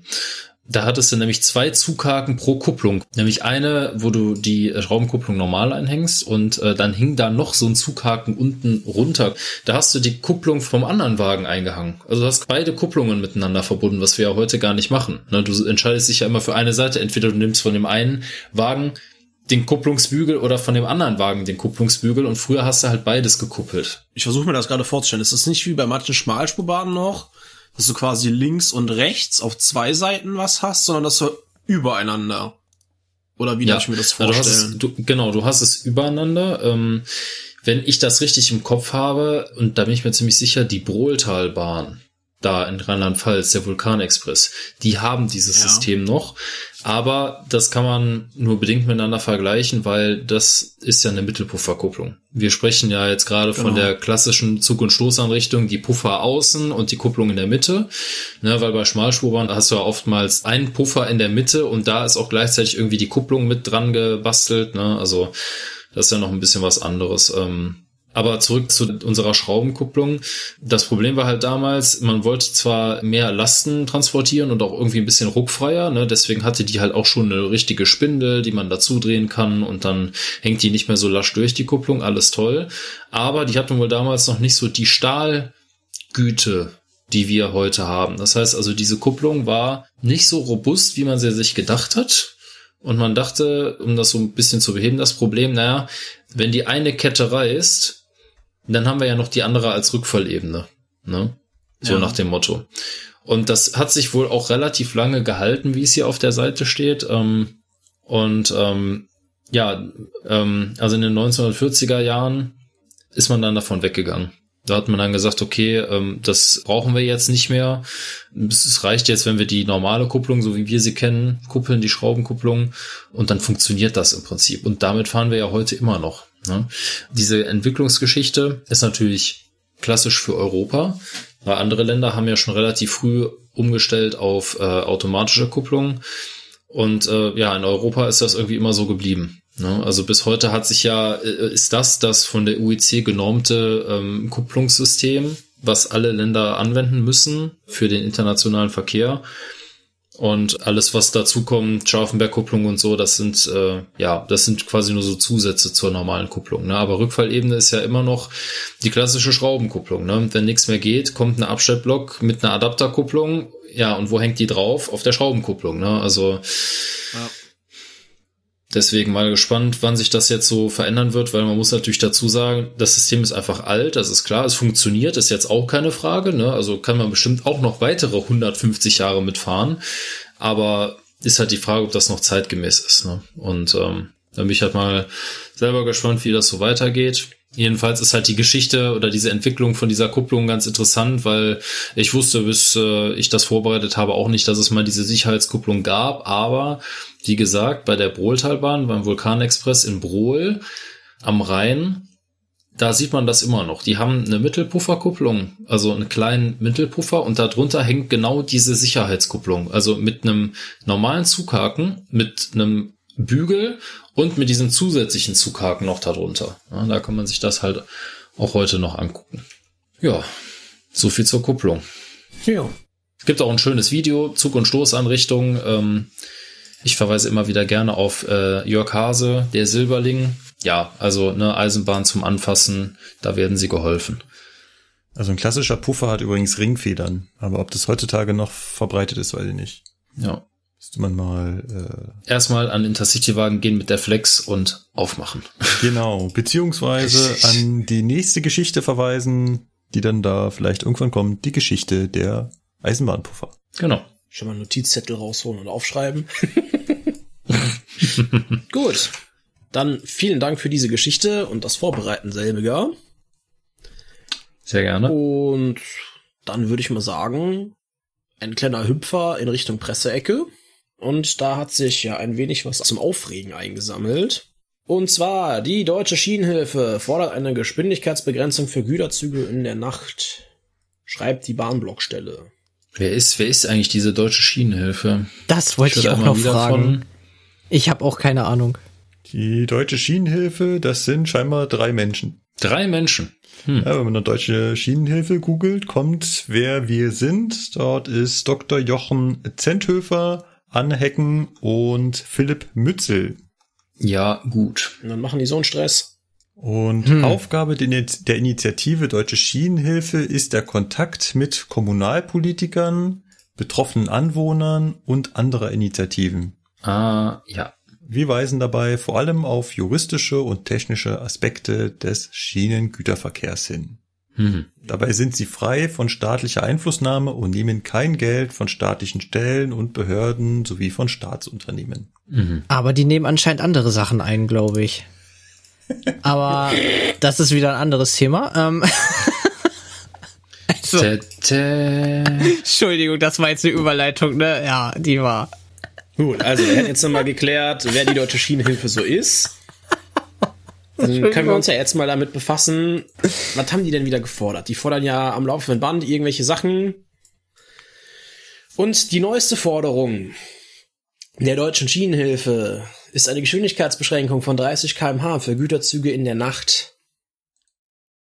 Also Sebastian, deine Schichten werden demnächst lange und, la und monoton, wenn du nur noch mit 30 durch die Nacht fahren darfst. Ja, warum ist so entspannt? Guck mal, kann ich mich da hinlegen? Wie war das noch? Die Güter äh, äh, verkehren im Nachtsprung von München nach Hamburg, ne? Ja, demnächst Ja, dann von München nach von München Augsburg. bis Nürnberg. Ja.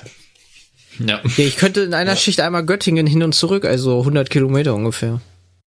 Nein, also. Und zwar, die Deutsche Schienenhilfe hat in der Nacht von Neu- vom 19. auf den 20. Februar zwischen 22 und 6 Uhr Messungen durchgeführt und da hat es, hätte sich wohl ergeben, dass 81 von insgesamt 136 Zügen deutlich zu laut gewesen seien. Die Schienenhilfe vermutet, dass das von, äh, ich zitiere den Artikel wörtlich, dass die unangenehmen Tak-Tak-Tak-Geräusche von Flachstellen an den Rädern herrühren. Ja, seit Ende 2020 gibt's ja die, das Lärmschutzgesetz, das ist in Kraft getreten. Unter anderem daher rührt ja auch, dass alle Güterzugwagen auf Kunststoffbremssohlen umgerüstet sein müssen. Genau, auf KLL oder L-Sohle. Ja, es gibt ja ein Graugussverbot in Deutschland. Und äh, die Schienenhilfe mokiert sich jetzt, beziehungsweise moniert halt, dass trotz der Versprechungen die Züge immer noch laut seien. Und das Thema hatten wir ja sogar in einer der Folgen vorher, dass es wahrscheinlich keine Veränderung geben wird und ja, welch Wunder, es ist auch so. Ja, weil auch KLL und L-Sohlen machen Flachstellen. Ja, genau, das ist ja das Ja. Kuriose daran. ja. Neue Probleme geschaffen. Was? Äh, Nein, Leute, könnt ihr so nicht sagen. Ja, aber die, die Vermutung, die ist natürlich ähm, schon sehr gewagt, oder? Dass Tak-Tak-Tak-Geräusche womöglich Flachstellen sein könnten. also ich finde, ähm, es macht immer eher bom, bom, bom, bom. Entschuldigung. Ähm, Also ich, also gefühlt ist das ja immer so, wenn du am Bahnsteig stehst und einen Kaffee in der Hand hast, dass deine, dein Kaffee oben aus dem Deckel rausspritzt, wenn der Güterzug vorbeikommt. Meine Fresse, ne. Dazu passt aber, Und- dass die Deutsche Schienenhilfe im Juni 2020 gefordert hat, Flachstellen als Ordnungswidrigkeiten anzusehen. jawohl. Dementsprechend würde ich sagen, äh, steht ab sofort ähm, Jeder Zug in der Ecke, gerade im Herbst. äh, steht ab sofort das Ordnungsamt dann äh, beim Sebastian am Zielbahnhof auf äh, auf der Matte und sagt so, Kollege, Schönen guten Tag. Jetzt können Sie Ihre Firmenkreditkarte mal hier durchziehen. Da steht das also beim Bundesamt, äh, das Ordnungsamt mit dem Eber zusammen da. Guten Tag. Einmal Führerschein und Fahrzeugpapiere bitte. Ja. Ja. Aber abseits von äh, den humoristischen Einlagen unsererseits ist das natürlich ein ernstes Thema. Natürlich. Entschuldigung. Auf jeden Fall. Und ähm, allerdings kann man das sicherlich nicht dadurch beheben, indem man Güterzüge jetzt nur noch 30 km/h fahren lässt. Doch, die Flachbildung stell, äh, die Flachstellenbildung wird vielleicht dadurch reduziert. Die Flachbildungsstellen, wer kennt sie nicht? Was? ah, Ja, also äh, 30 km/h ist natürlich lachhaft. Frage an äh, Ja. den Sebastian. Wie schnell bist du denn in der Regel mit deinen Zügen unterwegs? Also die Regel ist immer so 100 km/h. Wenn so, ich jetzt, das äh, heißt, ein Drittel Das so ist schnell. viel zu schnell. na, ich krieg auch immer einen Geschwindigkeitsrausch, aber das ist was anderes, ne? Ja. ähm, den Geschwindigkeitsrausch kriegst du aber nicht nur, wenn du dein Gastfahrt mit dem ECE wieder zurückfährst. Nee, aber das ist entspannt. Ähm, von daher sind 30 km/h natürlich lächerlich. Wenn du zum Beispiel, du fährst ja, hast du gesagt, nach Würzburg von Seelte aus. Wie ja, und da fährt man ja 120 auch teilweise sogar. Ja, wie lange bist du so ungefähr unterwegs? Drei Stunden, dreieinhalb, je nachdem. Gut, dann brauchen wir also ab sofort neun beziehungsweise zwölf Stunden dafür. Ja, kann man mal machen.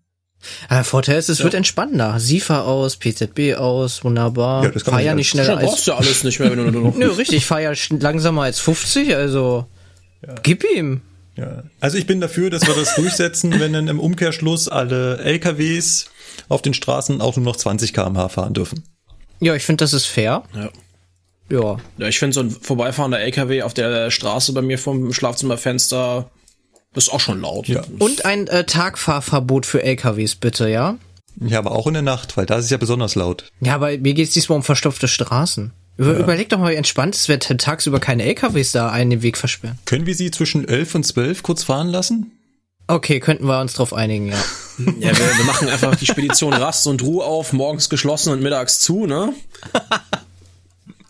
Genau. Genau.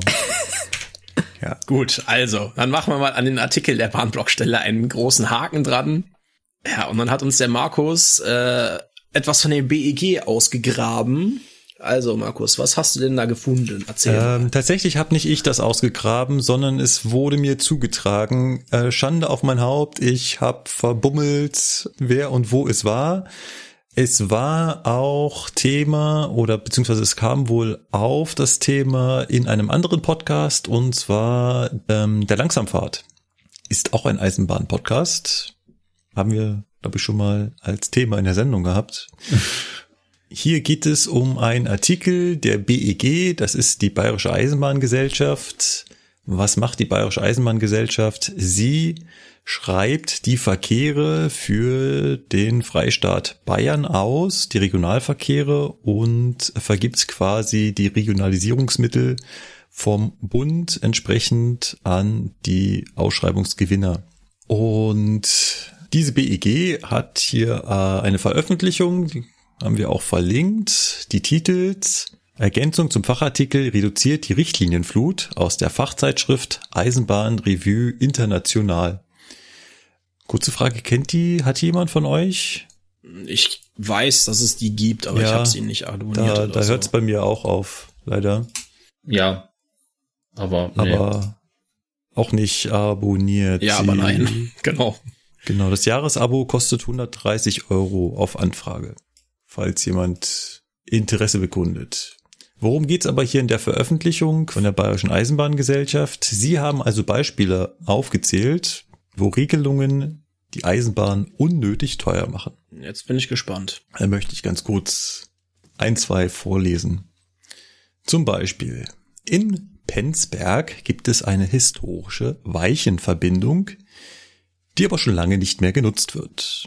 Damit Penzberg aber den eisenbahnrechtlichen Status als Bahnhof nicht verliert, hat DB Netz beim Umbau mit ESTW-Technik 2017, 2018 auch diese Weiche mit ins digitale Stellwerksystem eingebunden. Lass mal gucken, wo Penzberg überhaupt ist. ja. Sag mir bitte, dass es in Bayern Was ist denn liegt. das? Ja, es liegt in Bayern. Ja. Äh, ganz kurz zur Erklärung. Es gibt äh, eine Definition für einen Bahnhof. Ja, wir müssen bei der Eisenbahn definieren, was ein Bahnhof ist. Und ein Bahnhof ist eine Bahnanlage mit mindestens einer Weiche, auf der Züge Züge beinnen, enden, halten, kreuzen, überholen oder wenden können. Bahnhöfe können in Bahnhofsteile unterteilt sein. Diese sind durch Zwischensignale gegeneinander abgegrenzt. Lukas, du kriegst das Bienchen in das äh, Mutti-Heft. Und daraus schlussfolgert also die BEG, mhm, wenn die jetzt also die Bahn diese Weiche da drin lässt, dann macht sie das bestimmt, damit der Bahnhof weiterhin ein Bahnhof bleibt. Fun Fact, es gibt diverse Bahnhöfe im deutschen Eisenbahnnetz, die den eisenbahnrechtlichen Status eines Bahnhofs tragen, aber keine Weiche mehr haben. Oder nur noch eine haben. Grüße gehen raus an Müller im Hauptbahnhof. Ja, die Frage ist, hast du so ein Beispiel dafür? Ja, Also- ich habe ein ganz lustiges Beispiel. Direkt in München gibt es nämlich den Bahnhof Heimeranplatz. Der Bahnhof Heimeranplatz liegt an einer eingleisigen Strecke, hat nur ein Gleis, hat ein Einfahr- und ein Ausfahrsignal, aber nur ein Gleis. Äh, wenn ihr jetzt googelt nach diesem Bahnhof auf Google Maps, Heimeranplatz, dann werdet ihr auch einen S-Bahn-Halt finden. Der hat eine Weiche. Das ist allerdings ein Haltepunkt. Okay, dann war aber irgendwer sehr, hat sich da wenig kompetent verhalten, also ganz ehrlich. Ja, Wir trinken. Prost. ähm, und es gibt noch mehr so, so Beispiele, ähm, wo halt einfach zurückgebaut wurde. Also im Rahmen von Umbaumaßnahmen hat man halt die Bahnhöfe zurückgebaut, aber der Bahnhof ist halt weiterhin noch ein Bahnhof geblieben, wo man auch noch durchfährt, wo aber eigentlich nichts mehr ist. Ich finde halt immer schön, wenn wir uns auf unser Regelwerk berufen und dann kommt sowas bei raus wie Überleitstelle Waldporzheim HP. Und man Ja. sich denkt, was? Das, ja, was ist denn das jetzt? so richtiges Regelwerksgold. Also, das ist da, also per Definition ist das ein Haltepunkt, der direkt an einer Überleitstelle ist. Ist ja auch so. Die Weiche liegt direkt hinter Bahnsteig. Also ist das eine Haltestelle. Nein, im Fahrplan steht drin, Überleitstelle Waldporzheim HP. Also, es ist sinnlos. Deswegen glaube ich persönlich nicht, dass diese Weiche weiterhin existiert, der mit der Bahnhof weiterhin ein Bahnhof ist. Aber es geht weiter mit solchem Gold. Auch BEG schreibt, neue Verordnungen zum Aufprallschutz von Schienenfahrzeugen, in Klammern Knautschzonen, führen zu höheren Gewichten und längeren Fahrzeugen. Ach echt, ohne Scheiß. Fahrzeuge werden teurer, wenn man Sicherheitsrichtlinien einhält. Wahnsinn.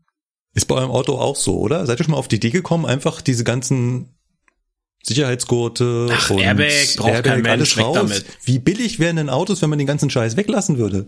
Viel weniger Elektronik. Juhu. Also, wenn ich sowas lese, muss ich ganz ehrlich sagen, ich schließe ich mich dem Sebastian an. Was nehmen die ein?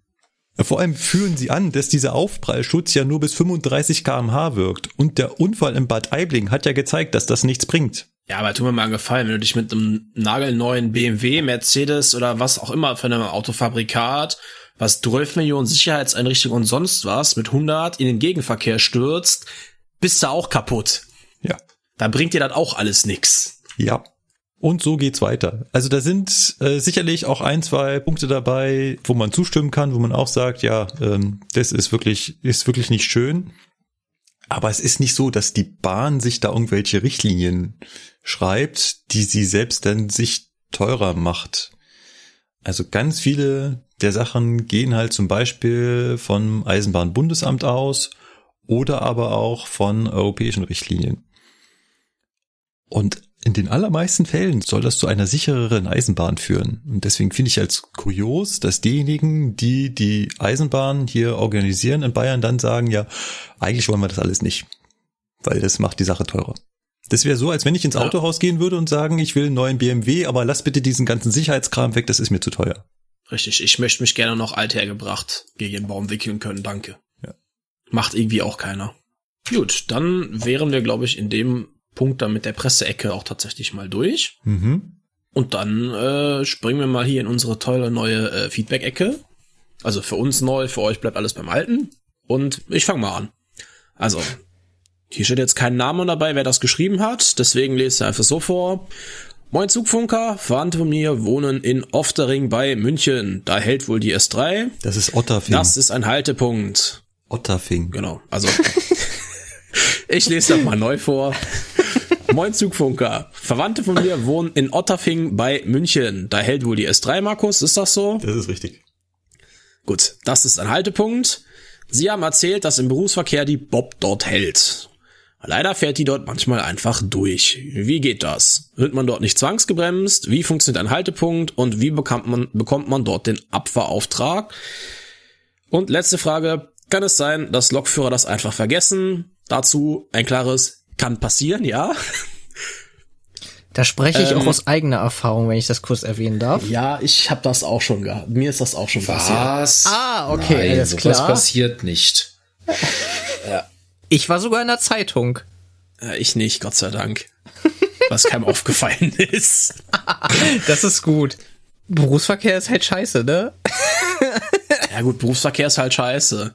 Ja, mir ist das passiert mit der RB30, die ins Ahrtal fährt. Die hat halt unter der Woche in Oberwinter gehalten und am Wochenende in Rolands Eck, dafür aber nicht in Oberwinter. Ja, und ich war halt Frühschicht, die sechste am Stück, ein bisschen im Tran und hab halt vergessen, dass Wochenende ist. Und bin halt schön entspannt da durchgefahren und wundere mich dann noch so, da, warum bin ich eigentlich zu früh in Bonn-Melem? Hm, warte mal. Aber war morgens mit dem zweiten Zug, da stand da Gott sei Dank keiner und bei mir im Zug war auch niemand. Aber das sind einfach menschliche Fehler, die passieren. Wie Und das wird traurig, in äh, Otterfing das gleiche Spiel sein, dass das halt einfach manchmal vergessen wird. Ist nicht schön, aber passiert. Und damit direkt die Frage, wird man dort nicht zwangsbegrenzt? Nein, wirst du nicht. Also wenn signaltechnisch nichts dem im Wege steht, dass du da jetzt durchfährst, ne, also wenn alle Signale auf grün sind, dann wird dich technisch nichts daran hindern, jetzt da mit 140 oder was du fahren darfst, am Bahnsteig vorbeizuschießen. Das ist dann halt so. Die Leute gucken ein wenig sparsam, aber technisch gesehen steht dem nichts im Wege. Genau, dann fragt er noch, wie funktioniert ein Haltepunkt? Ja, ein Haltepunkt funktioniert ganz einfach. Baue einen Bahnsteig an ein Gleis und du hast einen Haltepunkt. Alternativ, mach ein Richtig. bisschen Unkraut am Gleis weg und du hast einen Haltepunkt. Oder schütte ein bisschen Kies an den Rand eines Gleises und du hast einen Haltepunkt. Mehr ist ein Haltepunkt nicht. Wenn du dann noch in den Fahrplan reinschreibst, dass der Zug an diesen Kilometer halten soll, dann wird er da wahrscheinlich Dann tut er anhalten. das. Im Idealfall. Es gibt einen stillgelegten Haltepunkt hier bei uns im Kreis. Nee, Kreis nicht, aber ähm, da wohnt mein Kumpel, nennt sich Bergheim. Grüße gehen raus an Marius. Da brauchst du eigentlich nur noch mal Rasen mähen und dann kannst du den auch wieder benutzen. Also der sieht noch richtig top aus. Der ist doch noch jung. Das ist so wie hier ähm, Eschweiler Notberg. Für Ja. die, für da, äh, das war auch mein ehemaliger Haltepunkt an der Strecke von, von Köln nach Aachen. Und ähm, in der Zeit, wo ich noch studiert habe in Aachen, bin ich ja regelmäßig mit dem Zug da lang gefahren und da haben immer die Hühner von den Anwohnern, die sind immer auf diesem alten Bahnsteig da rumgelaufen. Weil die Anwohner hatten halt direkt an dem alten Bahnsteig ihre Gärten. Dann sind halt immer die Hühner da rumgelaufen. Da ich mir auch, ja, und da musste im Prinzip auch nur einmal schnell durchfegen, ne? Eine neue Leuchtstoffröhre Ja. einbauen, da ist dein Haltepunkt wieder, ne? Aber ja, jedenfalls, Na egal. einen Haltepunkt einzurichten, ist auch von der Eisenbahn rechtlichen Seite dreimal einfacher als einen neuen Bahnhof irgendwo hinzuzimmern. Ja. Zum Beispiel hat, gab es in München einen extra Haltepunkt, wo wir vorhin schon beim Heimeranplatz waren. Ähm, 500 Meter weiter ist nämlich noch ein Bahnsteig zu sehen. Das war ein Haltepunkt anlässlich der Bundesgartenschau in München. Bundesgartenschau ist vorbei. Kein Haltepunkt mehr. Haltepunkt ist weg. Ja. Gerne mal nicht, brauche mal nicht. Fort damit. Fort damit, genau. Gut. Hätten wir die Frage also beantwortet, würde ich mal sagen, dann kann mal gerne der nächste weitermachen. Ja, Florian hat uns geschrieben, hallo zusammen, kleiner Kommentar zur Kotztüte in Neigetechnikzügen. Er mag die Neigetechnikzüge auch nicht sehr besonders. Allerdings äh, wird nur ihm im geneigten oder neigenden 411 einigermaßen mulmig, wenn er rückwärts fährt. Ihm ist es übrigens egal, ob er rausguckt oder nicht, ähm, weil er blind ist. ja, okay. Hatten wir nicht schon mal jemanden, Das der war genau dieser Florian. Ah, okay, alles klar. Das ist natürlich cool. Ähm, ähm, sonst hebt mich das aber nicht an. Unangenehm wird's aber dann eher im 612, wenn der zu langsam fährt und ja, bei dem das Motorengeräusch nur selten auf Beschleunigung oder Verzögerung schließen lässt. Da bekommt man teilweise nicht mit, in welche Richtung man anfährt. Meine allererste Fahrt damit in 2002 zwischen Löbau und Ebersbach mit VMAX 30 über den Motor sitzen kaum Laufgeräusche und ständig das Geheule. Natürlich auch unvergessen, selbe Baureihe zwischen Leipzig und Geithain. Geithain. Ja. Eigentlich viel gerade Strecke, aber es rüttelt und schüttelt. Da hat man, während man durch den Zug läuft, was?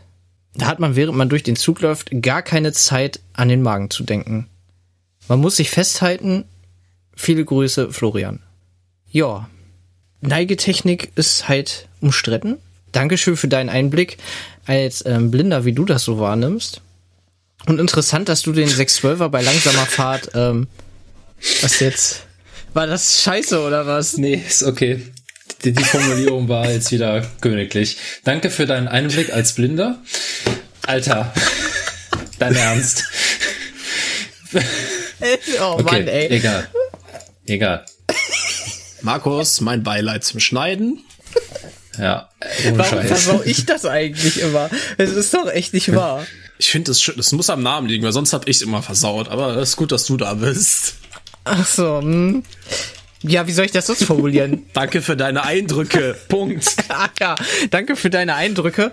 Mich wundert's, dass ähm, du den 612 halt richtig schlimm aufnimmst, aber ja gut, ist halt ein sehr lautes Fahrzeug gewesen, ne? Oder ist es ja immer noch. Kommen wir zum Jörg.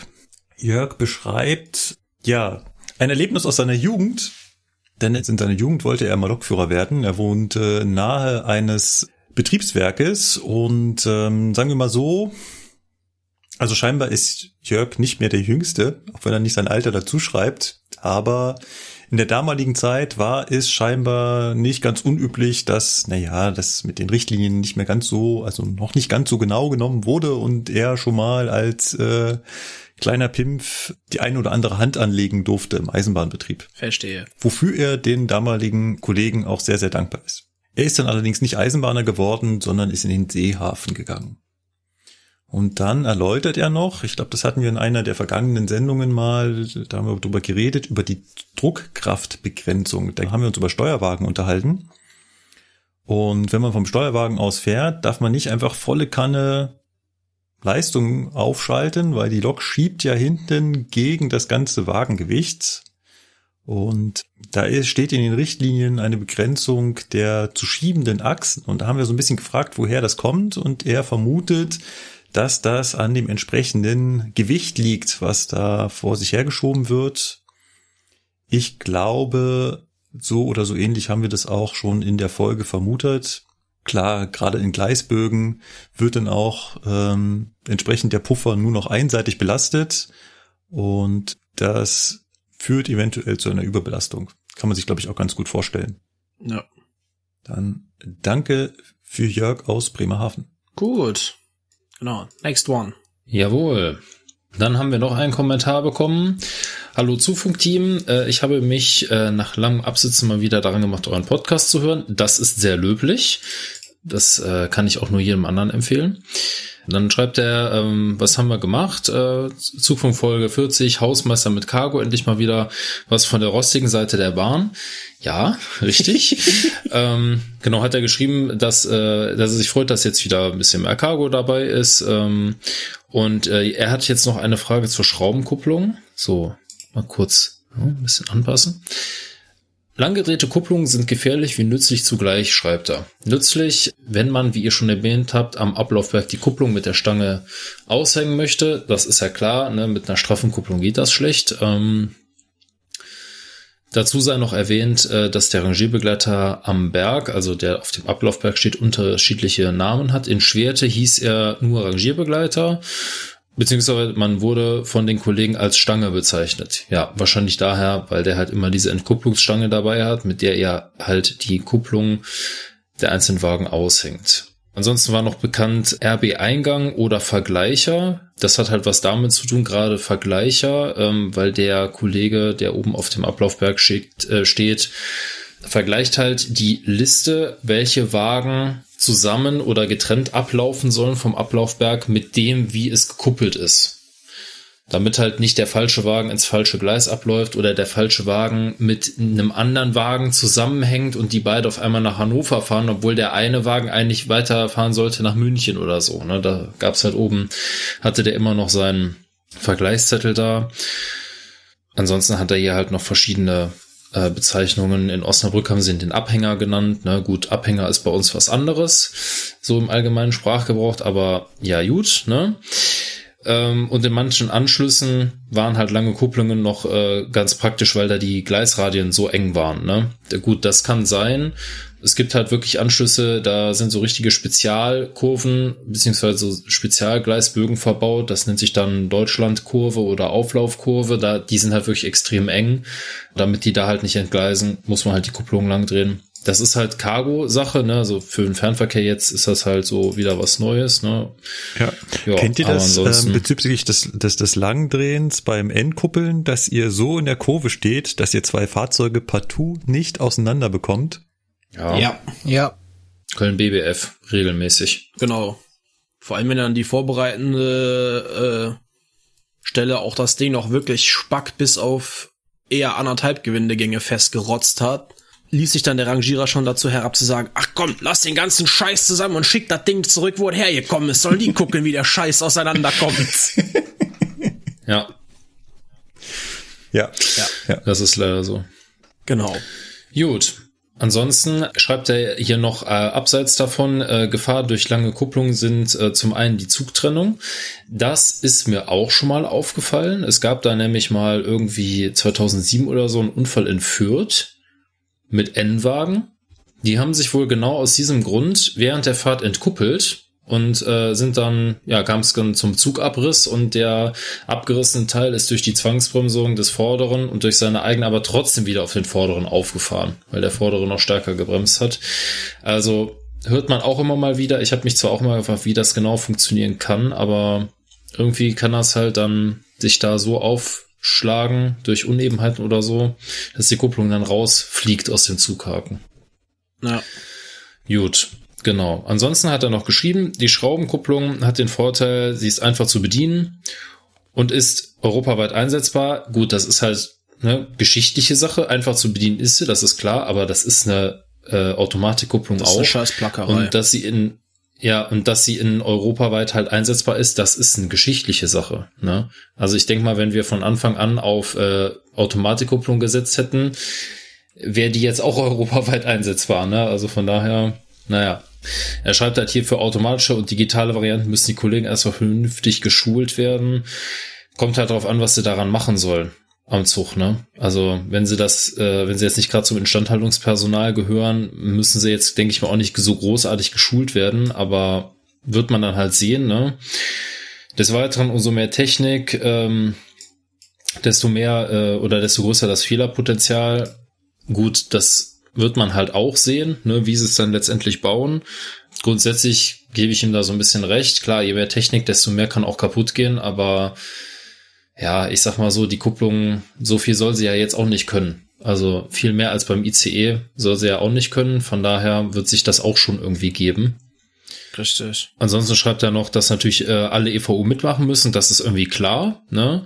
Bis in die letzte kleine Anschlussbahn. Das ist, denke ich mal, auch so die größte Hürde. Ähm, dadurch, dass es einfach in Europa äh, x private Fahrzeughalter gibt nicht nur Eisenbahnunternehmen, sondern auch einfach nur Leute, die Fahrzeuge halten, die aber selber keinen Eisenbahnbetrieb äh, betreiben. Die müssen natürlich auch mit ins Boot geholt werden. Und das wäre halt auch Quatsch zu sagen, wir machen es halt gar nicht, nur weil halt irgendwie ähm, sich ein paar dagegen wehren. Also mal schauen. Ausprobieren. Gut. Als letzte Frage hat er dann noch, wie verhält sich die Scharfenberg-Kupplung im Gleisbogen beim Kuppeln? Mit der RK900, das ist die äh, Kupplung, die wir an der V60 haben, diese Rangierkupplung, oder auch an der V90, oder auch an der Gravita, äh, trifft man manchmal den Zughaken im engen Gleisbogen nicht und muss dann doch manuell ähm, dann kuppeln. Das ist bei der Scharfenberg-Kupplung insofern nicht so das Riesenproblem, weil die halt dieses Zentrierhorn hat. Das heißt also, wenn du zwei Scharfenberg-Kupplungen, also zwei ICEs oder zwei 423 oder was auch immer im Gleisbogen zusammenkuppeln möchtest und der Gleisbogen ist so eng, dass die halt nicht gerade aufeinander stoßen, sondern halt ähm, in einem gewissen Winkel, dann sorgt dieses Zentrierhorn aber trotzdem dafür, dass die beiden Kupplungen sich so finden, dass sie dann auch kuppeln.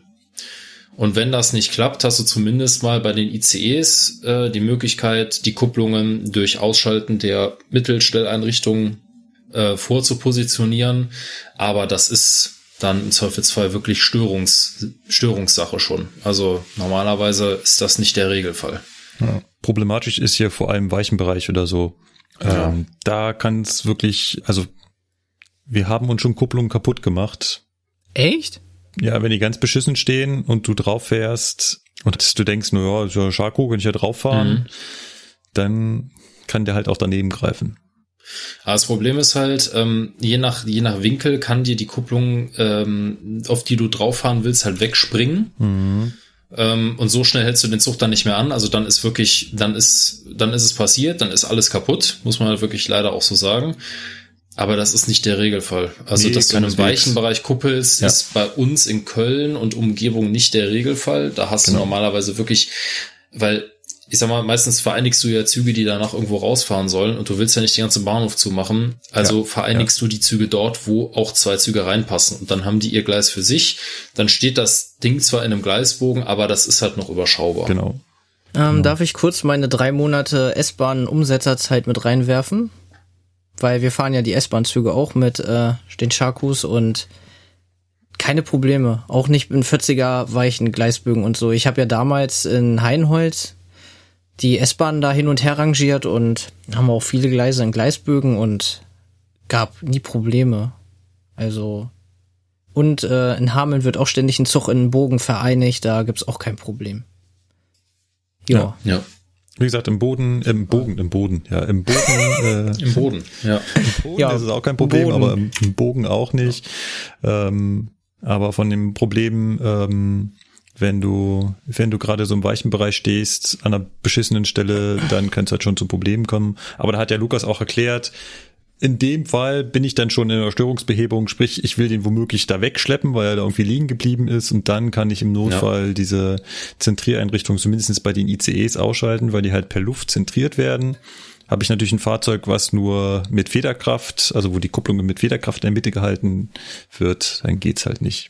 Und das ist aber auch schon dann wirklich eine riskante Sache, weil diese Zentriereinrichtung, ähm, also diese diese Mittelstelleinrichtung ähm, oder mit, wie heißt sie, Mittenstelleinrichtung, mit Mittenstelleinrichtung, ne? Mittenstelleinrichtung, ja. Ja, nicht Mittel, sondern Mitten, genau, Ja. Mittenstelleinrichtung.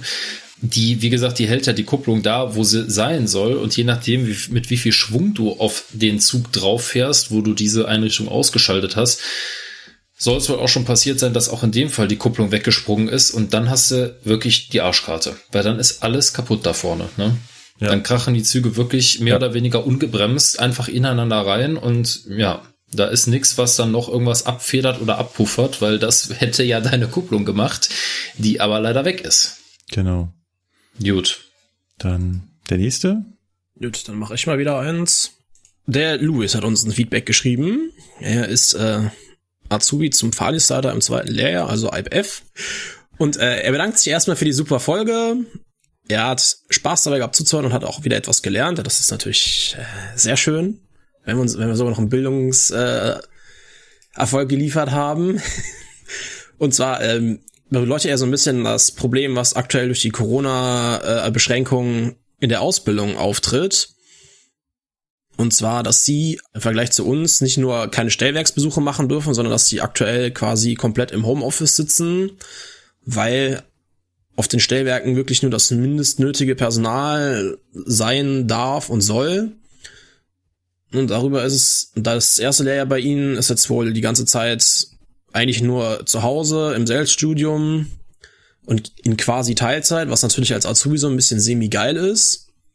Er bezieht das jetzt auf seinen Bereich in Berlin, da ist wohl auch der Altersschnitt dann doch eher sehr stark Richtung Risikogruppe. Ja, und ähm, sagt halt noch zusätzlich, das ist das Problem, dass gerade auf den Stellwerken halt auch nur eine begrenzte Anzahl Leute für dieses eine Stellwerk geprüft sind und das dann halt schwierig wird, die zu ersetzen. Ja. Was dann halt auch sogar schon so weit geht, dass halt ähm, Sicherungsposten, die Arbeiten machen sollen, sich nicht mehr im Stellwerk selber anmelden, sondern von unten quasi dem Fahrdienstleiter durchs Fenster zubrüllen, was so ansteht oder halt anrufen. Ja, und hat er noch eine Frage, wie das dann so mit letzten Zügen ist, wie jetzt beispielsweise die letzten zu 18 gezogenen Eurocities im Allgäu. Ist das sehr begehrt, die zu fahren? Kann man sich auf sowas intern bewerben?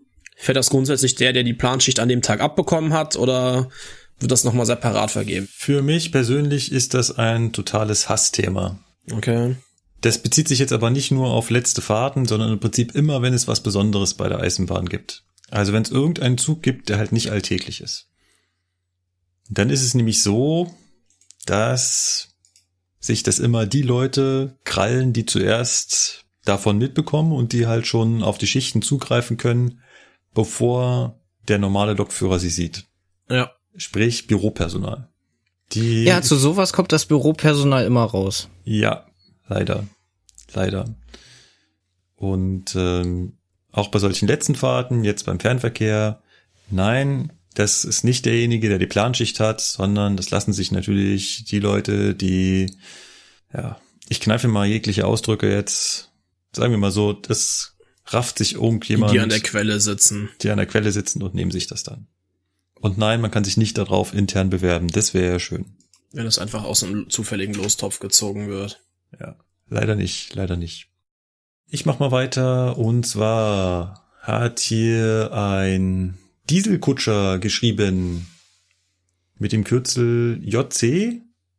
Es kam auch per Mail und äh, echauffiert sich so ein bisschen darüber, dass wir Triebwagen nicht so richtig als richtige Züge bezeichnet haben. Ups. Und er würde doch den Lind 41 und den Lind 54 fahren. Jetzt muss ich mal kurz gucken, wie so ein Lind 41 aussieht. Aber lass mich raten, das ist so ein kleines abgebrochenes Teil. Ja, ist nicht viel dran. Aber ihm macht Spaß, dieses, dieses Fahrzeug zu fahren und das möchte ich ihm ja auch gar nicht absprechen. Das entscheidet jeder, jeder für sich, wo dran er Spaß bei der Eisenbahn hat. Das ist auch ganz normal. Ich kann mich erinnern an meine eigene Eib-Klasse. Da waren halt Leute dabei, die S-Bahn fahren geil fanden. Und zwar Triebzüge fahren. Das war für die alles. Die wollten von Loks nichts wissen. Wirklich nicht. Als es darum ging, dass wir die 101a-Ausbildung machen, dann haben die gestöhnt und gesagt, was soll der Scheiß? Ich will Triebzüge fahren. S-Bahn. Und in der gleichen Klasse saßen dann natürlich Leute, wie zugegebenermaßen auch ich, die gesagt haben, hey geil, hallo, Lok, 101? Was gibt's Geileres? Wir sind Lokführer. Und ähm, ja. ja, von daher ist, liegt das bei jedem persönlich, was er, was er toll findet. Und ähm, ich will ihm gar nicht absprechen, dass dieses Triebwagenfahren Spaß machen kann, weil man halt sich um ganz viele Sachen keine Gedanken machen muss. Man ist nicht so lang, man muss nicht überlegen, hey, ist man jetzt hinten aus dem weichen Bereich raus und man muss ewig weit nach hinten laufen, um eine Tür abzusperren oder sonst irgendwas. Nee, man hat alles beisammen. Von daher ist es vollkommen in Ordnung. Es hat definitiv seine Vorzüge, ja. Ja. Dann hat er noch einen Tipp an alle Eisenbahner. Und zwar gibt es im Onlinehandel kleine Kurbeltaschenlampen, die sind etwa fünf Zentimeter groß, passen überall in den Rucksack. Und man hat kein Problem mehr mit leeren Batterien oder Akkus. Man kurbelt schnell dran und dann hat man äh, für eine Stunde Licht. Ich weiß nicht, habt ihr so ein Teil schon mal in der Hand gehabt und benutzt? Ich kenne es nur von ganz früher, sag ich mal, so Spielzeugtaschenlampen oder auch Spielzeugradios, wo man dran gedreht hat. Da kam allerdings nicht sonderlich viel raus. Gibt's das mittlerweile in gut? Ich kenne das auch nur von früher. Also ich habe so ein Ding, aber ob das jetzt gut ist, hm, keine Ahnung. Kommt da ordentlich Licht raus? Ja, es geht. Da ist halt eine LED drin, die ist relativ stark, aber ich habe das so als Notfalltaschenlampe für zu Hause, liegt die hier rum, falls jemand der Strom ausfällt. Ah. Ja, auch nicht das Dümmste. Aber ich bin mit meiner ganz kleinen äh, ganz lange zufrieden gewesen. Jetzt habe ich vom Arbeitgeber eine bekommen, die auch etwas moderner ist. Also nicht mehr die alten frühen äh, Blockbatterieteile, sondern ein bisschen was Schöneres. Hier diese mit dem Drehring. Mhm, genau. Ja, und die äh, die, die ist vollkommen in Ordnung. Und die Batterien halten ewig. Also ich benutze die ja selten. Ich meine, wann brauchen wir als Lokführer eine Taschenlampe? Nachts. Vor allem beim Fernverkehr muss ich mir keinen Zug mehr von außen angucken. Das war so der Punkt, wo ich es früher bei Regio und bei S-Bahn öfter benutzt habe. Ansonsten, Hörst du das? Da kommen wieder die, die Dienststellen raus, wo die Bereitsteller die ganzen Abdienste alles machen. ja, das ist Ich wollte gerade sagen, guckst du nicht nach Sand? Äh, doch, ich gucke nach Sand und du hast vollkommen recht. Wenn ich eine Lok abends äh, abstelle, dann wäre das ein Fall für ich brauche die Taschenlampe. Da hast du vollkommen recht. Ähm, aber das ist jetzt beim Fernverkehr echt selten. Früher war das klar. Bei der äh, 218 abstellen, bei Regio, da brauchte ich jedes Mal die Taschenlampe, weil ich allein in die Gucklöcher reingucken muss, äh, wie die Bremsbeläge aussehen. Und ohne Taschenlampe ist das schon bei Dämmerung schlecht. Von daher ja. Aber beim Fernverkehr ist es echt selten geworden. Alles klar, dann haben wir noch Feedback vom Osfall. Äh, und zwar schreibt er erstmal Danke für den Podcast und so weiter. Bitteschön. Zu den Stevensons Längsschwellen in der Geschichte. Die werden zum Teil in England immer noch benutzt. Ich bin auf einen Unfallbericht gestoßen, völlig harmlos ein Güterzug entgleist. Hat er den Link dazu mit verlinkt. das Problem da war, dass die, die Längsbalken weggerottet sind. Die haben da zwar gemessen, aber trotzdem nicht repariert. Zwischen den Längsbalken gibt es da schon noch Stahl in Klammern Schwellen, die die Balken im richtigen Abstand halten, aber zwischen den Schwellen und den Schienen ist so viel weiches Holz, dass da die Schienen wegkippen können. Und Jo, die Story mit dem Space Shuttle, abgesehen davon, dass die nicht stimmt, bezieht sich vor allem auf den Durchmesser der Feststoffbooster links und rechts, nicht auf den Orbiter. Für den haben sie ja die Boeing 747S, wo der oben drauf kam. Und dazu auch natürlich den Link. So, Markus, der nächste, nächste Feedback, der schreit irgendwie nach dir. Der nächste schreit nach mir, ja, hier wird wieder nach dem ETR 610 gefragt. Ähm, wie fährt er sich denn so? Er fährt sich super. Also zum Fahren macht er Spaß, wenn man sich einmal dran gewöhnt hat, äh, dann läuft er ganz gut. Ist auch so von der Leistung eigentlich ganz gut dabei. Äh, das Antriebskonzept ist ja ähnlich wie beim 411. Hat also genauso viele Antriebe, ist auch ähnlich schwer, hat aber ein ganz kleines bisschen besseres äh, Anzugsverhalten. Und ja, ist halt äh, eine Neigetechnikzug. Wenn es funktioniert, macht es eigentlich richtig schön Spaß. Äh, Habe ich jetzt schon ein, zwei Mal gemacht. Ähm, da so schnell in die Kurve zu fahren, wenn der sich ordentlich in die Kurve legt, das ist schon sehr geil. Dann fragt er auch, wird ihm, also oder gibt es TFs, denen dabei schlecht wird? Ähm, kann ich nicht ausschließen, aber ich sag mal so, der sollte solche Züge dann halt nicht fahren. Ja. Ja, dann hat er noch eine verrückte Idee. Jede Autobahn in Deutschland in eine Schienentrasse umwandeln. Autos und LKWs, wenn überhaupt, dürfen nur noch in der Stadt fahren und begrenzt im Umland. Ja, eigentlich ganz nett. Habe ich so persönlich noch äh, in dem Moment gar nicht drüber nachgedacht. Da hat aber gleich der Eisenbahner 1609 drauf geantwortet und hat geschrieben, das mit der Umwandlung der Autobahnen in Schienennetztrassen klappt so nicht, weil Autobahnen viel zu große Steigungen haben. Da kommen Züge und vor allem schon gar keine Güterzüge hoch oder runter. Oh, da hat der Eisenbahner einen Punkt. Ähm, die müsste man natürlich ganz anders trassieren. Aber den Punkt, den der Anbieter hat, den finde ich eigentlich ganz gut, dass man äh, so längere Transporte dann eigentlich zukünftig grundsätzlich nur noch über die Schiene machen sollte. Ja, so wie früher in der DDR. Da musstest du alles, was länger als 50 Kilometer ging, auf die Schiene packen. War halt gesetzlich vorgegeben. Ja, aber planmäßig von oben, äh, so ja, planwirtschaftlich so von oben herab funktioniert es, glaube ich, nicht. Da müssen wir irgendwie andere Anreize schaffen. Gott sei Dank, da musst du halt einfach als System mit Leistung überzeugen. Ja. Alles andere bringt's uns nichts. Ähm, der Dirk hat uns ein Feedback gegeben. Und zwar hatte ich ja mal äh, das Schienennetz als marode bezeichnet. Und daraufhin schreibt er, marode Schienennetz, Fragezeichen. Aus der Perspektive der DB Netz kann ich sagen, der Begriff des Maroden fällt bei uns ziemlich häufig. Natürlich nicht bei den Führungskräften, sondern bei den Praktikern der Instandhaltung, zum Beispiel Bezirksleitern, Fahrbahn. Machen die auch nur Framing? Also Markus, meine Frage, ist das da auch Framing? Ich würde sagen, sie sind bereits Opfer des Framings. Oh, oh, oh, oh. Auf höchster Ähm, Ebene also, Ihr, ja? macht hier, wieder- ihr macht hier wieder Büchsen auf. Ei, ei, ei. ja, macht mal, macht mal weiter. Ja, wir, schon die zweite Büchse, die wir heute aufmachen, ja. Der Punkt ist, äh, Sebastian, Ja. wenn ich von einem maroden Haus spreche, wie würdest du das beschreiben? Was hast du da so im Kopf, wenn ich sage, stell dir mal ein marodes Haus vor. Marode ist für mich schon Schimmelbefall, feuchte Wände, mh, Putz fällt von der Wand ab, Tapeten halten nicht. Eingeschütztes Dach? Das ist auch auf jeden Fall schon Begriff marode, aber für mich schon eine Steigerung zu nicht mehr brauchbar.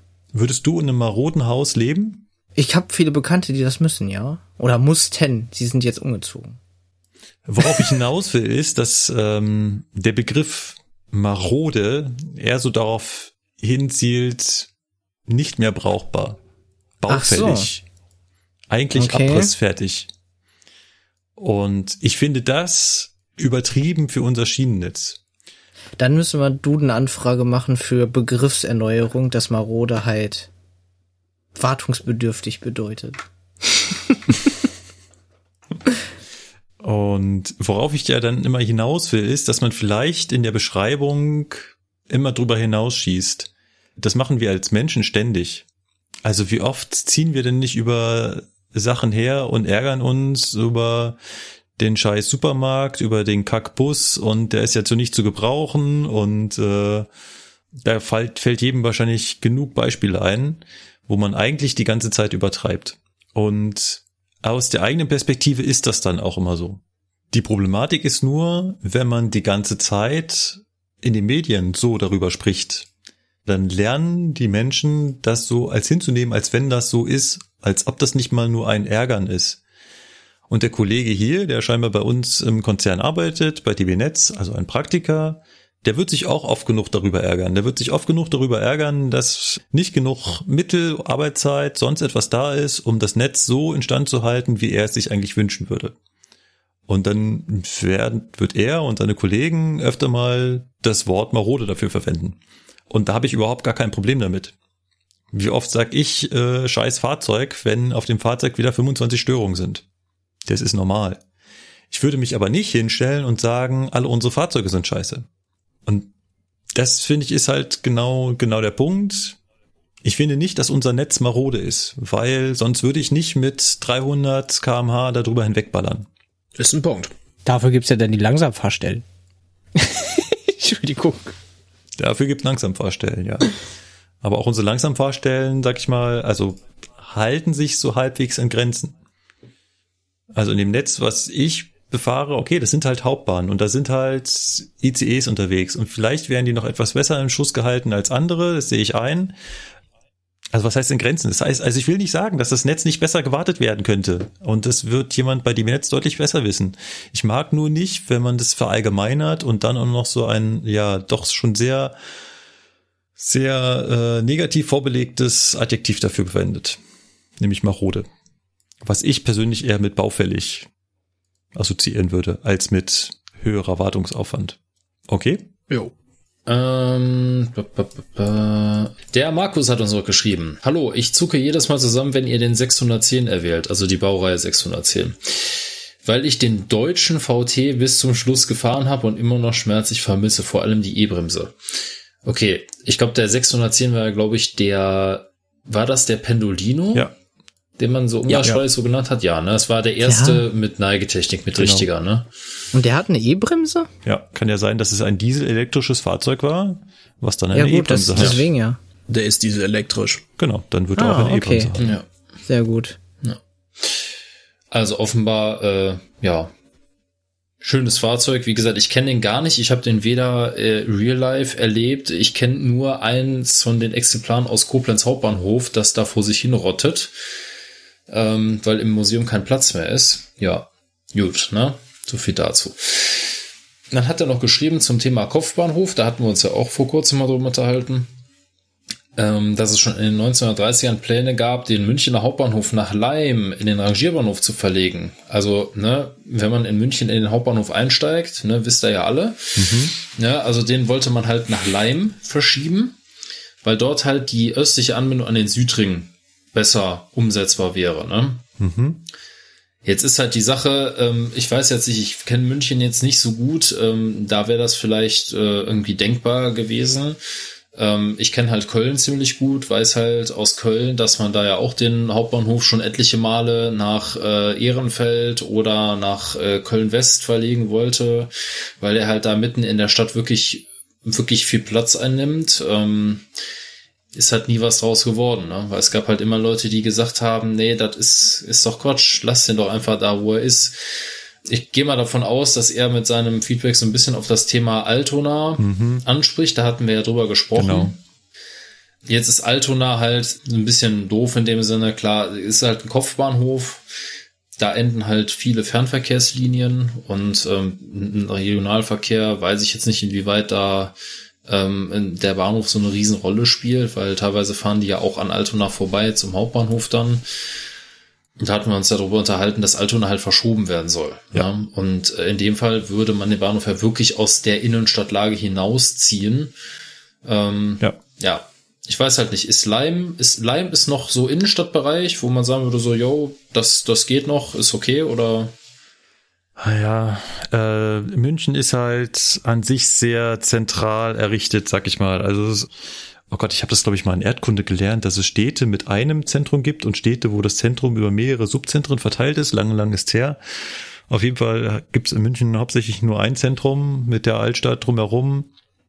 Und da liegt der Hauptbahnhof halt Das wirklich Hauptbahnhof. sehr nah dran, so dass du quasi, Okay. du kannst ja vom Hauptbahnhof zum Fuß zum Marienplatz laufen, was ja nun wirklich das ultimative Stadtzentrum ist. Und das hättest du Ja, natürlich auf jeden in- Fall. Mhm. Ja, Sehe ich auch so, ja. Entschuldigung. ich kenne München halt nicht. naja. Auf der einen Seite machst du einen großen Vorteil der Eisenbahn kaputt, nämlich dass sie dich ja bis ins äh, Zentrum bringt. Und auf der anderen Seite gewinnst du halt wenig, weil auch in Leim sind die, also ich habe nicht unendlich viel Platz, ne? Es ist ja nicht so, dass ich dann auf der freien Wiese den mega geilen Super-Mega-Bahnhof hinbauen kann, sondern auch da Mhm. habe ich auf der einen Seite Bebauung, auf der anderen Seite äh, Landschaft, Gärten, keine Ahnung was. Ähm, ich habe halt so wenig damit gewonnen. Das ist, Das äh, ist halt die Sache, ne? Die Städte sind halt mit der Bahn gewachsen. ja, Ähm, also oftmals war ja früher wirklich der Bahnhof, der Hauptbahnhof wirklich Mittelpunkt der Stadt, so ein Ja. bisschen. ja, Ähm, und dann ist der Rest drumherum gewachsen, Ja. weil früher war äh, Lage am Hauptbahnhof war 1A-Lage, ne? ja, Wenn man sich jetzt denkt, äh, wie kann das, wie kann das jemals 1A-Lage gewesen sein, wenn man sich so einen Bahnhof wie Frankfurt anguckt, aber ja, ne, so verändert sich halt die Gesellschaft, ähm, was willst du machen, ne? Aber ist halt jetzt schwierig dann zu sagen, ähm, wir reißen den Hauptbahnhof da wieder raus und schieben ihn woanders hin, ne? Also geht halt schlecht und äh, in Köln ist es ja nicht anders. Also in Köln der Bahnhof viel näher am Zentrum geht ja gar nicht. Ist halt schwierig, so einen Bahnhof da rauszunehmen. Ganz simpel und einfach gesagt, ne? Ja. Und die wollten ja alles Mögliche un untertunneln und äh, Frankfurt sollte unter die Erde, München auch und alles Ja. Mögliche. Ne? Ja, ist klar, Leute. Ne? Ja. Mhm. ja, deswegen, also ist halt, äh, ist halt schwierig mit dieser Bahnhofsverlegung. Äh, manchmal ergibt es ein bisschen Sinn, me meistens aber eher wenig, ne? so den, den direkten Nutzen. Aber naja, so ist das halt. Dann hatte der Markus noch geschrieben äh, zum Thema Scheibenbremse bei Güterwagen. Vielleicht liegt es ja daran, dass man die Scheibenbremsen nicht so mh, in großer Stückzahl einbaut, dass der Wagenmeister das Grenzmaß der Bremsbeläge nicht sieht. Würde ich jetzt erstmal spontan sagen, also er hat auch geschrieben, es ist nur geraten, würde ich jetzt erstmal spontan sagen, dass das nicht das Problem ist, weil sonst wäre das halt bei unseren Reisezugwagen das gleiche Problem. Also auch da ähm, muss man halt sagen, die werden halt regelmäßig der Instandhaltung zugeführt. Und ähm, es gibt ja schon Güterwagen mit Scheibenbremsen, da muss das ja auch irgendwo gelöst sein. Also von daher gehe ich jetzt, gehe ich jetzt mal nicht davon aus, dass das äh, für den Wagenmeister ein Problem ist, weil ansonsten wäre es ein grundsätzliches Problem und dann wird es ja gar keine Güterwagen mit Scheibenbremse geben. ja. Gut. Ansonsten sagt er, äh, super Podcast und äh, sagt, dass er seit der Folge mit der Münchner S-Bahn-Leitstelle mithört. Ja, dann hast du aber noch ein bisschen was aufzuholen, Herr Kollege, weil äh, ich werde das beim nächsten Mal kontrollieren und abfragen. So, LDK kommt, genau. genau. Gut. Dann machen wir für die Folge mit Blick auch so ein bisschen auf die Uhr mal einen Haken ans Feedback. Das ist euer Feedback, wenn es noch nicht dran gekommen ist, ist es nicht weg. Wir haben das hier gesammelt. Die Liste ist noch lang. Wir werden das so Stück für Stück abarbeiten. Aber für heute wollen wir es dann dabei belassen. Ja. Wenn ihr Feedback an uns haben solltet, dann könnt ihr uns das gerne zukommen lassen. Dazu habt ihr ein paar Möglichkeiten. Das naheliegendste, ihr geht auf unseren Blog zugfunk-podcast.de und könnt dann unter der jeweiligen Folge einen Kommentar schreiben. Das kann komplett anonym laufen. Und des Weiteren könnt ihr uns eine E-Mail schreiben an mail.zugfunk-podcast.de. Und ansonsten sind wir noch auf Social Media zu finden bei Twitter, Facebook und Instagram gibt's auch noch. Ja, ich habe neulich sogar ein Feedback auf Instagram gesehen, ähm, wie ich soll mal ein Special machen zu allen Störungen durch Katzen. Uff. Also ich glaube, nichts geht über die größte Störung mit dem, äh, ich schalte mal den Computer aus. das Hallo. war echt Top-Gag. Ach, das gibt's Das war richtiger? Topcake. Ja, das gab's bei mir. Gut, also, Dann würde ich mich als erster an der Stelle allsweilen fürs Zuhören bedanken. Hoffe, ihr habt ein bisschen Spaß gehabt und wir hören uns. Tschüss. Macht's Bis gut. denn. Ciao. Tschüss.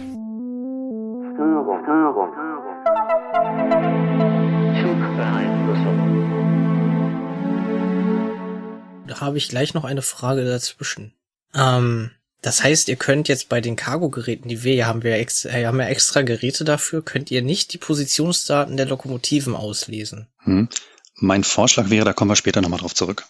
Okay. Im Unterricht würde ich sagen, schreiben wir es auf den Themenspeicher. Also du schiebst es nicht in den Fragenbahnhof. Nein, nein, nein, wir schreiben das nicht in den Fragenbahnhof, wir schreiben es in den Themenspeicher. Es gibt einen Fragenbahnhof, wie großartig ist das denn? Das muss ich mir unbedingt merken. Also wenigstens ein Projekt in Zukunft äh, bei der Devinetz wird mit Fragenbahnhöfen arbeiten. Oh, das ist geil. Herrlich. Und das direkt wieder cool. DB-Training-Inhalte weitervermittelt. Yes! ah, ja, wir befruchten uns alle selber. Das ist äh, gegenseitig, meine ich, nicht selber. Ähm, Entschuldigung.